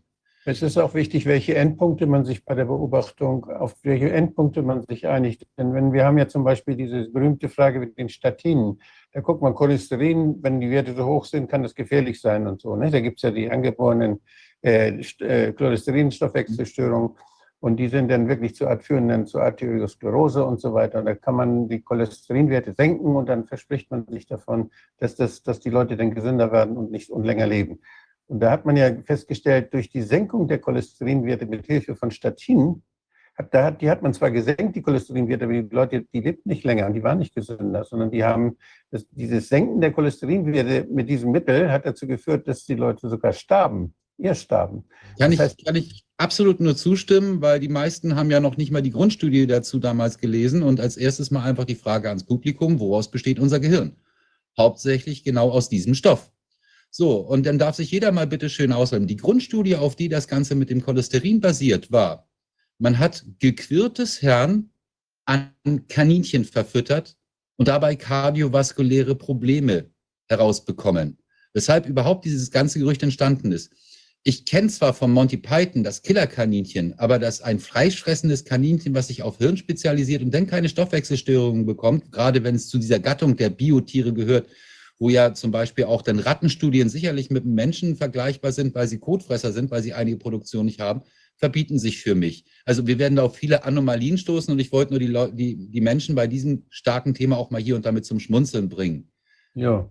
Und was uns momentan aber gefällt, ist, dass wir eben sehen, nicht nur die Lebensqualitätverbesserung und auch die Verbesserung der Biodaten, die wir bekommen, sondern mittlerweile durch die Tests, die da sind, eben auch Reduziert sich das Spike, ja oder nein? Das ist die entscheidende Frage, weil wenn sich das Spike nicht ja. reproduziert, die schlechte Nachricht ist, um das für Leute wieder transparent zu machen, diese Impfung ist wie Hausschwamm. Das bedeutet, sie zerstört deinen Körper kontinuierlich schleichend weiter.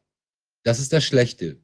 Wenn du nichts tust, nicht hinschaust, kannst du Glück haben, dass durch einen Klimawechsel, an den ich nicht glaube, schließlich wir haben ja momentan wirklich Sommer und ich sitze hier mit meiner Jacke noch zusätzlich drüber, damit es warm genug ist, und auch dazu könnten wir gerne uns mal vortrefflich unterhalten, weil wir für diesen Bereich sowohl Beweismethoden als auch Maßnahmen zum sinnvollen Umgang mit Energie versuchen mit unseren Communities zu leben und haben, ne?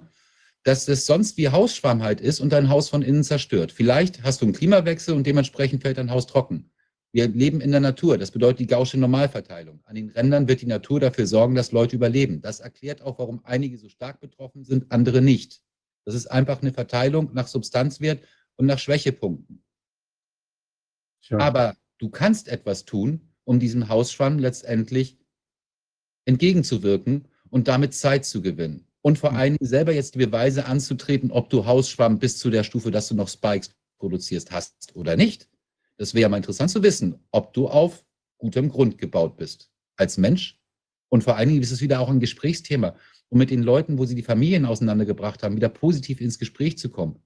Weil wir Evidenz erschaffen können und nicht nur sagen, das ist tödlich, du wirst sterben, so wie die Ärzte gern verkünden, du hast Krebs, plane Ja. nicht deinen übernächsten Geburtstag, was ich für eine psychologisch grob fahrlässige und gemeine Art und Weise halte. Also es gibt Sondern wir so, können ja sogar sagen, dass es dort Möglichkeiten gibt, mit denen du dir helfen kannst und die prinzipiell gut sind und gesund sind. ja, es gibt solche Grundregeln, gibt es, äh, dass, der, dass unsere Immunzellen eine bestimmte Vitamine brauchen, damit sie besser funktionieren in einer bestimmten Dosis, dass man da aufpassen muss, nicht Vitamin D das Thema. Oder wir wissen, dass Pilze, die brauchen Zucker und Wasser, ganz viel, damit sie wachsen. Und wenn man Fußpilz hat oder wenn man Pilz hat irgendwo im Körper, dann darf man keine Süßigkeiten essen.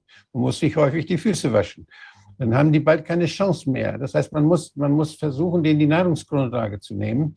Und äh, das ist so beim Hausschwamm natürlich auch so. Wenn Sie das, wenn das Haus muss feucht sein, sonst wächst da kein Schwamm. Das heißt, wenn Sie das schaffen, das trocken zu legen, dann wächst der Schwamm auch nicht mehr. Und so kann es Dinge geben, die wir im Körper beeinflussen wollen durch die ökologischen Randbedingungen. Und wenn wir, wenn wir uns trockenlegen, würde ich mal so sagen, dann kann es sein, dass es uns besser geht. Das heißt, aber was, was da jetzt ganz genau und welche Sekundärwirkung das hat, wenn Sie ein, trocken, wenn Sie Mauerwerk trockenlegen und Sie haben einen alten Lehmbau, dann fällt Ihnen das Ding zusammen. Na, dann Also- sollten Sie das Badezimmer zumindest immer mal wieder duschen, damit der Lehmputz sonst nicht von der Wand fällt. Also Genau. Äh, das Siedlungsprojekt basierte übrigens auf Ständerbauweise mit Stroh und Lehmputz. Ähm, kleiner Joke am Rande, weil das ökonomisch und ökologisch, und da kommen auch die Gräser der Vorrednerin mit vor, eine der sinnvollsten und effizientesten Art und Weise ist, im Kreislauf mit. Natur zu bauen. So führen wir das Ganze zu einem glücklichen Ende. Ja, also Ja. ähm, wir können ja, wir haben ja diese, diese Liste der, also die Orientierungshilfe und wir können ja, Wolfgang, ihr seid ja immer, ähm, ihr schaut ja immer weiter, was es da für Sachen Ja. gibt. Und Wir können ja auch gerne, ich finde das gut, auch dieser, dieser Gedanke schwirrt ja jetzt ein bisschen rum mit dem Methylenblau, aber dass man das vielleicht einfach nochmal stärker, Das nehmen wir uns mal vor. ihr Das da auch nehmen wir uns mal ich- vor. Ja. Also ich kann dafür gerne das, äh, zwei Sachen bieten. Erstens ein sehr gutes wissenschaftlich aufgebautes Substack, was äh, Frau Dr. Strebel geschrieben hat, weil und zweitens den Fallbetroffenen, weil ich letztendlich äh, von kurz nach Weihnachten bis Anfang zum Frühjahr fast gestorben wäre, weil ich eben unter dieser Vergiftung lied, über die wir uns gerade unterhalten haben, die mit dem Impfstoff zu tun hat. Frau Dr. Stäbel war ja gerade beim letzten Mal bei uns und hat uns gerade berichtet. Und äh, das war sehr überzeugend und war sehr, auf, war sehr aufschlussreich. Und wir haben dieses, dieses Thema Methylenblau haben wir nicht angesprochen, aber das haben wir uns vorgenommen. Ich habe auch schon mit ihr darüber gesprochen. Ich finde es, ich finde es sehr spannend.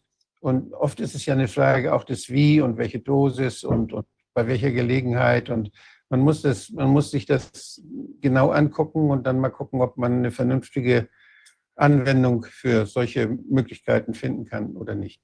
Aber das, ist auf jeden Fall gut, wenn da schon Ja. Erfahrungswert besteht und dann kann man das ja einfach zusammenführen. Also das, da gibt es ja halt offenbar äh, schon Ja.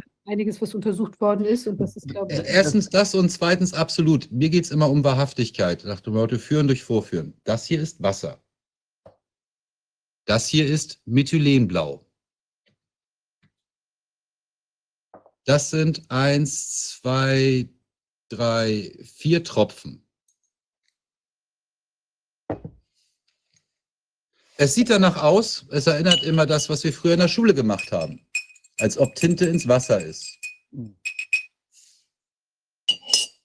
Und damit sage ich den Menschen einfach nur Prost, weil führen durch Vorführen. Das, das, beeindruckt mich nicht. Ich weiß noch, der frühere Umweltminister Töpfer, der ist mal durch den Rhein geschwommen, um uns zu beweisen, dass das Wasser, die Wasserqualität im Rhein super ist. Also solche Dinge reichen mir nicht ganz aus. Aber Prost. um Gottes Willen, aber Menschen, die wahrhaftig sind, ich würde mich freuen, bei einer Gerstenkaltschale gemeinsam das Thema dann wirklich beim Lagerfeuer mit sinnvoller Infrarotstrahlung übrigens, die auch einen heiligen Aspekt hat, ja. Und gerade wenn man also sich mit Methylenblau zusammen auseinandergesetzt hat, auch dienlich ist, gerne ausführen. Aber ich bin halt der Typ Führen durch Vorführen und ich weiß, wie ich überlebt habe. Und ich will damit den Leuten einfach nur die Angst nehmen und vor allen Dingen also, niemals mit hohen Dosierungen anfangen. Das gilt für alles und sich selber schlau machen. Denn unser Gesinnungsspruch ist doch, habe den Mut, dich deines eigenen Verstandes zu bedienen und deshalb immer selber noch nachrecherchieren und dem Guten auch folgen. Kennen Sie eigentlich diese Blue Man? Die, das gibt so eine Musikergruppe, glaube ich, eine Showgruppe die blauen Männer. Das wird immer ja, absolut. Haben eine wichtige Sache. Aber trinken die eigentlich Methylen, trinken die so viel Methylenblau, bis sie, bis sie so blau gefärbt sind? Oder wie machen die das? Weiß ich gar nicht. Ich, ich, also das, das ist in dem Fall nicht der Fall. Methyl, Methylenblau wird zum Beispiel, wenn man hier auf die Wiesen guckt und wenn Pferde vorne die, die äh, Schienbeine irgendwie blau angesprüht sind, da ist Methylenblau unter anderem zum Beispiel ah. mit drin. Und ähm, Für die Plug, wenn, die, wenn, man den Kindern zeigen wollte, dem Gesundheitsamt, dass sie nicht die Zähne geputzt haben, konnte man genau. das mit Ethylenblau machen und dann konnte man den ganzen Dreck da sehen und dann haben die den Schreck gekriegt und haben schnell nochmal geputzt. Also genau das ist ja gemacht worden. Ja, mit Methylenblau in der Zahncreme ist den Kindern gemacht worden, hier macht mal kurz rauf ein Gel, um dann zu zeigen, das, was wir ja. aus der Werbung mit Rot zu kommen, dass die Verfärbung ist. Und die andere Sache, gibt es Verfärbung? Also es kam mal beim OP vor, dass beim Kind was Methylenblau bekommen hat bei einem OP, letztendlich die 25-fache Überdosis bekommen hat. Also statt 25 Tropfen 250 Tropfen, um jetzt mal was zu sagen. Ja. Das einzige Problem, was auftrat, war, dass der Narkosearzt an den Lippen nicht mehr die Azidose ablesen konnte, weil die sich blau verfärbt haben. Zum Glück hatte er einen intensivmedizinischen Monitor, so einen, wie ich dann in die Schulen immer mitgenommen habe, um den ja. Lehrer zu fragen, wollt ihr wirklich eine Maske vertragen? Die Zyanose, ja, ja. Also ich glaube, ich meine, was man ja jetzt in der ganzen Krise lernt, ähm, oder haben bestimmt auch viele Leute jetzt auch erst erkannt, wie viel äh, unglaublich, also welche, welche Mengen an alternativen Behandlungsmöglichkeiten es gibt. Also jetzt sagen wir mal von irgendwelchen Teesorten oder von äh, sonstigen Präparaten, von denen ich auch äh, oder von deren Wirksamkeit ich ähm, vorher so eigentlich gar nicht so viel wusste, jetzt also ich und vielleicht ging es anderen auch so. Und ich glaube, dass da insgesamt eine viel größere, äh, größeres Bewusstsein entstanden ist. Und das finde ich total wichtig und, und richtig. Und ich glaube, wir müssen wirklich in alle Richtungen schauen. Und ähm, ihr werdet der Sache jetzt nachgehen, ja, wie das äh, ist. Und da wird man sich ja auch schon Erfahrungsberichte zusammensammeln können. Und ich glaube, dann äh, kann man das eben weiter ergänzen, gegebenenfalls da die, diese Orientierungshilfe ähm, und, und das äh, zusammenführen. Also ich glaube, da ist ja auch, wie gesagt, wir sollten uns nochmal vielleicht auch von der Frau Dr. Stäbel diesen Wirkmechanismus, der ja sehr komplex ist. Also ich habe mal auch das ein bisschen angelesen, also nicht so komplex, aber jedenfalls, wenn man das auf so ganz molekularbiologischer Ebene anschaut, ist er, glaube ich, doch nicht ganz so äh, trivial trivial, aber das ist auf jeden Fall spannend, sich da nochmal rein zu vertiefen. Ich wollte noch eine Kleinigkeit sagen. Also wir sprachen ja vorhin über diese Cholesterolbilder, die ja so krass aussahen. Und da äh, wird ja dem Ausschuss manchmal vorgeworfen, wir hätten behauptet, da sind Chips in diesen, äh, in diesen Dingern drin und äh, oder da seien sogar Oktopusse irgendwie. Das war, glaube ich, für, ging auf irgendeine andere Verschmutzung, aber das stimmt nicht. Wir haben ja immer nur gesagt, es sieht so aus. Ja, also optisch, rein optisch sind das ja so quadratische Geschichten gewesen, die schwer zuzuordnen waren. Ich glaube, das war ja sogar noch unterschiedlich, je nach äh, ich glaube, BioNTech wies diese Quadrate auf und da gab Moderna oder AstraZeneca mit diesen Spitzen oder äh, jedenfalls, das war ja sehr unterschiedlich, auch von der Ausgestaltung, wie die dann ausflockten oder was immer das da war. Aber ich glaube, ähm, das möchte ich an der Stelle auch nochmal klarstellen, wir haben nie behauptet, dass da wirklich Chips drin sind oder äh, Quallen oder Oktopusse oder sonst irgendwelche Geschichten. Mhm. Ja. Wir haben auch nie gesagt, dass Bill Gates ein Teufel ist. Wir haben nur manchmal gedacht, so ähnlich sieht er wohl aus. Ja, in diesem Sinne. Also was vergleichen darf man ja. Das ähm, sind, ja sind ja subjektive Eindrücke, die man dann wiedergibt. Ja, das laut, ich persönlich bin ja nun, Wahrnehmung, ja. Ich persönlich bin ja nun mehr äh, durch mein Hochseepatent eben auch Kapitän zur See und äh, wie heißt es so schön, auf See und vor Gericht ist immer man immer in Gottes Hand. Und äh, mir persönlich sind schon manchmal Gedanken durch den Kopf gegangen, dass das alte Seerecht wohl ja immer noch Tradition und Gültigkeit hat. Ne? Und ähm, es geht darum, möglichst vielen Leuten momentan vielleicht aber auch einen Rettungsring zuzuschmeißen und sich nicht mit dem Verteufeln aufzuhalten, sondern einfach ein alternatives System erschaffen. Und viele der Heilungsmöglichkeiten haben wir mittlerweile so weit runterkultiviert, dass wir auf dieselben Pflanzen, die woanders wachsen, auch hier gekommen sind. Zum Beispiel Artemisia annua kann ich auch in meinem eigenen Garten anbauen, hat sich als dienlich herausgestellt. Und äh, kaum einer weiß, dass Wermut ähnliche Eigenschaften hat und hier komplett verbreitet ist. Ne? Ein Punkt noch ganz wichtig, äh, die ganze Corona-Krise hätte nicht nur mit Chlordioxid beseitigt werden können, sondern alleine durch die Einnahme von CBD-Öl. Also diesen vollkommen zusätzlichen Produkt aus einem Hanf. Warum ist das rausgekommen? Weil es eine Studie gab, dass letztendlich Leute, die Epilepsie haben, bekommen teilweise CBD-Öl verschrieben gegen diese Epilepsie. Und während also, der Corona-Zeit kam halt raus, dass dort wiederum letztendlich dort ein niedrigerer Krankenstand war. Und CPD in der weiterführenden Studie, die übrigens in einem journalistischen Sto ähm, Fachjournal veröffentlicht werden musste, wurde dann auch klar, dass dieser Wirkstoffmittel und das CPD generell ein Wirkstoff ist, der gegen sogenannte RNA-Gifte, Schrägstrich Viren, ja. hilfreich sein soll. Also ich habe da eine alternative Methode, weshalb, wie, wie man diese äh, Corona-Pandemie hätte bekämpfen können. Fernseher aus. Den Ausschaltknopf des Fernsehers bedient hätte hier. ja, der Wahnsinn, echt. Also, mein, mein Gott. Ähm, es wurde von Anfang bis Ende überall geschummelt. Wir haben die Tests auseinandergenommen. Diese Tests sind nicht signifikant Wissenschaft haltbar, mit denen überhaupt diese Corona-Krise irgendwie in die äh, Leute gebracht wurde. Wir haben die Fehlbehandlung ähm, auseinandergenommen, die letztendlich durch Verabreichung von in der Konzentration tödlicher Dosen äh, von, ich glaube, das war Hydroxychloroquin oder sowas alles, wie es in der Sterbehilfeargument von der WHO verordnet worden ist. Also der Test ist fake. Die Medikamente, die verabreitet worden sind, fake. Auf die Medikamente oder die einfachen Maßnahmen, die da ist, ist fake. Ich habe damals selber die Berechnung gemacht, dass die Letalität eben maximal der einer äh, mittleren Grippe entsprach. Das war ja die Diamond Princess, was ich damals als statistische Auswertung als erstes hatte.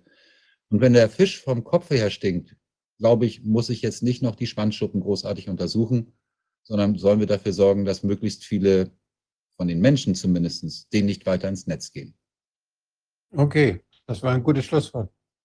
Ja, ich habe noch einen kleinen, äh, eine Sache, die ich heute, äh, wir haben uns das, äh, kam ein Zeitungsartikel, dass also der BGH anscheinend in, bei, bei einem äh, Betrugs- oder möglichen Betrugsvorgang, ähm, wo einer 900.000 äh, PCR-Tests abgerechnet hatte, ohne wohl, dass tatsächlich ein, eine Testung stattgefunden hatte. Das muss man sich mal auf der Zunge zergehen lassen. Ich weiß gar nicht, was ein so ein Test dann letztendlich in dieser Abrechnungsmöglichkeit gekostet hat. Aber wenn das selbst nur 10 Euro waren oder 20 äh, Euro, gucken wir ja auf ein Betrugsvolumen von 18 Millionen Euro. Also das ist ja schon echt gewaltig. Ist jetzt wegen einem prozessualen äh, Problem zurückverwiesen worden. Aber das ist, ist ja enorm. Also in der Angelegenheit, wir werden mal eine Anfrage machen, würde mich nämlich wirklich interessieren, inwieweit die Testergebnisse dann zum Beispiel auch äh, eingeflossen, sind, eingeflossen sind in der lokalen äh, Statistik, was ja der Fall sein dürfte. Und ob man da am Ende Maßnahmen äh, dann auch noch entwickelt hat, irgendwie vielleicht, es gab doch diese Ampelgeschichte, war das dann auch ein hochriskantes äh, Gebiet, ja, wo man sich da nicht aufhalten durfte. Also es ist immer abenteuerlicher. Ich denke, dass es schon wichtig ist, dass wir weiter äh, genau hingucken. Und das sind alles Dinge, die letztlich auch äh, genutzt werden können für eine historische Aufarbeitung und eben gegebenenfalls auch für Rechtsstreitigkeiten. Und natürlich stehen die, denke ich, die ganz, ganz wichtig, natürlich die Leute, die jetzt von den Schäden betroffen sind, wo ihr ja auch dran seid, wo wir alle dran sind, zu helfen. Das steht natürlich an, an vorderster Stelle. Aber wichtig ist eben wirklich die die ganzen, ähm, ja, auch die Wirkmechanismen zu analysieren und so weiter, sodass man das letztlich dann auch äh, entsprechend belegen kann. Ja, äh, toll, dass wir sprechen konnten heute. Also ich denke, wir gut auch, dass wir auch nochmal das revisited haben, sozusagen diese Graphen-Thematik dass es da eben auch teilweise ähm, Missverständnisse oder Fehlinterpretation von Aussagen gab. Ich glaube, es ist auch wichtig, dass wir uns das den Sachen dann auch nochmal wieder annähern und dass eben die Leute auch sehen, man kümmert sich auch um Einschätzungen, die vielleicht mal gesagt wurden, wenn dann irgendwas nicht stimmt weil vorhin auch die Wahrhaftigkeit angesprochen worden ist oder was missverständlich war. Ich glaube, es ist wichtig, dass wir uns auch mit solchen Themen auseinandersetzen, dass man dann auch eben in der Wahrheit bleibt sozusagen, in der Korrektur. Wolfgang, wolltest du noch was sagen? Sonst. Nö, ich fand das interessant und fand das, wir waren heute sehr vielfältig in der Thematik und äh, äh, weshalb heißt das Ding eigentlich immer noch Corona-Ausschuss? Naja, weißt du, es ist Also so. wir haben noch so viele, wir haben so viele Themen.